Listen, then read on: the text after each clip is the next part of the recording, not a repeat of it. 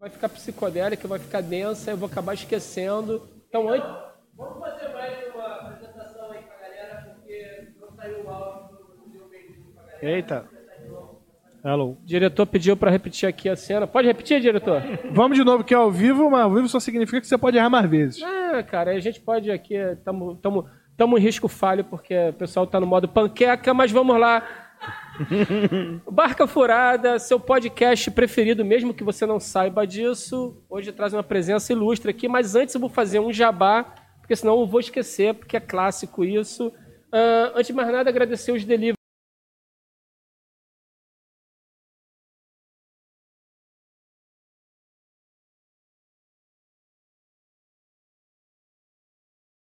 uma talarica no estilo. E também agradecer aqui a Molus Comics, cara, que produz muita coisa maneira. Inclusive, ó, gibis do Molusco, livro do Molusco, e vai ter uma promoção, vai ter uma pré-venda que vai começar agora, dia 6, que é um livro de receita do Gustavo Colombeck. Livro de receita canábica, irmão. Tu vai aprender É, a fazer... Colombeck tá, tá implícito, né, cara? Porra, Vai, Nossa, veio pronto. Porra! esse nome. Vai aprender a fazer café, drink, sobremesa, prato, prato principal, a porra toda, mas vai tirar onda. E falando também que tá rolando uma promoção, olha que coisa linda. Seda do Molusco, senhores, Cedola. Ah, Molusco, como é que faz para ganhar? Segue o perfil lá da Molusco Comics, que a promoção tá rolando lá, vocês vão se ligar. Chama no Picture in Picture. Inclusive, inclusive chamar no Picture in Picture aqui, que tá rolando a promo. Manda ver, diretor, larga o prego. Quer vestir sua sardola no estilo? Cedola, mané. A seda do molusco. Ah, molusco, Olha que como é que eu faço pra dar um mega catranco pau É muito profissional. seda? É só seguir a Bem Bolado Brasil, Molusco Comics e o Molusco Ó. e postar com hashtag Moluscomics uma foto ou um vídeo inventando moda com o livro Molusco Contos, uma aventura canábica. Como esse aqui, ó, do Paulo Morales. Ó. Ó.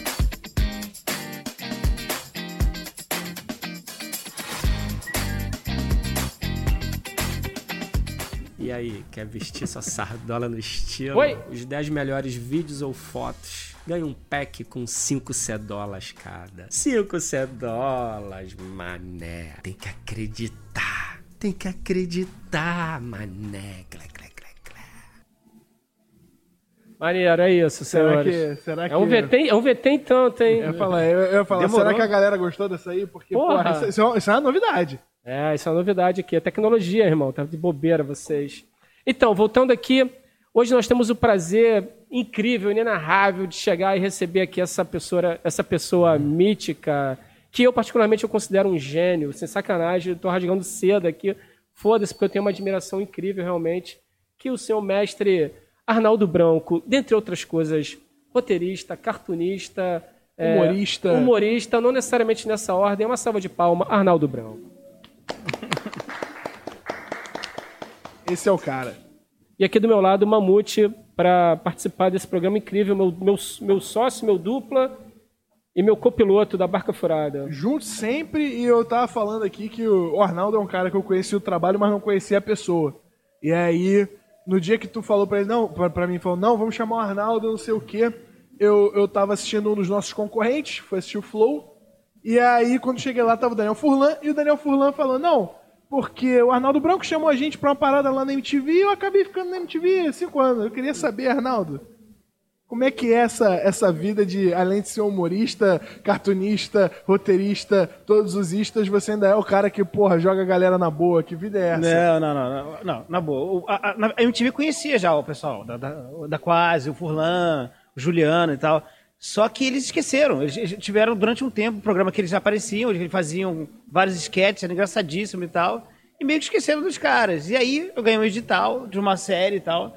E eu chamei eles. assim, e, e foi uma coisa bizarra, porque eu não pensei neles. Assim, eu não pensei neles como atores. Eu me lembrava deles como quadrinistas, como gente que fazia quadrinho. E aí eu fiz lá um- uma, uma chamada, assim, ó, preciso, ganhei um edital para uma série que vai rolar na MTV e eu preciso de atores e tal.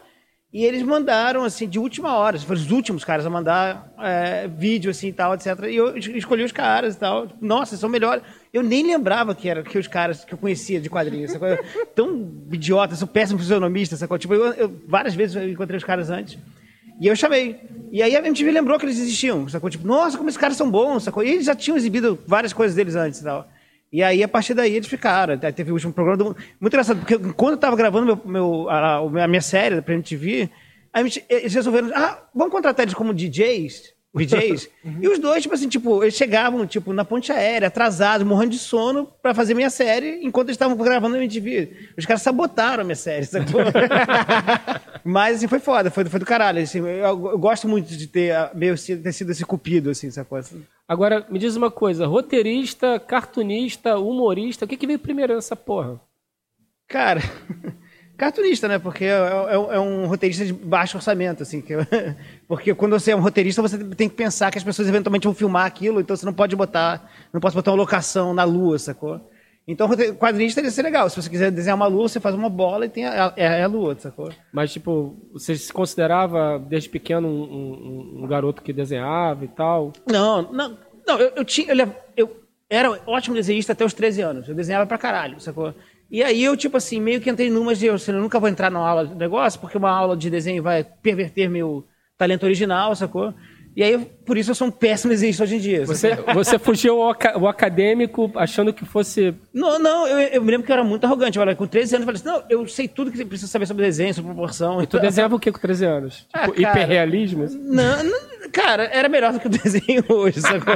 Nem sei dizer o que. Já era assim, na verdade eu queria ser um Angeli, assim. Na verdade eu desenhava lá os bonequinhos ah, narigudos. Já, eu já queria essa coisa do cartoon, mas assim, não, não era, tipo. Não, eu não desenhava, eu desenhava melhor esses bonecos narigudos, que agora são horríveis os meus. Mas assim, tipo, eu tinha, eu levava jeito pra coisa. Se eu tivesse estudado, se eu tivesse me dedicado a desenhar. Eu levava jeito pra coisa. Foi o tempo. e me diz uma coisa, cara. É, e você. Quando é que caiu a ficha que você poderia se tornar cartunista de fato? Cara, nunca. Eu sempre fui. Eu sempre soube que cartunista morre de fome no Brasil. Não existe sacou? isso, né? Não Ah, existe. morre. Então, tipo assim, eu sempre quis fazer o cartoon, mas eu sempre achei que eu devia expandir, sacou? Eu nunca ia botar minha ficha toda em fazer quadrinhos, sacou? Porque eu sei que. O cartão era um plano B? Não, é, na minha primeira história eu queria ser rockstar, sacou? Eu queria, obviamente, tocar numa banda. Eu queria, imagina, é, assim, é, eu queria ser o Kate Richards. Não podendo ser o Kate Richards, eu queria ser o Angeli.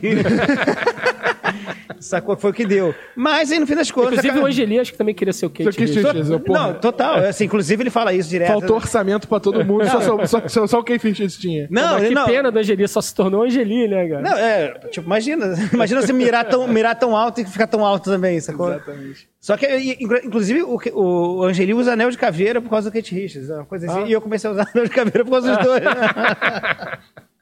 mas, enfim, mas eu, eu, eu sou mó, tipo assim, é, eu, eu tinha essa coisa, ah, não quero trabalhar. E eu, realmente, eu queria ser roqueiro, tocar numa banda e tal, e eu não conseguia aprender a afinar a guitarra, sacou? Então, tipo, eu migrei pra segunda coisa que eu meio que sabia fazer, que era desenhar, sacou? E eu queria fazer trabalhar com quadrinho e tal, mas muito cedo eu fui informado de que quadrinista morre de fome e tal. Então eu pensei, beleza, eu vou começar com isso, e quem sabe. E foi exatamente como eu planejei mais ou menos, assim, porque o meu quadrinho me levou para roteiros. E, É. co- e como é que foi isso? Cara, é, eu me lembro que a primeira coisa que eu fiz no, no quadrinho foi pra, pra RT Features, né, que é do, do Rodrigo, Rodrigo Teixeira. Teixeira. Porque o cara meio que, tipo assim, ele, ele, ele queria fazer um projeto que era os Simpsons brasileiros. É muito engraçado isso, porque eu- todo mundo quer fazer isso, né? Todo mundo quer, nunca ninguém quer fazer Todo mundo quer importar alguma É, coisa, todo, né? Breaking Bad brasileiros. Já tá certo. Friends brasileiro. Friends brasileiro. Sempre é isso. Mas ele queria fazer uma coisa que fosse assim, ah, uma espécie de microcosmo no Brasil, num quadro desanimado e tal. E ele me chamou para fazer um- é, esse projeto e tal, é, quando eu era cartunista só. Porque alguém soprou para ele que eu. Ah, cara, tem um cara que é cartunista e ele tem uma mão para diálogo. Eu acho que esse cara ia ser um cara legal. Então, alguma boa alma soprou para ele e o cara me chamou.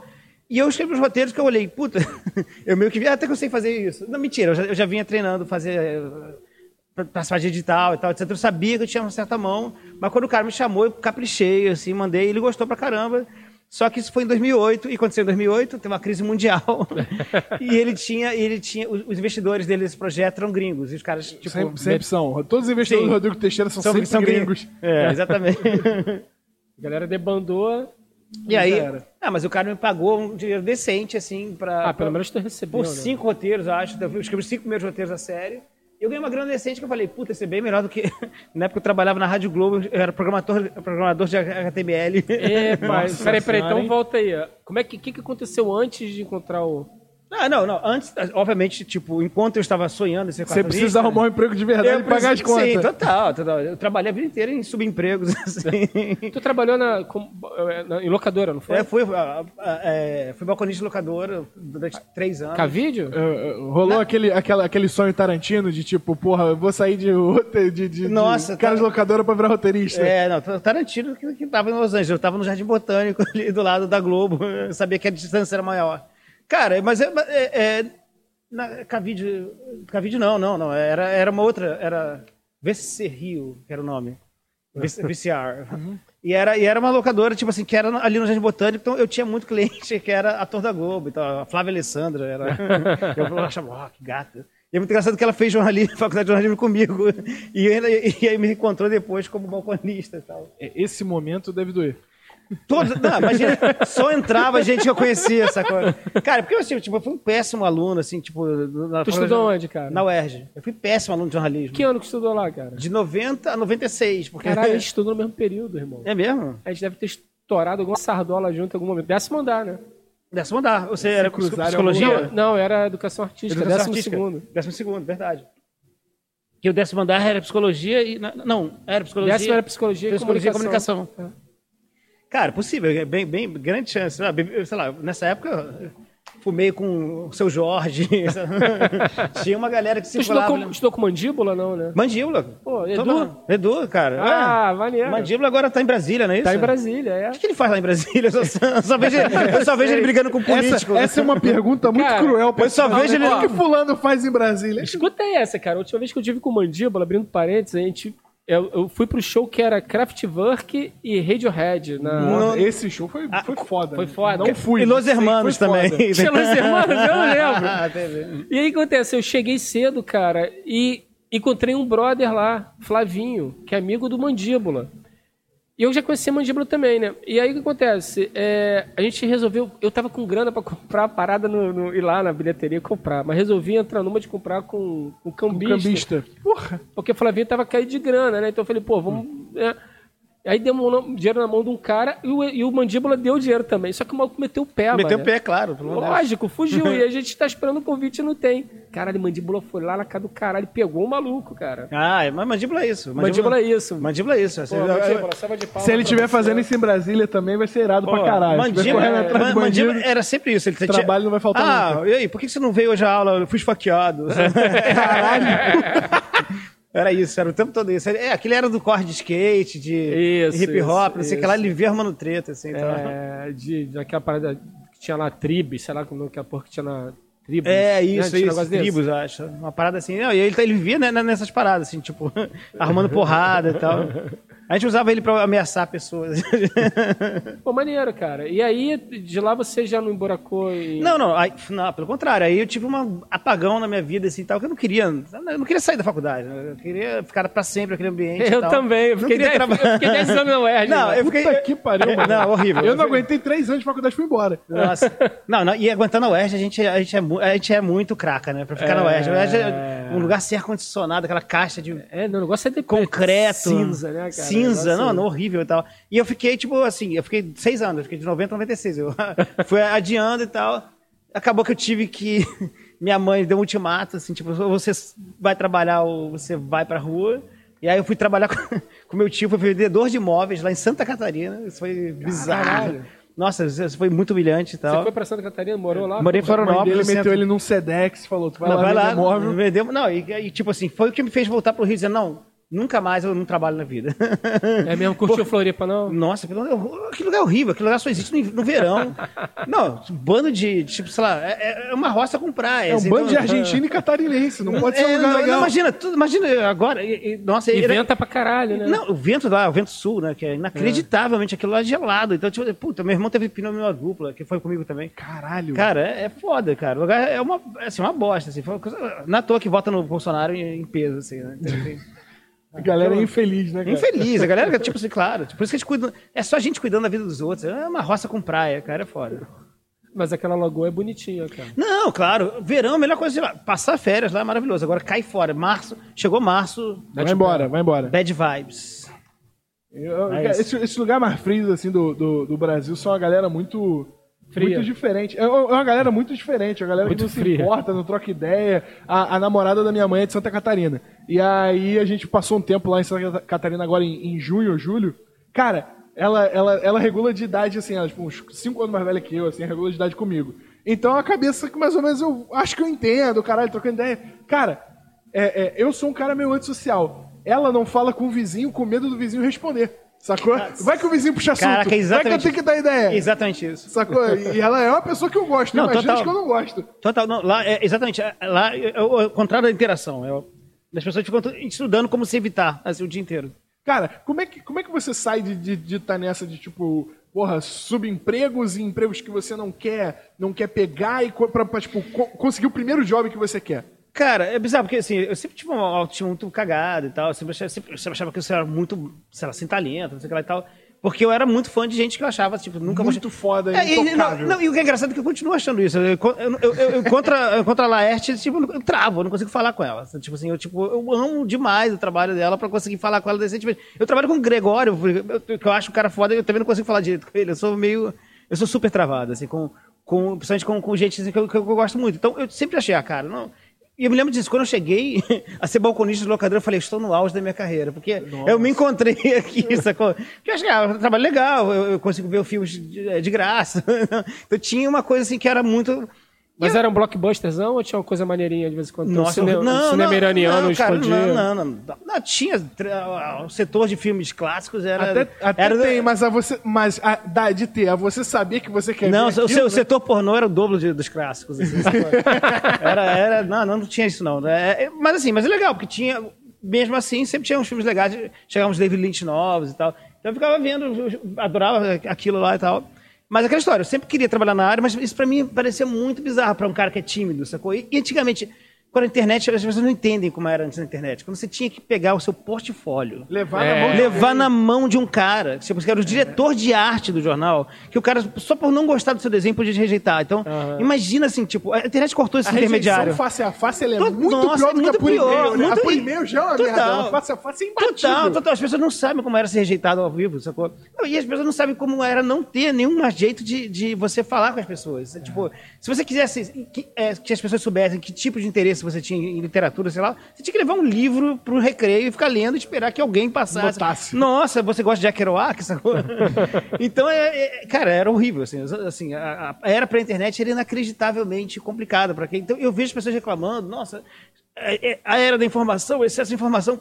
É meio, Viva sem informação. Vê- pra você é, ver pra você ver, entendeu? Vai então vai morar, sei lá, numa ditadura, sei É. lá, com tudo suprimido, sacou? E, e me diz se é melhor, sacou?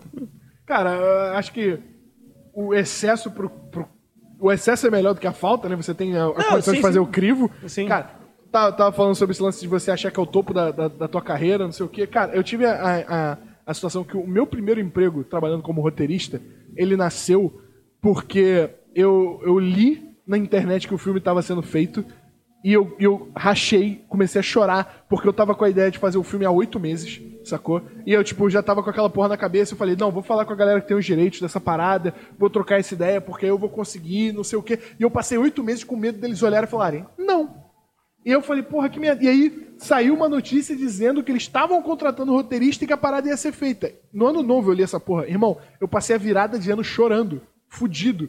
E aí foi essa parada. Minha, minha mãe virou pra mim e falou: irmão, se é pra tomar uma rejeição, toma uma rejeição que você tentou, toma uma porrada, Claro, sacou? claro, claro. Cara, eu achei o e-mail da, da mulher que era detentora dos direitos da, da, da parada, que eu queria é, contar a história. Eu achei o e-mail dela na 14 página do Google, no site de uma gráfica, porque a gráfica tinha prestado serviço pra ela, e os caras puseram um- o nome dela com um De- hiperlink. E aí eu abri o hiperlink e tinha um e-mail pessoal dela. Aquele meio tio, dois pontos. Cara, imagina, imagina, imagina. Primeiro de janeiro, você, você manda um e-mail pra uma pessoa que você quer fazer um filme sobre um, um parente dela que ela detém os direitos. Caralho, cara, eu mandei um e-mail 8 horas da manhã. Meio dia e meia ela tinha me respondido, vamos marcar uma reunião. Eu falei, cara, eu podia ter perdido isso. E eu acabei trabalhando na parada, era uma série, virou uma série. E, você, cara- e você não tinha experiência na área? Não, era o meu primeiro trabalho. Eu tinha 22 anos de idade e eu sentei na frente da Ah, pessoa. eu queria ser ousado assim. Não, cara, presta atenção. Eu sentei na frente dela e falei, cara, eu quero, eu queria esse trabalho, não sei o quê. Ela virou pra mim e começou. A, a parada começou assim, não, porque a gente já demitiu fulano de tal, Beltrano, Ciclano, três brasileiros assim que tinham metade da filmografia do Telecine, tudo de nacional que passa no Telecine. Esses três caras escreveram e eu murchei, eu tinha 22 anos e um curta. Um curta mais ou menos. Eu, eu, eu fiz assim, ó. E aí fiz a reunião com ela e comecei a falar pra ela o tanto que eu conhecia do, do, do- do- da história em si, não sei o quê. E fui me vender, tentei me vender, mas assim. É, Era sobre coisa. porque- Eu não posso falar, infelizmente, eu tô sobre, eu tô sobre NDA ainda. Ah, tá, tá. Infelizmente, eu tô sobre NDA dessa merda ainda. Eu não posso falar. Eu posso contar essa história porque não tem a ver com com a parada em si. E aí, cara, quando acabou a parada, ela virou e falou: então, eu não sei como, mas eu quero que você escreva essa porra. E aí eu acabei como assistente de roteiro da sala. Ah, de assistente fui promovido a colaborador, de colaborador fui promovido a roteirista. Moleque, Que. Maravilha. E foi essa porra assim de tipo, você não tem como entregar o portfólio na mão de alguém, a Mas- internet te dá isso. Total, total. Então, mas antes da internet tem a cara de pau, né? Só que as pessoas, pra ter cara de pau, não são todo mundo. A internet acho que facilita, ela dá uma cara de pau pra quem não tem cara de Total. pau. Porra, Total, total. muito, muito. Porque você tem lá a, a, a, a barreira da internet Cara, pra cara, pessoa te dizer não. Quando, quando essa internet meio que tipo, começou a ter é, ferramentas de autopublicação, 2000, 2000, 2001, não sei o que lá e tal, eu criei um blog eu falei, cara, não tem ninguém vendo. Sabe? Eu Posso fazer o que eu quiser. posso fazer o que eu quiser. Então, tipo assim, eu, eu não tinha essa coisa. Então, foi surgindo uma galera, uma galera, até, até sei lá, de repente, ter realmente um número de acesso decente, sacou? É, mas até então, tipo, tipo, sabe, eu tava assim, eu tô sozinho aqui. É como se eu estivesse no catálogo telefônico, meu nome tá na lista, sacou? Mas, de repente, tipo, foi do caralho, porque eu, eu, eu, eu construí uma confiança justamente por essa forma. A galera respondendo, eu gostei disso, engraçado, curtindo, sacou? Então, É, isso é muito interessante, né, cara? Porque é, a maneira que tu fez é uma maneira parecida, por exemplo, que teve uma agência de propaganda aqui no, no Rio de Janeiro que bombou muito, sei lá, nos anos 90. Bombou muito. E tinha um amigo que não tinha portfólio. E ele fez exatamente isso. Ele chegou na agência e falou que assim, olha só, quero trabalhar aí. Aí o cara falou, é, mas cadê teu portfólio? Ele falou, não tenho. Ele falou, então eu não quero. Ele falou, tudo bem, mas eu não quero receber. ah, mas aí. Eu quero trabalhar, mas não quero receber, só quero uma mesa ali. Eu vou trabalhar três meses pra você. Se depois de três meses você gostar do meu trabalho, você me contrata. Aí o maluco falou, ah, foda-se. Meteu a carola, né, cara? Beleza, é. Foi lá. O maluco foi. Essa é... Parece coisa do Vagas Arrombadas, cara. mas, é tipo... mas é tipo isso. É mesmo, né? Busque seu sonho, mesmo que sugere É. exploração trabalhista e depressão. Porra. Mas foi isso, caralho. Mas o maluco conseguiu. E, e vou te falar, em pouco tempo, o maluco era tão bom no que ele fazia, porque ele tinha oratória de pastor, sacou? É, isso é, isso é, isso é muito foda. As pessoas que têm oratória de pastor, É, não, mano, não. elas conseguem muita coisa, né? Porque Não, sim, sim, não. Ah, cara, que na boa. Essa coisa. É, o cara que é extrovertido, esse cara já começou bem no, no- no jogo da vida. Sacou? É, pois é, exatamente. pra gente que, tipo, pra gente, não sei se eu tô falando por todos, assim, mas eu que sou completamente, tipo, travadaço, sacou? Pra mim, Eu sempre fui travadaço. Todas as vezes que eu tentei me apresentar em público, deu alguma merda. Eu lembro a primeira vez, cara, eu fui, peguei uma, peguei uma Caloi Cross, e aí eu falei, porra, aprendi a dar cavalo de palma, né? Aí eu juntei uma galera pra mostrar dar um cavalo de pau. Já perdi a unha no muro chapiscado, Total. mano. Já fiquei fudido, fui pro hospital. Então, assim, sempre que eu tentei fazer alguma coisa em público. público. Ah, apresentação no teatro, no- da escolinha. Tu é o palhaço, tu tem que entrar, dar uma cambalhota e sair da cena. Eu Tu ia quebrar o pescoço. não, eu, eu- aconteceu, eu dei uma cabeçada no chão, acordei no colo da minha mãe, sei lá, outro lugar. eu, eu- eu falo que eu tenho uma coisa chamada síndrome do falou gravando. E quando o cara falou, gravando, agora é pra valer. Sacou? Já era, acabou. Acabou. Eu tô, eu tô fora. Não, não, não aguento. Sabe, tipo, já aconteceu mesmo, assim, tipo, gravar. Ah, vamos gravar um sketch pro. Sei lá, pro pessoal da Quase mesmo fez uma, uma parada que eles estavam fazendo um, um programa e tal. Ah, tem que falar três linhas, sacou? Eu não conseguia falar nada, nada, travado, sacou? Total. E vem cá, e como é que surgiu esses projetos foda, cara? Tipo o Greg, é, Irmão do Jorel, É, não. coisa que todo mundo é fã, né? Irmão do Jorel é foda, né, velho? Irmão de Oré é muito foda. É, cara, a questão é a seguinte, é, eu meio que, é, é, eu tinha, eu sentia que eu levava jeito pra coisa, assim, tipo, eu, eu tenho uma facilidade pra escrever e tal, mas, assim, eu continuava lá só como cartunista e tal. E, assim, mas o grande lance do, do cartoon é que ele me levou pra, sei lá, as pessoas começaram, quando, quando saiu, por exemplo, eu, ah, eu tinha um blog, eu fazia piadinhas e tal, e eu criei o Capitão Presença. Por exemplo. O Capitão Presença, pra mim, foi muito... Caralho, eu esqueci muito bom. desse detalhe. é muito presença. Vamos abrir um parênteses aqui. A gente está diante do Arnaldo Branco, criador Pois do é, Capitão cara, Presença. Pois é, o cara aí que é... Que é... Capitão Presença, O cara. mago, o, o, o, o mago cartunista canábio. Senhores, para vocês que tostam um, eh, vocês não sabem talvez a relevância disso se nasceram de um tempo para cá, mas de um tempo para lá, o Capitão Presença foi uma pessoa, foi, uma, foi uma, um personagem icônico criado que era na verdade um cara que salvava todo mundo, Sim. baseado em cima de um amigo nosso Que, Matias que- Max, que foi entrevistado. que foi esteve aqui. entrevistado, que é o Matias Max. E que foi genial. E que você liberou os direitos de uso Sim, da, da sim, imagem, sim. né? Fala isso aí. É, foi o primeiro personagem de história de quadrinhos do mundo a, a entrar no Creative Commons, assim. Olha que foda. Cara, e é o seguinte, Qualquer um pode se apropriar do Capitão Presença? É, tem um certos limites, assim, você não pode, obviamente, comercializar, mas se você quiser fazer uma história de quadrinhos dele, à sua vontade, eu não preciso, vou precisar... Até camiseta, essa coisa, tipo, tem essas coisas que também, tipo, eu não vou ficar controlando direto. Isso é muito foda, É, cara. mas, mas é justo isso, porque é o seguinte, cara, é, já, ele já era Creative Commons. É o seguinte, por que, que eu criei o, o, o, o, Capitão Presença? Por causa do Matias Max. O Matias Max era o Capitão Presença na vida real. Ele era um cara que, tipo assim, porra, Como é que eram os anos. Tinha sempre o salve. Como é que eram os Cara, anos de 90? Cara, não, não, não. Foi, foi no, no início dos anos 2000. Ano- Início dos anos 2000 foi aquele, aquela época que o pessoal tava. Os traficantes fechavam. É Ipanema. verdade, é verdade. Era uma parada que, tipo assim, o, o tráfico estava muito assim. É, Fernandinho Beiramar, né? 11 de ousa- setembro de 2002. É, total, totalmente ousado e tal. E assim, então tinha um estado policial. Assim, a cidade tinha blitz pra qualquer merda. É verdade. Se deslocar pela cidade com maconha era complicado pra caralho. Eu, Matias, não se colocava com maconha, ele se colocava com tijolo de maconha. Ele chegava na minha casa com um tijolo. Tipo, assim, isso é tráfico. Assim, as, le- as leis ficaram mais brandas depois. Nessa época, se ele fosse pego com aquilo, ele estava preso. Passava por 10 blitz. Total, né? aquilo é 16 na hora, sacou? E o cara, tipo, e aí, enfim, eu caí. É mas- o Capitão Presença, veio é, voando, e- né, então, cara? e eu falei, cara, tipo, assim, o seu, inacreditável, como você consegue? E aí eu fiz um personagem que era isso. Ah, o poder do, do, do, do Capitão Presença é o cara que tem sempre maconha no- e tal. Aí eu fiz, eu fiz ele com a cara do Matias, botei umas três tiras no meu blog e eu saí de férias. Engraçado foi isso. Eu botei uma...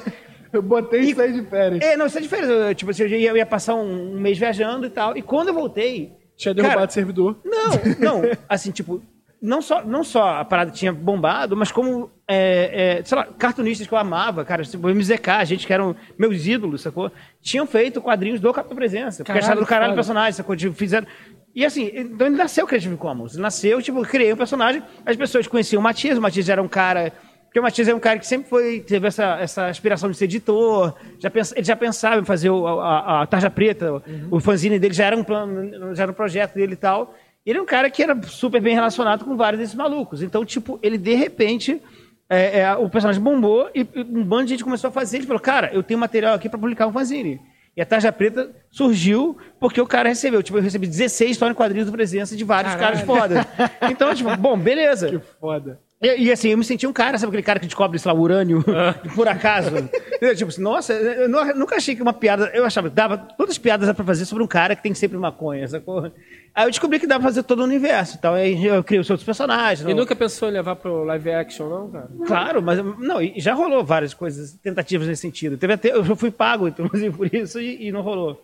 Porque é o seguinte, aí o Capitão Presença foi, cresceu, virou um personagem é, é, interessante, assim, que a galera começou a compartilhar, é, até a Conrad, é uma editora que pra mim era tipo, ina- super inalcançável. Os, cara, os caras editam Dragon Ball, né, Total, cara? Porque é. os caras publicam Dragon Ball no Dragon, Brasil. Dragon- não, não, eles, eles tinham essa linha mais, linha mais cult, né? Que era Crumb, não sei o que lá e tal, e tinha essa parada super. Não, os, os caras eram grandes, sacou? E os caras me procuraram, tipo assim, a gente quer, a gente quer o quadrinho do Caralho, Presença, que sacou? foda. E aí eu fiz lá um livro pra eles e tal. E aí a parada foi isso. Foi, foi tipo, nossa, foi assim, foi bacana, me botou no jogo. Sacou? Eu falei, agora as pessoas. Tudo bem que é verdade que o personagem é mais conhecido do que eu, né? Eu toda vez, sei lá, eu. Mas, é- mas esse é o modo roteirista, né, cara? É, o modo roteirista do cartunista, porra, eu li quadrinho a vida inteira, eu fui descobrir que era o Alan Moore com 20 anos. É, total. Sacou? Porra. Não, total, mas, é- mas é muito engraçado, porque às vezes, sei lá, tipo assim, eu tô no carnaval, eu encontro um cara vestido de Capitão Presença, eu posso tirar uma foto, o cara, maneiro, ah, você sabe o que é Capitão Presença? Sei. Um pouquinho, talvez. É, cara, mas é isso, aí, eu- aí foi presença, de certa forma, que ele me levou, porque eh, aí eu fiz o nome como cartunista, fiz várias coisas além do presença e tal. E eu me lembro que, especificamente, a primeira coisa que eu fiz remunerado depois do, do, do RT Features, que foi uma coisa, um chute dele, foi trabalhar pro Cacete Planeta. Eu fiz, Caralho, que foda. Porque, Caralho. por causa do, do Capitão Presença. Eu fiz uma. Por causa do Capitão Presença. Eu fiz um quadrinho do Capitão Presen- Presença, é, é pro. Caralho, acho que pro abriu, Globo, abriu muitas portas, pro né? Globo e tal. E, não, e o cara, e, e os pessoas, cara, a gente adorou esse quadrinho que você fez pro Globo. Era, um uma. Era Capitão Presença vai ao Senado. Foi uma coisa encomendada do Globo. A gente queria. Porque tava tendo umas discussões na época de maconha, tinha, enfim, tinha. Legalização. Legalização é, e tal. Caralho, Foi o mandamento da lei, não, Que né? maneiro ter um Acho pedido desse, né, cara? É, e é exatamente, não. foi Isso que ano, foi- que ano? foi Em 2008 ou 2009. Deve ter sido na época do Maneiro. mandamento da lei do, do tráfico. Exatamente, exatamente. E, e aí o, o, o- como é que chama? O, acho que o Arnaldo Bloch, o, o editor que falou, cara, ia ser legal se fizesse uma. Arnaldo Bloch? É. Caralho, meu amigo, velho. Então, tô ligado, imagina. Arnaldo Bloch, beijo. Rio de Janeiro. Todo mundo é seu amigo. Aí o cara pediu esse quadrinho, e esse quadrinho especificamente pegou bem com o pessoal lá. A gente falou, cara, porra, a gente curtiu, você sabe me escrever? Aquela história, você desenha, mas você sabe Desenhar a escrever. gente já viu. Eu falei, cara, é, enfim, claro, e tal. Ah, sou roteirista já. Eu mostrei uns projetos que eu já tinha feito e tal, mas nunca tinha sido pago por nenhum deles, a não ser o, o do RT Features É. e tal. E os caras me chamaram. Aí, entrando na Globo, você agora, você é um crachá, você, você é uma pessoa, entendeu? você é convidado Você festa. é uma você foto no sistema. é, exatamente, você tá lá registrado. Então é isso aí. Aí, a partir daí, rolou muito outras, outras coisas.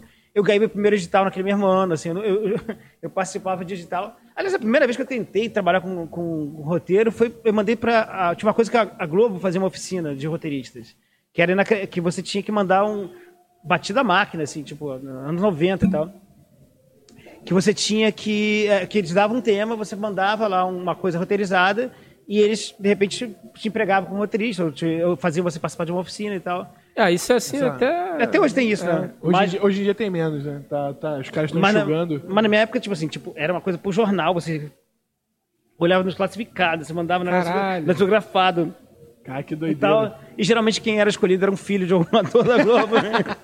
então, tipo, porra, mas desde sempre eu sempre tentei é, entrar nesse meio. E aí, finalmente, em 90, 2009, 2008, esse ano que eu entrei no, no caceta, tudo começou a acontecer. Eu comecei a ganhar edital, ganhei uma série de coisas e tal, e, e eu comecei a trabalhar direto. E eu dei conta que eu sou rápido, eu tenho jeito pra coisa, e eu comecei, tipo, a fazer muito projeto, e aí, de repente... Cara, olha só. Até chegar no Irmão de Orel, tá, essas coisas que a gente tava falando, é, levou um tempo, mas a- depois de 2009 foi meio acelerou. Bicho, olha só. é, você não é rápido, não. Você é muito rápido.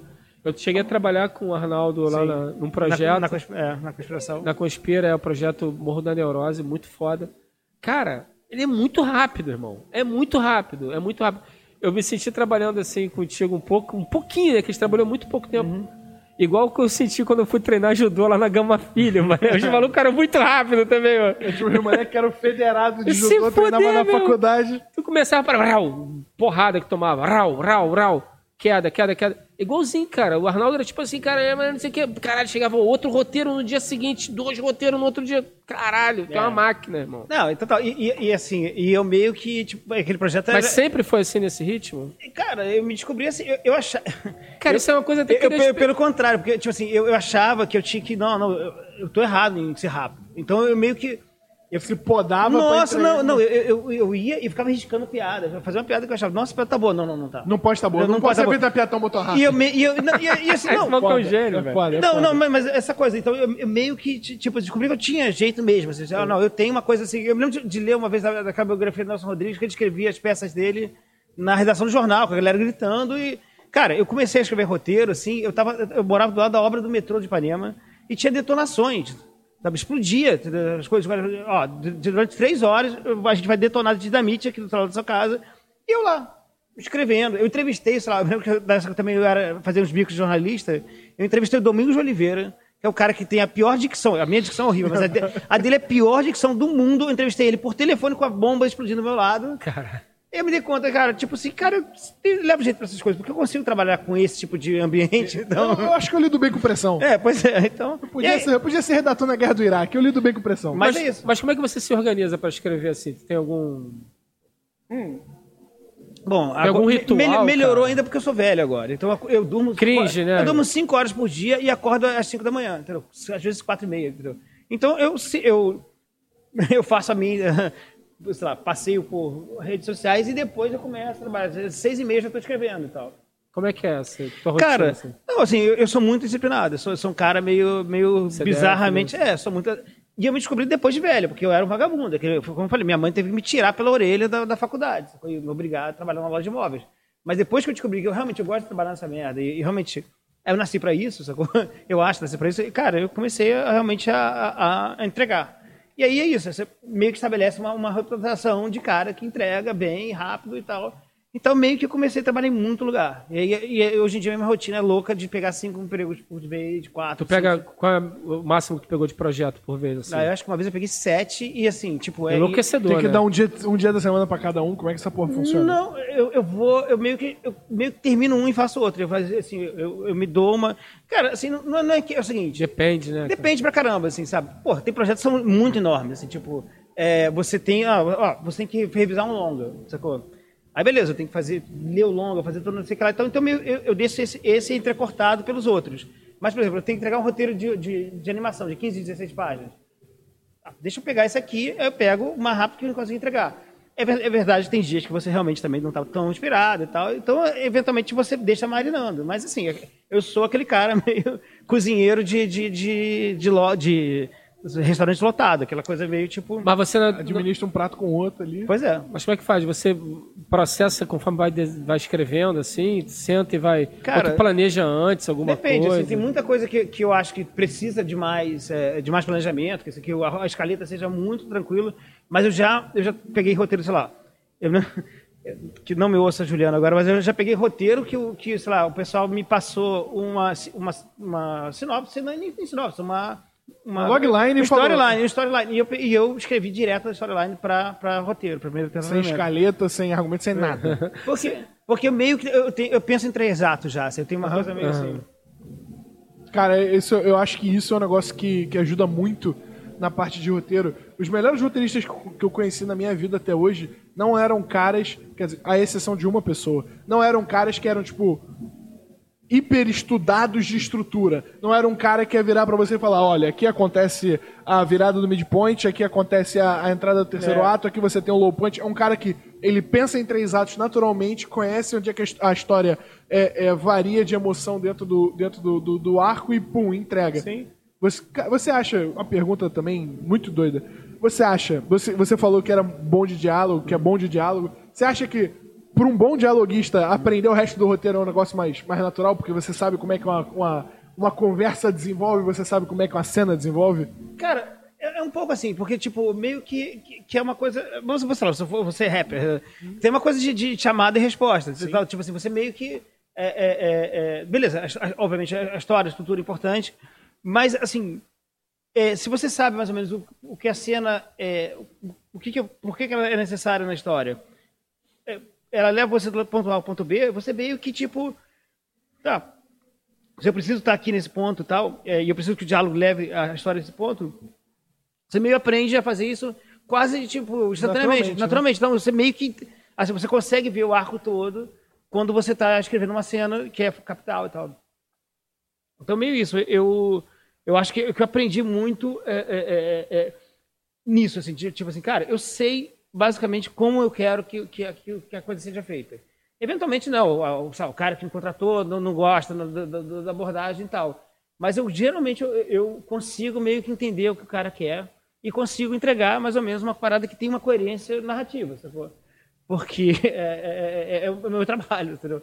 E, e assim, tipo, é, é, é, eu, eu falo isso assim, tipo, não, não- e não é que eu quero me gabar nem nada, não. Porque eu conheço muita gente que também é- tem a mesma, o mesmo talento, sei lá. Eu trabalho com, eu trabalhei com todo esse pessoal da Quase, assim, e, e eles são caras que têm uma formação completamente diversa da minha, e são caras que também fazem a mesma coisa, eles têm a mesma facilidade. Assim, eu já trabalhei com o Furlan em projetos e tal, que eu vejo o Furlan escrevendo, por exemplo, eu fico, cara, esse cara é, É outro foda. gênio, é, né? é- é outra parada, tipo assim, o cara É, mas é outro gênio, assim, acho que é isso, né, cara? É, Outro gênio. Não, é sério, eu, eu rasgo cedo pra vocês, mas não é de sacanagem.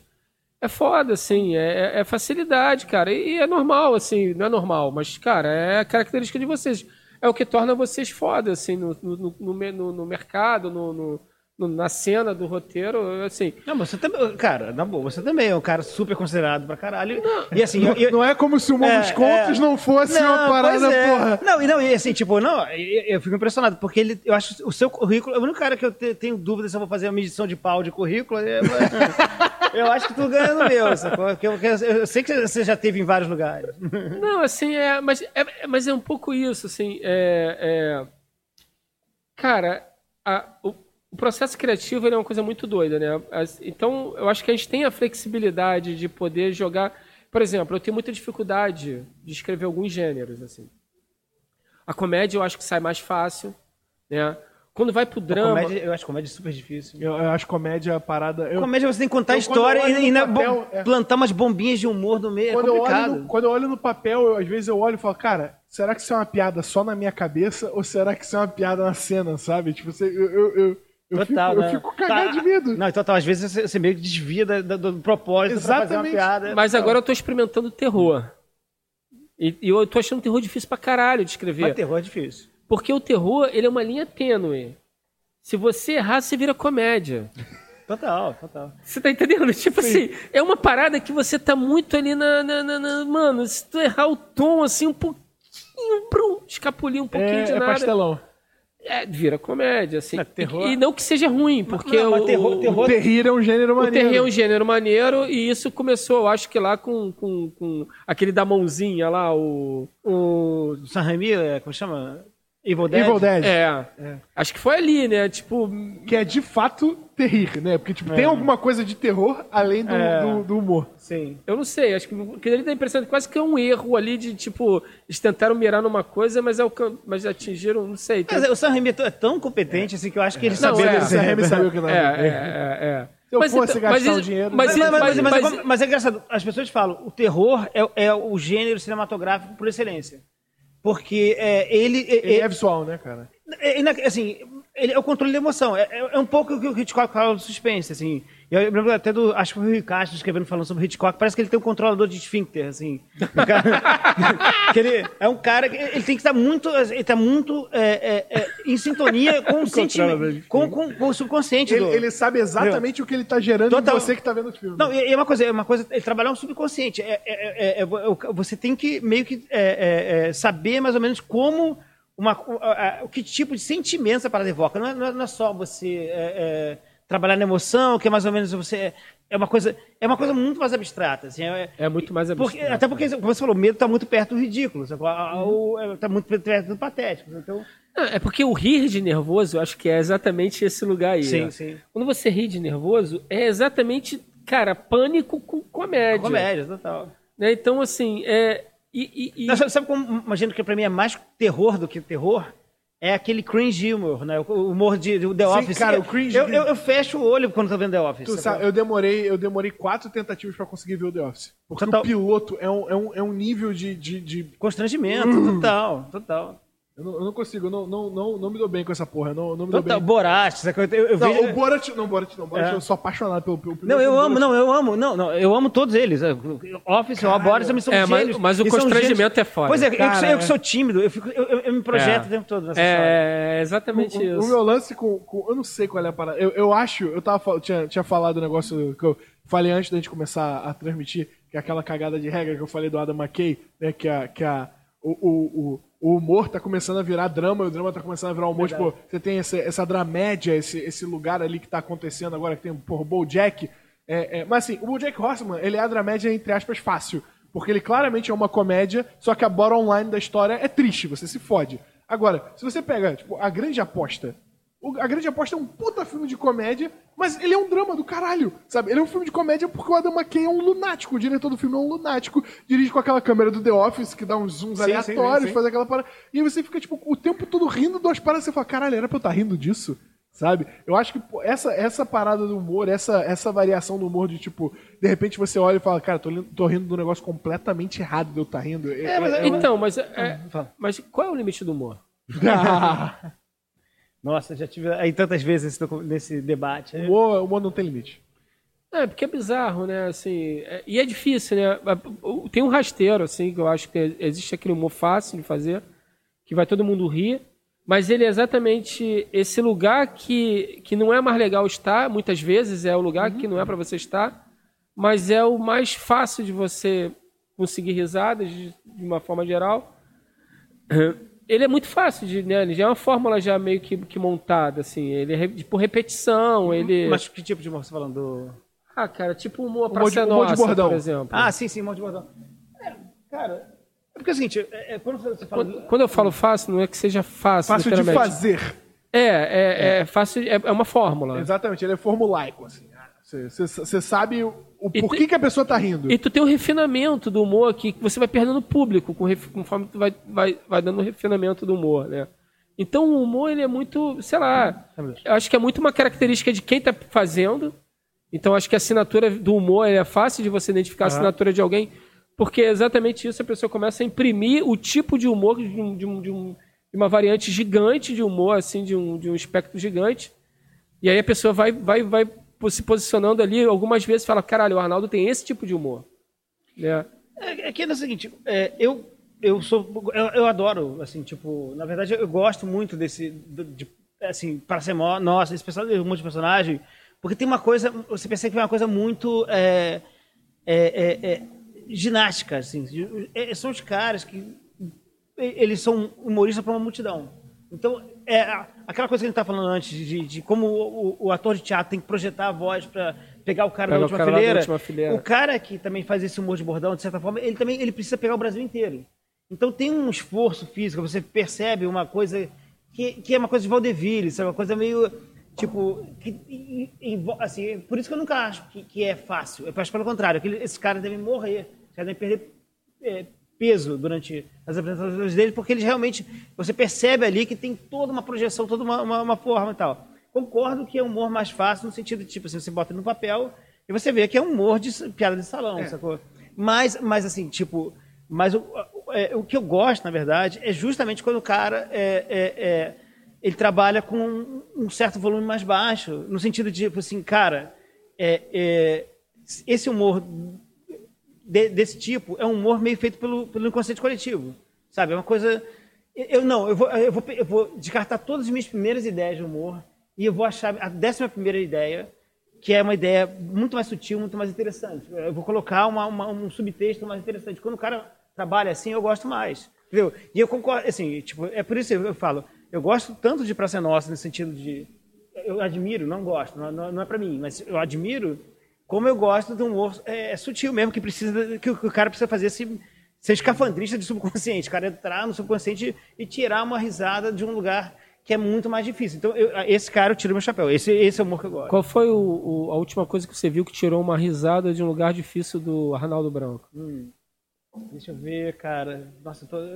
quem, trabalha, quem trabalha com audiovisual quase nunca consegue ver audiovisual, né? Exatamente. Cara, ma- mas, por exemplo, o Succession? O Succession é, é- é aqueles personagens, tipo, são totalmente incríveis como drama e inacreditavelmente São claramente caricatos. caricatos, assim, é é impressionante. Então, tipo assim, é- é- é- esse é um, um- uma, uma, uma, uma- um nível que o cara opera que eu acho muito, tipo, nossa, Eu, eu ser um acho piloto. muito foda. Você tá falando sobre esse lance de tirar a piada do 11 nível do seu subconsciente. Esse gênero que tá se formando de audiovisual mais recente, que, é- que é uma galera que, que mistura o hiperrealismo com o surrealismo, é uma parada muito doida. Tipo, o Atlanta, a série da, da, da Sim, FX sim, do sim. Don- Donald Glover. Cara, as últimas piadas, as últimas risadas gigantes que eu dei foram vendo Atlanta. E assim, já vi Atlanta com pessoas que falaram, cara, isso é engraçado. É, total. Sabe? Você vê a parada, tipo, cara, tem, uma, tem, uma, tem um, um, um- E o o Atlanta, ele, não, fa, ele não faz um humor fácil. Dois, ele não faz um humor é, limpo. Tipo, não é um humor que qualquer pessoa do mundo vai conseguir rir sem problematizar. Vai ter uma porrada de gente que vai olhar e vai falar, não, isso aqui é um problema. Só que quando você começa a cavar o problema, você vê que a piada é justamente sobre o fato disso ser um problema. E aí você fica, caralho, Isso é genial, né, cara? tem a, a piada sobre. sobre é, é, eles fazem uma piada no sétimo episódio da primeira temporada. Que eles fazem uma piada sobre um cara que se identifica sendo de uma raça diferente É, do que ele é. Tipo, é- ele é é- negro, mas ele se identifica como é um homem branco. De, transraça, assim, se é. identifica como um homem branco de 40 anos. Cara, o jeito que eles abordam essa porra é uma das porra mais engraçadas que eu já vi na minha vida. Eu ri do primeiro minuto desse episódio ao último. Você, você não consegue parar de rir. E, o, e, o- e é uma piada problemática. Ela é uma piada que você para e pensa, cara, Sim, isso, sim. isso é uma dor de cabeça. E aí, de repente você começa a pensar e pensa, não, a piada é sobre a dor de cabeça que isso é. E, e todo, todo esse, esse, esse aspecto de, tipo, cara, tirar uma parada do, do 11 nível do subconsciente é um negócio, cara, muito diferente, muito. Que eu acho que tem aparecido muito, né? né? E, Sim, tá- sim, e sim. a galera tem feito muito bem. É, Aquela, isso. aquela dupla aqui, Pe- Pili, né? É que, pior, é. É, que, que, que- que o Jordan virou um diretor fodão de filmes que são, é, sei lá, é, Get Out é um filme de humor também, né? Exatamente. Tem, tem muito, tem, é Atlanta e Get Out pra mim são muito... Tra, tra- trabalham com o mesmo nível de desconforto da, da, da plateia, acho foda. É uma, é uma- é uma galera meio. Eu falo que são. Talvez erroneamente, mas eu não ligo, porque eu não sou historiador do humor, então foda-se você é cagador de regra. Mas eu falo que são os filhos do Dave Chappelle. Que é, Sim, tipo, é a galera que tipo, veio super influenciada pelo. Chappelle Show e o que, que o, Chappelle, o Dave Chappelle faz no stand-up. E, tipo, cara. é- é, o Dave Chappelle, pra mim, é o pai desse tipo de piada. É o Sim. cara que, que, que ele senta no. Ele, ele para ali no, no, no, no banquinho dele, ele começa a fazer piadas sobre, sobre o movimento Me Too, da- da- das, da- da- dos escândalos de assédio sexual. Ele vai, vai zoando os agressores, vai falando sobre como, como aquilo é absurdo, e de repente ele te pega num lugar que você tá desconfortável de estar rindo. E aí, ca- cara, isso pra mim é uma das paradas mais fodas que existe no mundo, porque ele, ele te É mega difícil, é né? muito difícil, porque ele, ele, ele não é que ele, que ele normaliza a situação no sentido de ele faz você achar que aquilo tá certo, mas ele te mostra em que situação o cara que tá fazendo a merda está pra ele tá fazendo aquela merda. E como você tá julgando ele naquele momento te torna hipócrita. Cara, essa porra pra mim é, tipo, o ápice do humor, sacou? Tipo, você pegar uma parada dentro do, do, do- inconsciente da pessoa, é pegar uma, pessoa- uma, uma parada e falar, cara, pensa sobre esse assunto aqui que você tá falando indiscriminadamente e pensa sobre ele pra ver onde é que você vai acabar. Sim, total. Isso pra mim é muito foda. E o engraçado é que existem vários tipos de risada, né? Tem a risada que é mega ultra pra fora, assim, uau, você ri pra caralho. E tem aquela risada que a piada não significa que ela seja pior, mas é uma risada interna, que você fala assim, caralho, irmão, olha o que, que é isso Cara, olha o aqui. que esse maluco fez. Você tá rindo igualmente, só que você não tá expressando tanto, né? E a piada ela é tão boa quanto uma piada que te faz gargalhar. Total. Isso é muito foda. Então, essas facetas do humor é uma coisa que me fascina muito, né? E quando a gente vai criar uma coisa, e, e isso é muito interessante, você vai dizer assim, ah, tô a fim de escrever, ah, eu quero ser roteirista, legal, quero ser roteirista de humor, legal, quero fazer comédia, bacana. Mas quando você se depara com, uma, com, com um documento em branco e tu fala que assim, irmão, por onde Cara, eu isso é- começo? Isso é dolorido. e você tem que fazer comédia, e você tem que achar tom, né? E e isso é uma coisa muito, muito, muito foda, né? Porque é, é, é, do- é sofrível, né? Não sei se vocês sofrem com isso, mas eu sofro pra caralho. Claro, claro, pelo amor de Deus. É porque, assim, tipo, nossa, ca- cada projeto é uma coisa, assim, né? Tipo, É um ah, parto, né, cara? Total, tipo assim, ah, eu quero fazer uma coisa super caricatura. Como, ah, lá, quando a gente fez o Morro da Neurose, era uma coisa assim, over the top, super, super caricatural. O Morro da Neurose, vamos abrir um parênteses aqui. Explica o que que é o Morro da Morro da Neurose é um projeto sensacional, velho. Cara, Eu, não conheço. era, Cara, era pra essa porra estar na Amazon, cara. É, não, isso é tá- do caralho. É, da conspiração, né, deles. né? Mas a questão é a seguinte, eu não sei se agora ele faria tanto sentido, porque é o seguinte, é, na época que a gente começou a fazer, é, é, tinha muito filme tipo Cidade de Deus, que era, que era é, exploração, é, é, filmado por gente de classe média, que era exploração da, da violência da- da- dos morros e tal, de, de, de, de- de comunidade e tal. Então, tipo assim, era uma paródia disso. Era, era a história de um traficante. Era um desenho anima- Começou como, como live action, mas virou um desenho animado e a gente fez pela conspiração como desenho animado. Como desenho animado. Que era isso, que era um cara que é um traficante num lugar chamado Morro da Neurose, que, que o cara, inclusive, era formado em letras, o traficante. A mãe dele morria de vergonha de ter, feito letra. e tal, etc. Não, tinha um personagem que era o arrombado, que era. Aliás, antes da palavra arrombado ser moda, era, era o nome do personagem, que era um cara que, que, que, que era traficante meio, Meio período. turno. Meio turno. E o outro turno era PM. É PM. Então, tipo assim, o cara tava no meio. Aí acabava o turno dele como PM, ele virava e atirava. Às vezes ele lado do traficante, quando ele virava PM, ele dava e quadrava. É. Ele, ele- ele- é, ele chamava arrombado no tráfico e sargento Josias na polícia. O tráfico era arrombado na PM, era sargento Josias. Não, era, era, era isso. Não, e assim, e- mas o que é engraçado, que era uma época que, tipo, tinha tanta essa parada que ficava evidente que era uma paródia disso, sacou? Mas é E- sensacional, mas cara. agora, mas agora eu acho meio que assim, pega. é, Pra mim parece uma coisa tipo.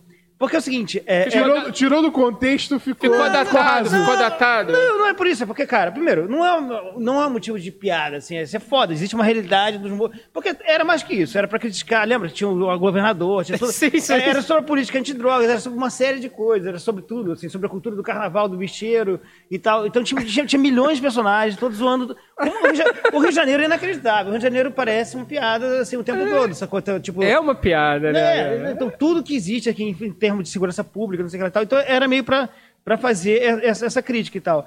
Só que é engraçado que a própria classe média se deu conta que fazer filmes de exploração de violência em favela estava errado. Começa a pegar mal. Não, eles começaram a fazer, repa- reparou que virou um, um- virou um nicho. É, tipo, bom, ok, não, a gente não pode fazer mais isso, o que a gente vai fazer agora? Então vamos discutir nossa relação com nossos empregados. Então começou a sair, tipo, que horas ela volta, Casa Casa, Grande. Grande. Então, De repente virou. Então é muito engraçado que o cara, o pessoal saiu da, da, Tipo, vamos ser, sei lá, completamente exploradores de uma personalidade que não é nossa, pra, tipo, vamos pensar no- que essa realidade tem a ver com a gente. Ah, minha empregada era do morro, sacou? Então é. Então é meio isso. Então, então, então, então, tipo assim, agora me parece assim, tipo assim, parece meio mais caricatural do que quando a gente começou a fazer, sacou? É, não, total. Entendeu? E, e aí, tipo assim, e acho que talvez hoje ele não pegasse tão bem e tal. Mas, mas, eu- mas eu me lembro que a intenção sempre foi de denunciar justamente isso. Tanto que tinha um personagem, sei lá, que era, era um cineasta, Jean-Luc, ou alguma coisa, que era justamente um desses caras de classe média que vai na favela, não sei o que lá e tal. Então, tipo, Cara, era sensacional. não, tinha, tinha, uma, tinha uma intenção muito boa. boas. tinha uma intenção muito boa, mas, mas assim, hoje em dia eu não sei se pegaria tão bem, até porque pra mim, tipo, é, é, sei lá, eu, eu eu também não gosto de ficar, eu não sou apegado a nenhum projeto meu, eu gosto muito de fazer a parada, depois pensar se, se valer a pena fazer ou não e tal. E assim, tipo, eu tenho muito projeto, muita coisa que já tá no ar e tal, etc. E, e- e- e aquela história, como, como qualquer projeto audiovisual, ele tem um tempo de vida de É, oito anos. assim, se você cria uma parada, saiba que no máximo Mas tu pode também dar aquela tacada, tipo, visão Thundercat, né? Além do De, tipo, ver a alcance- parada que todo mundo quer fazer agora e tu, de repente. Não, é, às vezes você dá uma tacada que tá descolada agora, que não funfa agora, mas você Pode sabe. ser, claro. Mas, porra, a parada funfa daqui a. Não, claro, claro, claro. Ah, porra. Né? Se, eu, se eu tivesse feito uma paró- paródia de que horas ela volta, estaria na hora certinha de fazer, sacou? Mas enfim, não sei, tipo, é, é, eu concordo, assim, tipo, é, é, mas o ideal assim, é sempre você falar sobre uma coisa que você realmente quer dizer alguma coisa a respeito, que você tem uma visão sobre aquilo e tal. Então, eu tenho, assim, então, portanto, meus projetos são sobre futebol, violência urbana, tudo que meio que me interessa. Não, que a gente, a gente parte da premissa que é bom a gente escrever sobre o que a gente entende, entende, né? Ah, isso é. É, porque se você tenta emular, cara, já é o primeiro passo pra tu se fuder, né? É. Eu, eu não sei, talvez eu. Talvez o fato de ser um olhar novo pela coisa, talvez às vezes funcione também. Eu, eu, eu costumo dizer que, tipo, sei lá, eu sou, eu sou um cara meio burro pra trabalhar no Greg News, assim. Eu fico. Ah, vai se fuder, Não, não, não, não, não, cara, mas assim, tipo, na, na boa, a- a- nossa, a, a- minha chefa, a Alessandra Rufino, ela é, é- é- é formada em Colômbia, ela é inacreditável, você, pô, Bruno Tortura é só, é só camisa 10, assim. Não, mas, E eu- cara, E eu, sou mas- humorista, sacou? Eu- Não, mas eu- olha só, mas, ah, mas tu pode tocar guitarra sendo um cara totalmente visceral, ou tu pode tocar um cara sendo totalmente. Cara, cara assim, é, é, meu- é meu muito, negócio- é muito Meu olhar. negócio com isso é, o- é falar, só tem camisa 10. A seleção da Copa de 70 tinha quatro camisas 10. O gol, o gol que todo mundo lembra é do Carlos Alberto Torres, é do lateral, porra. Não, Cara, cara, mas, mas já tava 4x1, 3x1, então. é, isso não tem nada a ver. Olha só, só pra ilustrar isso aí, cara, eu, eu, eu não era roteirista, nunca fui roteirista na minha vida, né? Eu virei roteirista por um, acaso que eu era publicitário, eu era diretor de arte, nunca. Eu passei 10 anos da minha vida lealtando coisas sem ler o que eu tava lealtando. O re- redator mandava pra mim, eu nem lia aquela porra. Eu, Ah, aqui tá bonito, aqui não tá, não sei o que, foda-se. E, cara, e quando eu fali, enfim, teve toda uma virada que, eu, que, que não sobrou nada na minha vida, só sobrou a história do Molusco que eu gravei e botei no YouTube. E essa porra abriu chance de eu virar roteirista. Eu me lembro até hoje do papo que eu tive com, com, com, com o Renato lá da Conspira, que ele falou que assim, cara, você que escreve os Molu- o Molusco, eu falei, sou eu. Ele falou, cara, eu te quero como roteirista aqui. Eu falei, mano, eu nunca escrevi um roteiro na minha vida. Ele falou, foda-se, eu quero o que tá dentro da tua cabeça. sim. Como escreve, você aprende Você depois. pode ser analfabeto, você, Claro. você- o que eu quero é a ideia que está aí. Então, assim, isso é muito bacana porque é, você fala que assim, ah, não, me- sinto inteligente o suficiente para escrever o Greg. Aí eu falo que assim, não, cara, é a tua visão Sim, sim. de realidade certamente. que te, vai, te faz diferente para escrever o Greg.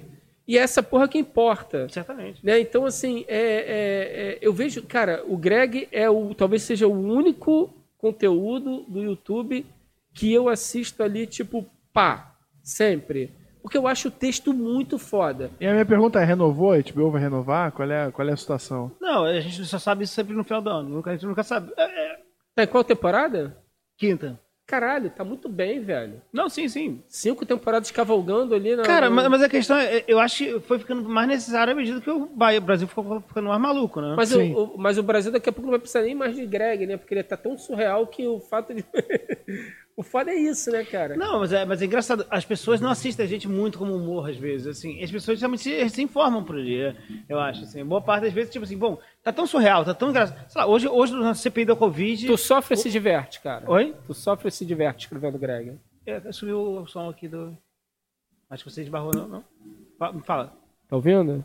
Não, tô ouvindo só você falando aqui no, no live. Deu uma tilt aqui, foi, não? Tá ouvindo aí, senhores? Isso aqui É, eu acho que foi a mesa aqui que, que apagou. Ah, é? É. De qualquer forma. E engraçado, o meu tá, tá modulando ali. Eu tô É. ouvindo vocês. na É, o meu não, o meu parou de. Então- Bom, beleza, mas tranquilo. Mas eu ouço normalmente. É, é só tu mesmo. Não, mas assim, a pergunta é, porra, do jeito que a gente tá fudido aqui com esse governo, Pode tirar com, o fone todo, então, com, qualquer parada. com todo esse cenário, caralho, é... Escrever o Greg é o quê? É é mais, é mais uma diversão no meio desse cenário ou é um sofrimento? Cara, eu, eu- não. Não, era pra ser um sofrimento, porque eu sou obrigado toda semana a ver, sei lá, vídeos do MBL e coisas assim. o, o, o, o meu, o meu, como é que chama? O meu algoritmo, ah, o meu algoritmo do, do, do, do YouTube acha que eu sou um reaça total, né? Porque só, só me oferece Cara, que do inferno, Lobão, que sacou? inferno, que inferno. Mas é, que é, é, a gente fala, a gente é escafandrista de chorume, assim, a gente tem que todo...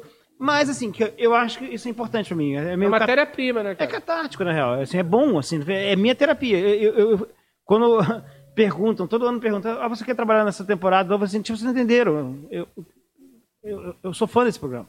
Eu, eu- eu trabalho nesse programa porque eu preciso dele. É, é é minha terapia, sacou? Então, é, é, eu gosto muito porque eu, eu gosto de... de- é, é, eu gosto de fazer muito humor, eu gosto da equipe, o pessoal. É maravilhoso e tal. Mas eu, eu preciso do programa. Acho que eu realmente preciso, senão eu estaria to- totalmente alienado, sacou? Eu estaria totalmente. Né, teria me desconectado das redes sociais. Teria...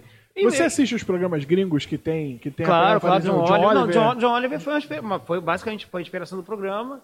E é uma coisa que a gente, tipo assim, a gente, vamos fazer uma coisa diferente, mas o John Oliver é, é- é uma. Tanto é que a, a- a Alessandra, a diretora, ela foi. Ela conheceu o John Oliver, foi, foi visitar lá, conheceu, deu uma. Ah, tipo assim, ela queria saber como fazer um news de comédia assim e tal. E ela fez a residência Ela John fez, é, Oliver, fez né, uma- foi é, tipo assim, não, é pra entender, mas é engraçado aquela história. O cara tem uma equipe gigantesca e tal. A gente fez, a gente adaptou pra possibilidade brasileira. E deu certo, assim. E eu acho que engraçado que cresceu agora nos dois últimos anos, porque é, é, ficou mais necessário.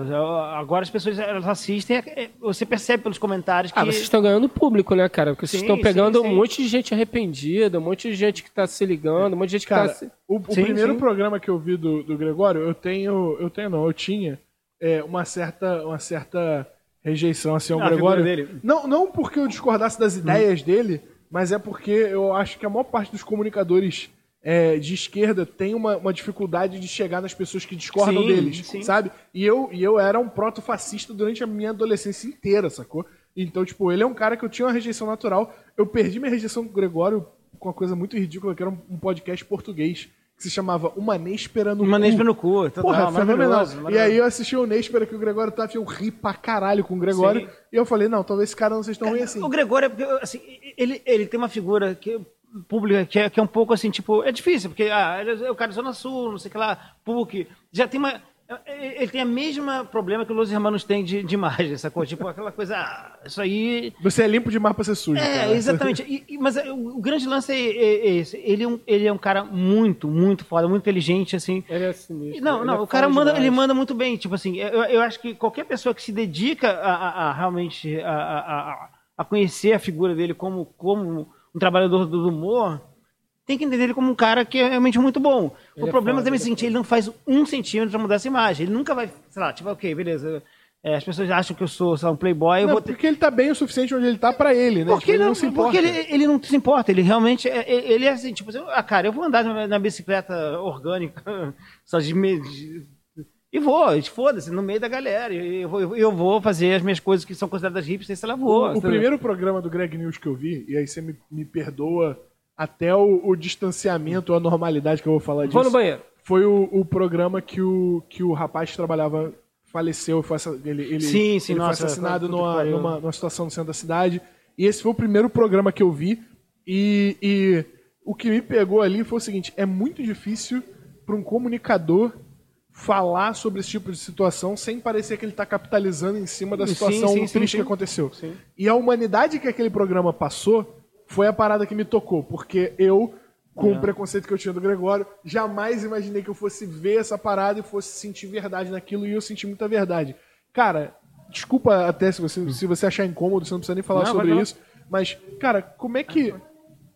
Como é que foi todo o clima nessa, nessa, nessa Ah, situação? cara, foi que uma- que- foi- foi- cara, a gente, a gente tava. É, engraçado, ele morreu, ele foi assassinado no. no, é, no penu- no- quando a gente estava gravando o penúltimo programa. Entendeu? A gente tava. A gente tinha. A gente tinha decidido que o último programa ia ser sobre um determinado assunto e tal. E no penúltimo programa a gente. Assim, ele sumiu durante a ele era Ele era de direção, então ele estava sempre com a gente. Uhum. E ele não apareceu nesse dia, entendeu? É, é, Ele tinha sido assassinado na, na segunda de noite. Entendeu? Então a gente não tinha a gente não tinha é, é, é, é, essa noção assim que é, que ele estava que ele tinha sido assassinado e tal. Então a gente assim foi imagina imagina depo- a gente soube isso na terça imagina depois a terça não, na, na- não então, terça a gente gravou e na quarta-feira a gente soube. Então, tipo, imagina as pessoas editando o programa. Assim, e ele, o cara, é um cara dos mais queridos, assim, na carreira do Cadu, era um cara que, tipo, a gente. É, é, é, é, é, eu me lembro de falar isso pra minha mulher. Tipo assim, eu não conheço esse cara. Ele, ele, a gente, eu, eu- só vi ele presencialmente uma vez, quando a gente foi apresentado, porque a gente, a gente foi apresentado na, na primeira reunião do ano, foi presencial, e aí fechou tudo. Então a gente basicamente, eu, eu conheci o cara de trocar ideia com ele no, durante o Zoom e tal, não sei o que lá, e eventualmente por, por WhatsApp, e eu falava pra minha mulher, esse cara, eu vou pro Maracanã com ele, mas flamenguista, a gente vai, a gente vai virar melhor amigo, porque o cara é um querido do caralho, todo mundo amava ele, e o cara era aquele, ele realmente é aquele cara que, tipo assim, puta, é, tinha que engarrafar essa good vibe do cara, essa coisa. E, porra, cara, quando o cara morreu, tipo assim, brother, assim, a, gente, a gente não sabia o que fazer. A gente falou, cara, a gente, vamos jogar fora o programa, o que, que a gente pode fazer da vida? E a gente tinha uma ideia de falar, assim, sobre racismo e tal, etc., que é um, momento, um lugar delicado pro, pro Greg falar. Tipo assim, Sim, o Gregório é o cara que vai levantar É, todos os. Todos os Tu- tudo, Porra, tudo, o Gregório tudo, falando tudo, disso. É, toda- todas as vezes que a gente vai falar sobre determinadas coisas, assim, a gente sempre pensa, a gente, cara, como, como a gente vai falar sobre. A gente já teve um programa sobre aborto, que foi uma dificuldade, porque, porra, como a gente vai colocar isso? A gente submeteu o texto a 200 mil feministas e tal, para ver se a gente não estava fazendo alguma coisa. Porque, não, a gente, inclusive, tinha no- no- no- na, na- assim, a equipe sempre foi, foi diversa, tem mulheres, não sei o que lá e tal que, que, que, é, que é uma coisa que, tipo assim, foi uma aplicação do programa número um, assim, tipo, a gente não pode ter uma equipe que seja, que as pessoas não tenham vivência e tal. É, quando a gente for falar sobre viol- violência urbana e tal, não, não pode ser eu e o Greg escrevendo um programa sobre isso, sacou? E aí, porra, cara, e bateu muito forte, porque o cara era, um- era uma pessoa muito maravilhosa e tal. E quando a gente escreveu aquele programa, ele estava meio feito para ser outra coisa. A gente já tinha pensado em fazer esse assunto, então a gente meio misturou tudo e assim, foi um programa que a gente escreveu chorando. assim, a, a- a reunião, a reunião- quando, quando foi assassinado do Cadu, né, que eu quero essa direção, ele foi assassinado no penúltimo programa. E no, e no último programa foi sobre. que chamou, chamou é, Boa Noite Família, que era um programa sobre família, como, como existe essa ideia de família. conceitos de família. É, no, no, no, no- no- no governo Bolsonaro, que a família, não sei o que lá e tal, como, como deve ser uma família. E a gente meio explicando que ele tinha essa, co- essa coisa de chamar a gente de família, e a gente levou isso para contar a história. Ele foi assassinado perto do, do, do- do- ali da, da, da, zona da Pedra do Sal, Sim, onde, do Sal. onde ele produzia um, um samba que tinha ali e tal. Então a gente fez uma junção de várias coisas que a gente queria falar naquele programa. E foi muito emocionante. A gente realmente. eh, Foi, assim, só tem verdade ali. Ali, ali, ali não, não, tem, não tinha ninguém jogando pra plateia e tal. A gente tava. com- A família acompanhou a gente com. E, é uma coisa que você sente. Se você assistiu o programa, você sente que não tem ninguém jogando pra plateia. Eu Sim, sei porque sim. eu, sou, eu era um crítico Sim. foda desse povo do Gregório e, cara. Mas eu entendo, assim, é aquela história, tipo assim. é, Cara, olha só, por exemplo, eu- a, a- a- a- tem um- a, a mãe de santo da, da- da minha, da, da minha mulher, ela, ela, ela, ela votou no crime dela contra um freixo. E gente, gente, como você votou no Crivella? O Crivella é um, é um, é um cara. ele- Mas ele- qualquer coisa é melhor do que o não, comunismo. ah, eu vou, eu vou- não, vou votar naquele Playboy. A, a- a le- Ah. a leitura do- dela, do Freixo, o Freixo é longe de um Playboy, entendeu? Mas é o cara dá essa leitura. Então, às vezes, eventualmente, a gente, a gente tem que eh, lutar contra essa imagem que vocês fez da gente, entendeu? No caso do Gregório, as pessoas vão pensar, ah, o cara, Facebook, não sei o que lá e tal, tablado, sei lá o que. As pessoas têm uma coisa meio assim, tipo, que vem antes, saca? Como outro dia eu vi um, um cara eh, que eu conheço na internet, que pra mim também era um super playboy, nem sabia que apito ele tocava antes, antes do governo Bolsonaro, e o cara falando, tem que acabar a Zona Sul. Eu falei, brother, tipo, porque, porque Gregório falou não sei o que lá e tal, etc. Dizendo, caralho, cara, assim, como assim tem que acabar a Zona Sul? Tipo, você é Zona Sul, está tatuada na sua testa, você é um branquinho, eu só, eu só sabia que você gostava de Beatles, você é um cara de blogueiro de, de, de música, como é que você sabe, sabe? Como é que você vem cobrar o cara assim desse, ne- nesse nível, sacou? Então é um pouco isso, né? A gente, eu sei que gente todo mundo tem que meio que brigar contra a imagem que tem e tal, porque, tipo assim, a gente quer ser ouvido por mais gente. Aí, E, o- e o, e o Greg News, nesse sentido, tem essa, essa é, preocupação.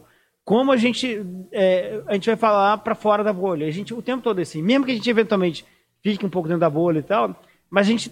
Algum, alguma argumentação. Cara, eu lembro de uma uma briga, quando a gente fez uma defesa da ciência, uma briga entre blogueiros de direita e ficaram brigando no nosso documentário, foi maravilhoso. Tipo assim, tá, pre- tá defendendo a ciência, você é contra a ciência? Tipo, eu também sou de direita, porra. Então, então tem umas coisas que a gente consegue eventualmente furar essa bolha. É, é, eu acho, cara, que vocês. É, é difícil, né? É porque é um conteúdo. Eu sempre fico tentando olhar com esse olhar aí. Será que eles estão agora, esse episódio, eles, eles romperam a bolha? Chegaram em quem tem que chegar? É, eu sempre fico com essa preocupação. Eu acho que às vezes sim, oscila, né? E. e- e- É, não- não dá pra ganhar não- todas. não- é, É. não dá pra ganhar todas. Mas eu acho que a, uma coisa que é relevante é a insistência.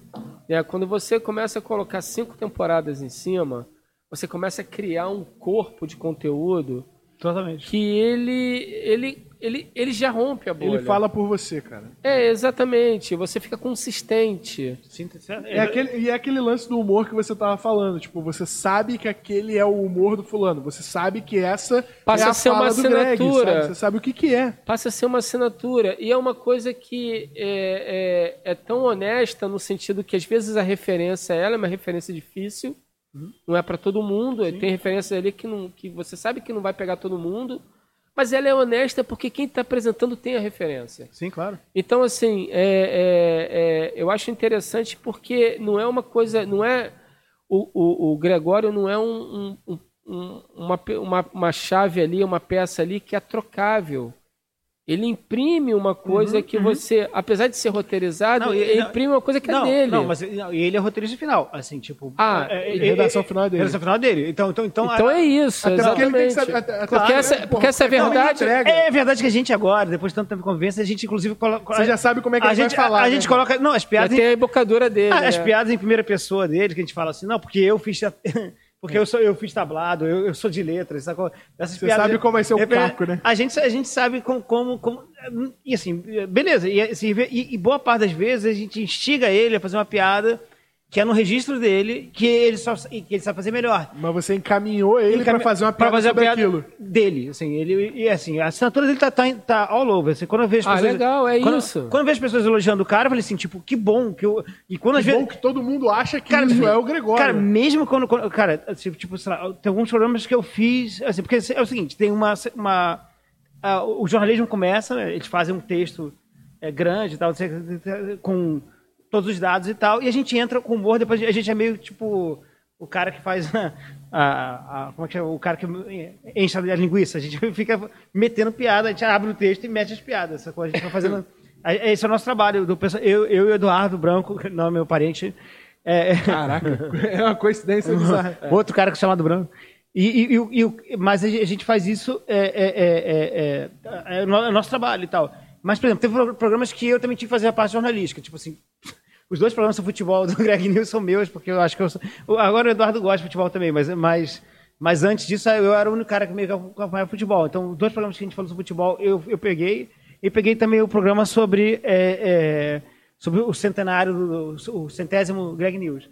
São programas que eu fiz é, Ah, é, quase inteiro. Então, tipo assim, cara, mas Isso é foda. mas o- o programa, o, o programa, assim, por mais que tenha sobrevivido a maior parte de texto que eu escrevi, porque boa parte deles cai e tal, mas, assim, esses programas, como eu escrevi inteiros, eles meio que têm uma consistência do que eu escrevi, é totalmente no registro do Greg, é totalmente. E o Greg mexe, assim, palavras, ele troca palavras de ordem só pra entregar do jeito dele. Cara, então, ele- eu, é Eu- muito... eu- eu- o redator final ele precisa fazer isso, né? Tipo, Claro. Não, é, é, muitas vezes a galera acha que, que, principalmente a galera que tá entrando no mundo de roteiro, é, seja lá qual for o tipo de roteiro, acha que isso é uma, é uma- é uma besteira, é uma Sim, coisa, sim. mas muitas das vezes é pro cara que vai entregar aquele texto ter a naturalidade de entregar aquele texto do jeito que ele precisa. Né? Então tem, tem muito disso e a Sim. gente, cara, caga muito em cima disso várias e várias vezes. A gente, como roteirista, fica, pô, o cara tinha que mexer no meu texto, que não sei o que, que não sei o que. Mas não é isso. Não, e pelo contrário. Cara, na boa, o o roteirista é o cara que mais tem que trabalhar o desapego na vida. E é isso mesmo, porque é isso, é, cara, no fim das contas. E no fim das contas, cara, o audiovisual é um. É, o grande problema é isso, é, até a teoria do autor lá dos franceses meio cagou essa porra porque transformou o diretor no único autor do filme. Mas assim, tipo, é um trabalho de colaboração bizarro, assim, inacreditável. Porra, é tanto que, que diretor em francês é realizateur. Realizador, É o exatamente. cara que realiza o filme. Exatamente. Porra! Exatamente. Mas é engraçado, o lance do Greg, aqui só pra gente fechar a pauta, é que, cara, é, eu particularmente eu conheci o Greg, eu tive com o Greg uma única vez, assim. E ele é uma pessoa, cara, tão encantadora, sabe? Tão encantadora. E, sei lá, até peço desculpa ao Greg, porque nesse dia eu tava muito surtado. Eu não sei, devo ter falado umas merdas pra ele, possivelmente. E depois eu tive com ele, depois quando ele fez um monólogo, que ele, a peça dele é muito foda. E, e ele, cara, ele escreveu o, o, o prefácio do meu Do, livro. do seu livro, sim, total. Cara, que, cara, Cara, eu é o sou, prefácio mais lindo que eu já li na vida. Então, assim, cara, Ele é- é- eu sou doido pra conhecer ele, apesar de, Eu de sou ter tido esse completamente, preconceito. eu sou completamente apaixonado pelo Greg, cara, pelo Eu, eu, eu, eu, eu gostei dele de cara, assim. Tipo, assim, É, eu ele é muito foda, é uma A, pessoa a, a persona que ele tem, assim, um pouco aquela meio loser. Eu- eu- As primeiras vezes que eu vi foram aqueles filmes que ele fez, aquele. é, como é que é aquele, aquele filme que ele fez na PUC, que é o. Do Matheus. Do né? Matheus, Aham. é, que eu esqueci o nome. Eu também não lembro o nome do filme. Mas eu, mas eu, É, sei, é, eu sei qual é. é, O fim, não sei qual é do fim. Talvez, é. É alguma coisa assim. Mas eu não. eu- Antes do fim, talvez? Não sei. Eu, É, é alguma coisa assim, tipo. eu não lembro. Eu não lembro o nome do filme, mas Matheus Não, ouviu o filme, então- Greg ouviu o filme. Então, eu- então, então eu vi. Eu vi eu- é, é, foram as coisas, tipo assim, e, e tinha uma coisa, um personagem meio perdedor e tal, etc. Eu achava, ah, é uma coisa indie brasileira e tal, sei lá e tal. E eu achava assim, ah, talvez ele só faça, faça isso. Mas a primeira vez que eu vi ele em teatro e tal, eu vi que ele era muito versátil, muito, muito melhor que Eu isso. conheci ele no Zenas Improvisadas. Dizendo, é, porra, isso é. Isso é, Porra, isso é e, e, cara, é bem ele, ruim. ele, ele no, no Zena é muito. Tem do- três momentos do Greg. O Greg do Zenas, que, é um, que eram os vídeos do YouTube que eu achava ele e o Rafael Queiroga geniais Genial. fazendo Zenas Improvisadas. Queiroga é outro- merda. É outro gênio. Esse é É. esse também. Puta cara. merda, Caralho, eu achava, achava inclu- os dois, cara, inclusive- outra, outro patamar de Inclusive, um de recado pro rir. Queiroga. Queiroga, caralho, te amo, velho.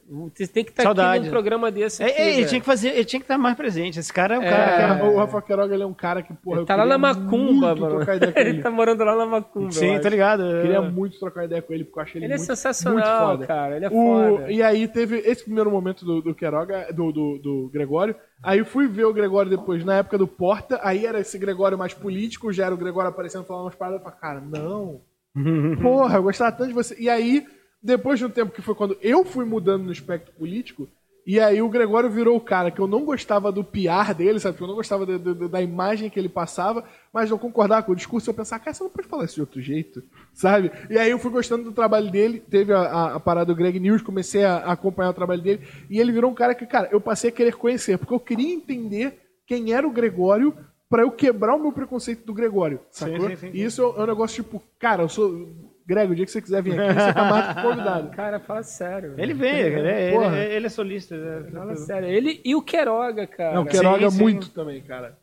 Dois O, o caras, Queiroga, o porra. Queiroga tem uma. Zenas improvisadas, acho que 2009, talvez.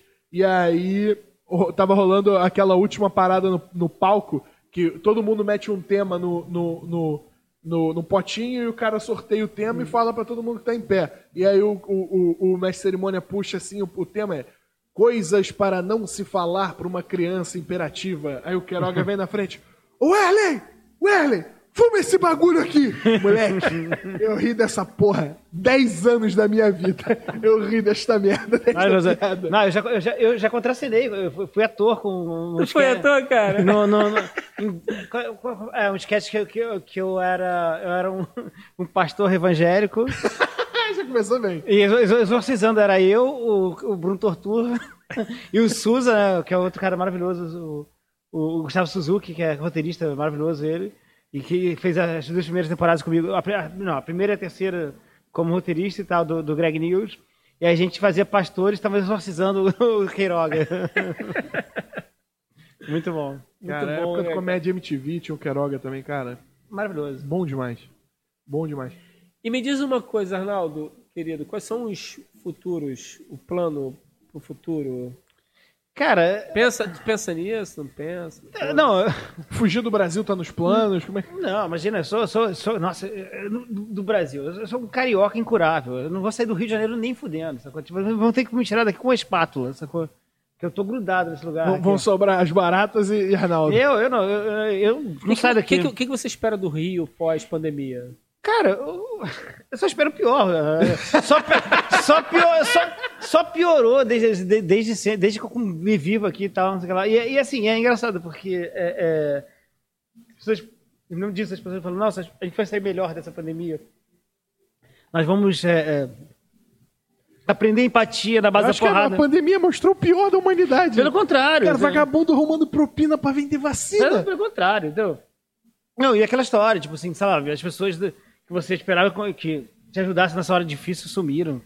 Se decepcionou muito, cara? Descobriu muito. Não, não, não, eu não espero nada de ninguém. Eu sou, eu sou, eu sou- é, nesse sentido é muito bom ser agnóstico, assim. Eu, não, eu tipo, eu, eu, eu não quero, eu não espero nada. Não, não, tem, na- não tem nenhuma recompensa pra mim no final. Eu não acredito em nenhuma, eu não acredito em nada, assim, tipo. Então, tipo, é, eu não espero nada É, de acabou. Mas não, não, mas a questão é, eu não espero nada de ninguém, não, não por nada, assim, não porque eu sou, sou- seja cético e tal, etc. Porque, tipo, Pra quê, entendeu? Esperar alguma coisa de alguém. O bom é você fazer por você.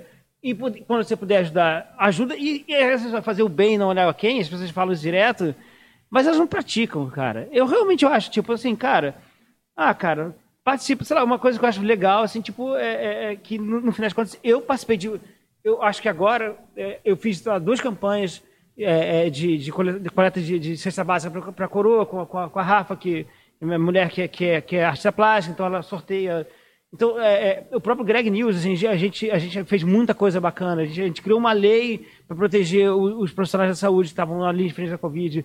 A gente, a gente conseguiu é, é, uma vaquinha que angariou é, 1 milhão e 500 mil reais para a Amazônia, para para gente que estava sem cobertura do, do governo, para a gente, a gente fez tanta coisa legal. E eu falei, cara, tipo assim, é isso, faz, sabe, o que você acha que você pode fazer. É, é, e não espera nada de ninguém, tipo assim, não, você- Isso, isso é uma coisa bacana, né? Pra quem tem alcance, né? pois é, tipo As assim, pessoas tinham que usar isso. pois é, e, e- e- e é e, assim, tipo, a partir do ponto que você consegue fazer uma coisa assim, você, você tipo, se vai, vai fazendo e, não espera nada de troca, tipo assim, é, um pouco isso. E, e a impressão que dá é que tá todo mundo assim meio as pessoas ficaram muito vigilantes na, na, na pandemia. Tipo assim, você está fazendo errado, você está fazendo errado, você está fazendo errado. Ficou uma, uma, uma certa crise, assim, de... de é, é, é, uma competição de santidade, essa coisa. E, eu- eu- isso eu sempre achei idiota, assim, tipo, eu, eu concordo que. É, é, que- Engraçado é o seguinte, eu me lembro uma coisa que, que as pessoas falavam antes da, da, da pandemia. Cara, olha, depressão é de verdade, depressão não é frescura, você tem que entender que depressão, não sei o que lá. Aí tem uma pandemia, as pessoas estão trancadas em casa, eu fiquei super preocupado com muitos amigos meus que são, têm tendência à depressão, e eles trancados em casa, assim, puta, caralho, que merda, não sei o que lá e tal. E aí, se a pessoa vai na praia, mesmo que, a praia, que ele vai sete da manhã, com ninguém, não sei o que lá e tal, Ah, você tá saindo de ah, casa. Tá saindo de casa. Aí fica todo mundo assim, pe- perseguindo as pessoas. Sacou? Tipo assim, peraí. Depressão é uma coisa séria ou não é? Entendeu? Ou, ou, tipo assim, ou todo mundo agora tem que ser resiliente pra caralho, sacou? Então ficou uma, uma, uma, uma, uma vigilância em cima das pessoas. A, a internet tirou o direito de errar, né, cara? É, Não, é, e- isso, isso é muito louco, porque é, eu, eu tava nessa onda, tipo, quando teve o lance da- do lockdown, caralho, não sei o quê, eu falei, não, todo mundo tem que ficar em casa, não sei o quê, blá, blá, blá. Não, não, não, mas Aí eu, aí eu, eu, eu fiquei, assim. Eu, Não, não, sim, sim, mas eu entendo o, o- o- a coisa da caricatura que é a seguinte: eu precisei levar minha filha na pediatra. Filha, sei lá, seis meses. Aí eu tive que parar o carro uma quadra da pediatra. Aí eu tive que ir andando com o carrinho, empurrando o carrinho pra pediatra. E aí o maluco gritou, vai pra casa arrombado! Sim, sabe? total. então, Total. assim, é, o que eu- é exatamente isso. Tipo, é. é, é Às vezes, sem, sem saber o contexto... é o tava- 8 e 80. É, não, muito- às vezes sem saber o contexto. Então, tipo, sei lá... Cada eu, caso é eu, um tinha- caso, eu tive né? que operar durante, durante a pandemia, sacou? Eu tive que fazer operação, sacou? É isso, a história Eu é não- muito louca, né, velho? Cara, eu- Mas já tá de boa aí, amor? Não, tô, tô. não, mais ou menos, assim. eu- é- é- conta, conta essa história, conta essa história pra galera. Não, é idiota, assim, é, é imbecil, porque, tipo, eu gostaria de que houvesse uma coisa de uma relação de culpa, de a- ação e reação do universo, mas não tem. Queria que o universo tivesse consequências. Mas o- Foi uni- simplesmente o destino sendo escroto. né? Exatamente, assim, eu tava fazendo a barba, no, no- no- assim, nem tava no meu banheiro, fui no banheiro do, do Davi, do, do enteado, porque a máquina de, de, de cortar, cabelo- de fazer, a, que eu corto com máquina e depois ajeito com, com, com Com a lâmina. Com a lâmina, e tipo assim, e aí a máquina não tava, tava no banheiro dele, não sei porquê, eu peguei no banheiro dele, tô lá fazendo a barba, e de repente eu levanto a- a- o ombro e bato na, na janela do banheiro. Eu não sabia que a janela do banheiro, na verdade, era, em- era de encaixe, não era parafusada. Então a janela cai, explode vidro para todo lado e corta meu pulso. E, e, tipo, eu, e corta o tendão do meu polegar. Caralho, mano. Aí fica o movimento todo cagado e tal, etc. Beleza. Dor. Obriga- dor, sou obrigado a ser operado um dia depois e tal, operam e tal. Só que aí eu, eu fico um mês e meio com a mão paralisada, começo a fazer fisioterapia para poder voltar aos movimentos e de repente a, a- a- minha mão dói demais, cara, ainda tem uma dor aqui, não sei o que lá e tal. Quando eu vejo, eles esqueceram um, um caco de vidro mais adiante aqui. Ah, tranquilo, velho. Super. E aí eu tenho, eu tenho que fazer uma segunda operação e depois que eu faço a segunda operação eu pego Covid. Que caralho. No, no médico, então, então, no hospital. Então, ou seja, tipo, assim, eu- a vida inteira. É um combo de merda. Mas tu não tem a impressão que às vezes o destino, ele é um personagem? Ele é um personagem, né? Não, total. E, e por conta disso, assim, tipo, sei lá, tipo. Ele pode ser maneiro contigo às vezes. Sim, sim, sim. E às vezes muito escroto, mas e, e tudo bem, sacou? Tipo assim, eu, eu, eu, não, é- é- eu não espero nada do universo. Eu não quero que ele seja. Tipo, Gente boa, Eu né? fui uma boa pessoa, por que que tá acontecendo isso comigo? É, Porque você é bom no seu referencial, irmão. Às vezes você tá é, pois sendo é. da puta aí na, Exatamente, na não. máxima. É, isso é, isso é típico de incel. Mas por que, que ela não fica com... Por que, que ela não gosta de mim? Eu sou tão legal com as pessoas. Não, você não é legal. Entendeu? Você é um cuzão com as mulheres e, tipo, e você merece basicamente essa- esse tratamento, porque a- a- o fato que você se acha uma pessoa legal é aquele cara que fala que eu sou um homem de bem, entendeu? Isso é coisa, o cara se, se põe nessa categoria, ele, ele nem se põe à prova, porque ele é homem de bem. Exatamente. Porque ele é um cara legal. Então, Você, você se botou no- no- no- numa classificação que você depende do escrutínio alheio, pra se Alheio. colocar. Exatamente, mas o cara se colocou antes. Então esse é o problema, entendeu? Tipo, eu não mereço isso. Merecer, como diz o Clint Eastwood em Os Imperdoáveis, merecer não tem nada a ver com isso. Cara, esse filme é muito bom, cara. Maravilhoso, maravilhoso. Caralho. Eu preciso do banheiro também, posso fazer isso? Faça isso. Vai que é tua. Vai. Que é tua, vai que é tua. Cara, Ih, Eita caralho. foi embora de fone, derrubou a cerveja. Puro Arnaldo Branco não está. É, não, eu ia falar isso porque ele nem fumou na nossa presença. Não, é total. Ele, ele fumou sem a gente, o que torna tudo muito pior. Acho que tem que ser um, isso é um crime. Ô, Lusco, a gente vai estar, a gente vai estar completamente ofuscado pela galera. A gente vai estar completamente ofuscado pela galera limpando a mesa aqui, né? Então a câmera e a luz não vai aparecer. Mas a gente pode estar, estar falando aqui de qualquer coisa, cara. De onde de onde você conheceu o Arnaldo Branco? Isso é uma pergunta que, a gente, que eu não te fiz. E que é uma coisa que a gente vai poder falar sobre, sobre mais Caralho, pra onde frente. eu conheci o Arnaldo Branco, velho? O Arnaldo Branco acho que veio através do Matias Max. Acho que uma vez eu fui torrar um na casa de Matias Max. E se eu não me engano, o Arnaldo Branco estava. Ah, Pode ser que hum, não bata essa. essa informação. É, tem que confirmar com ele, mas a, a princípio é isso.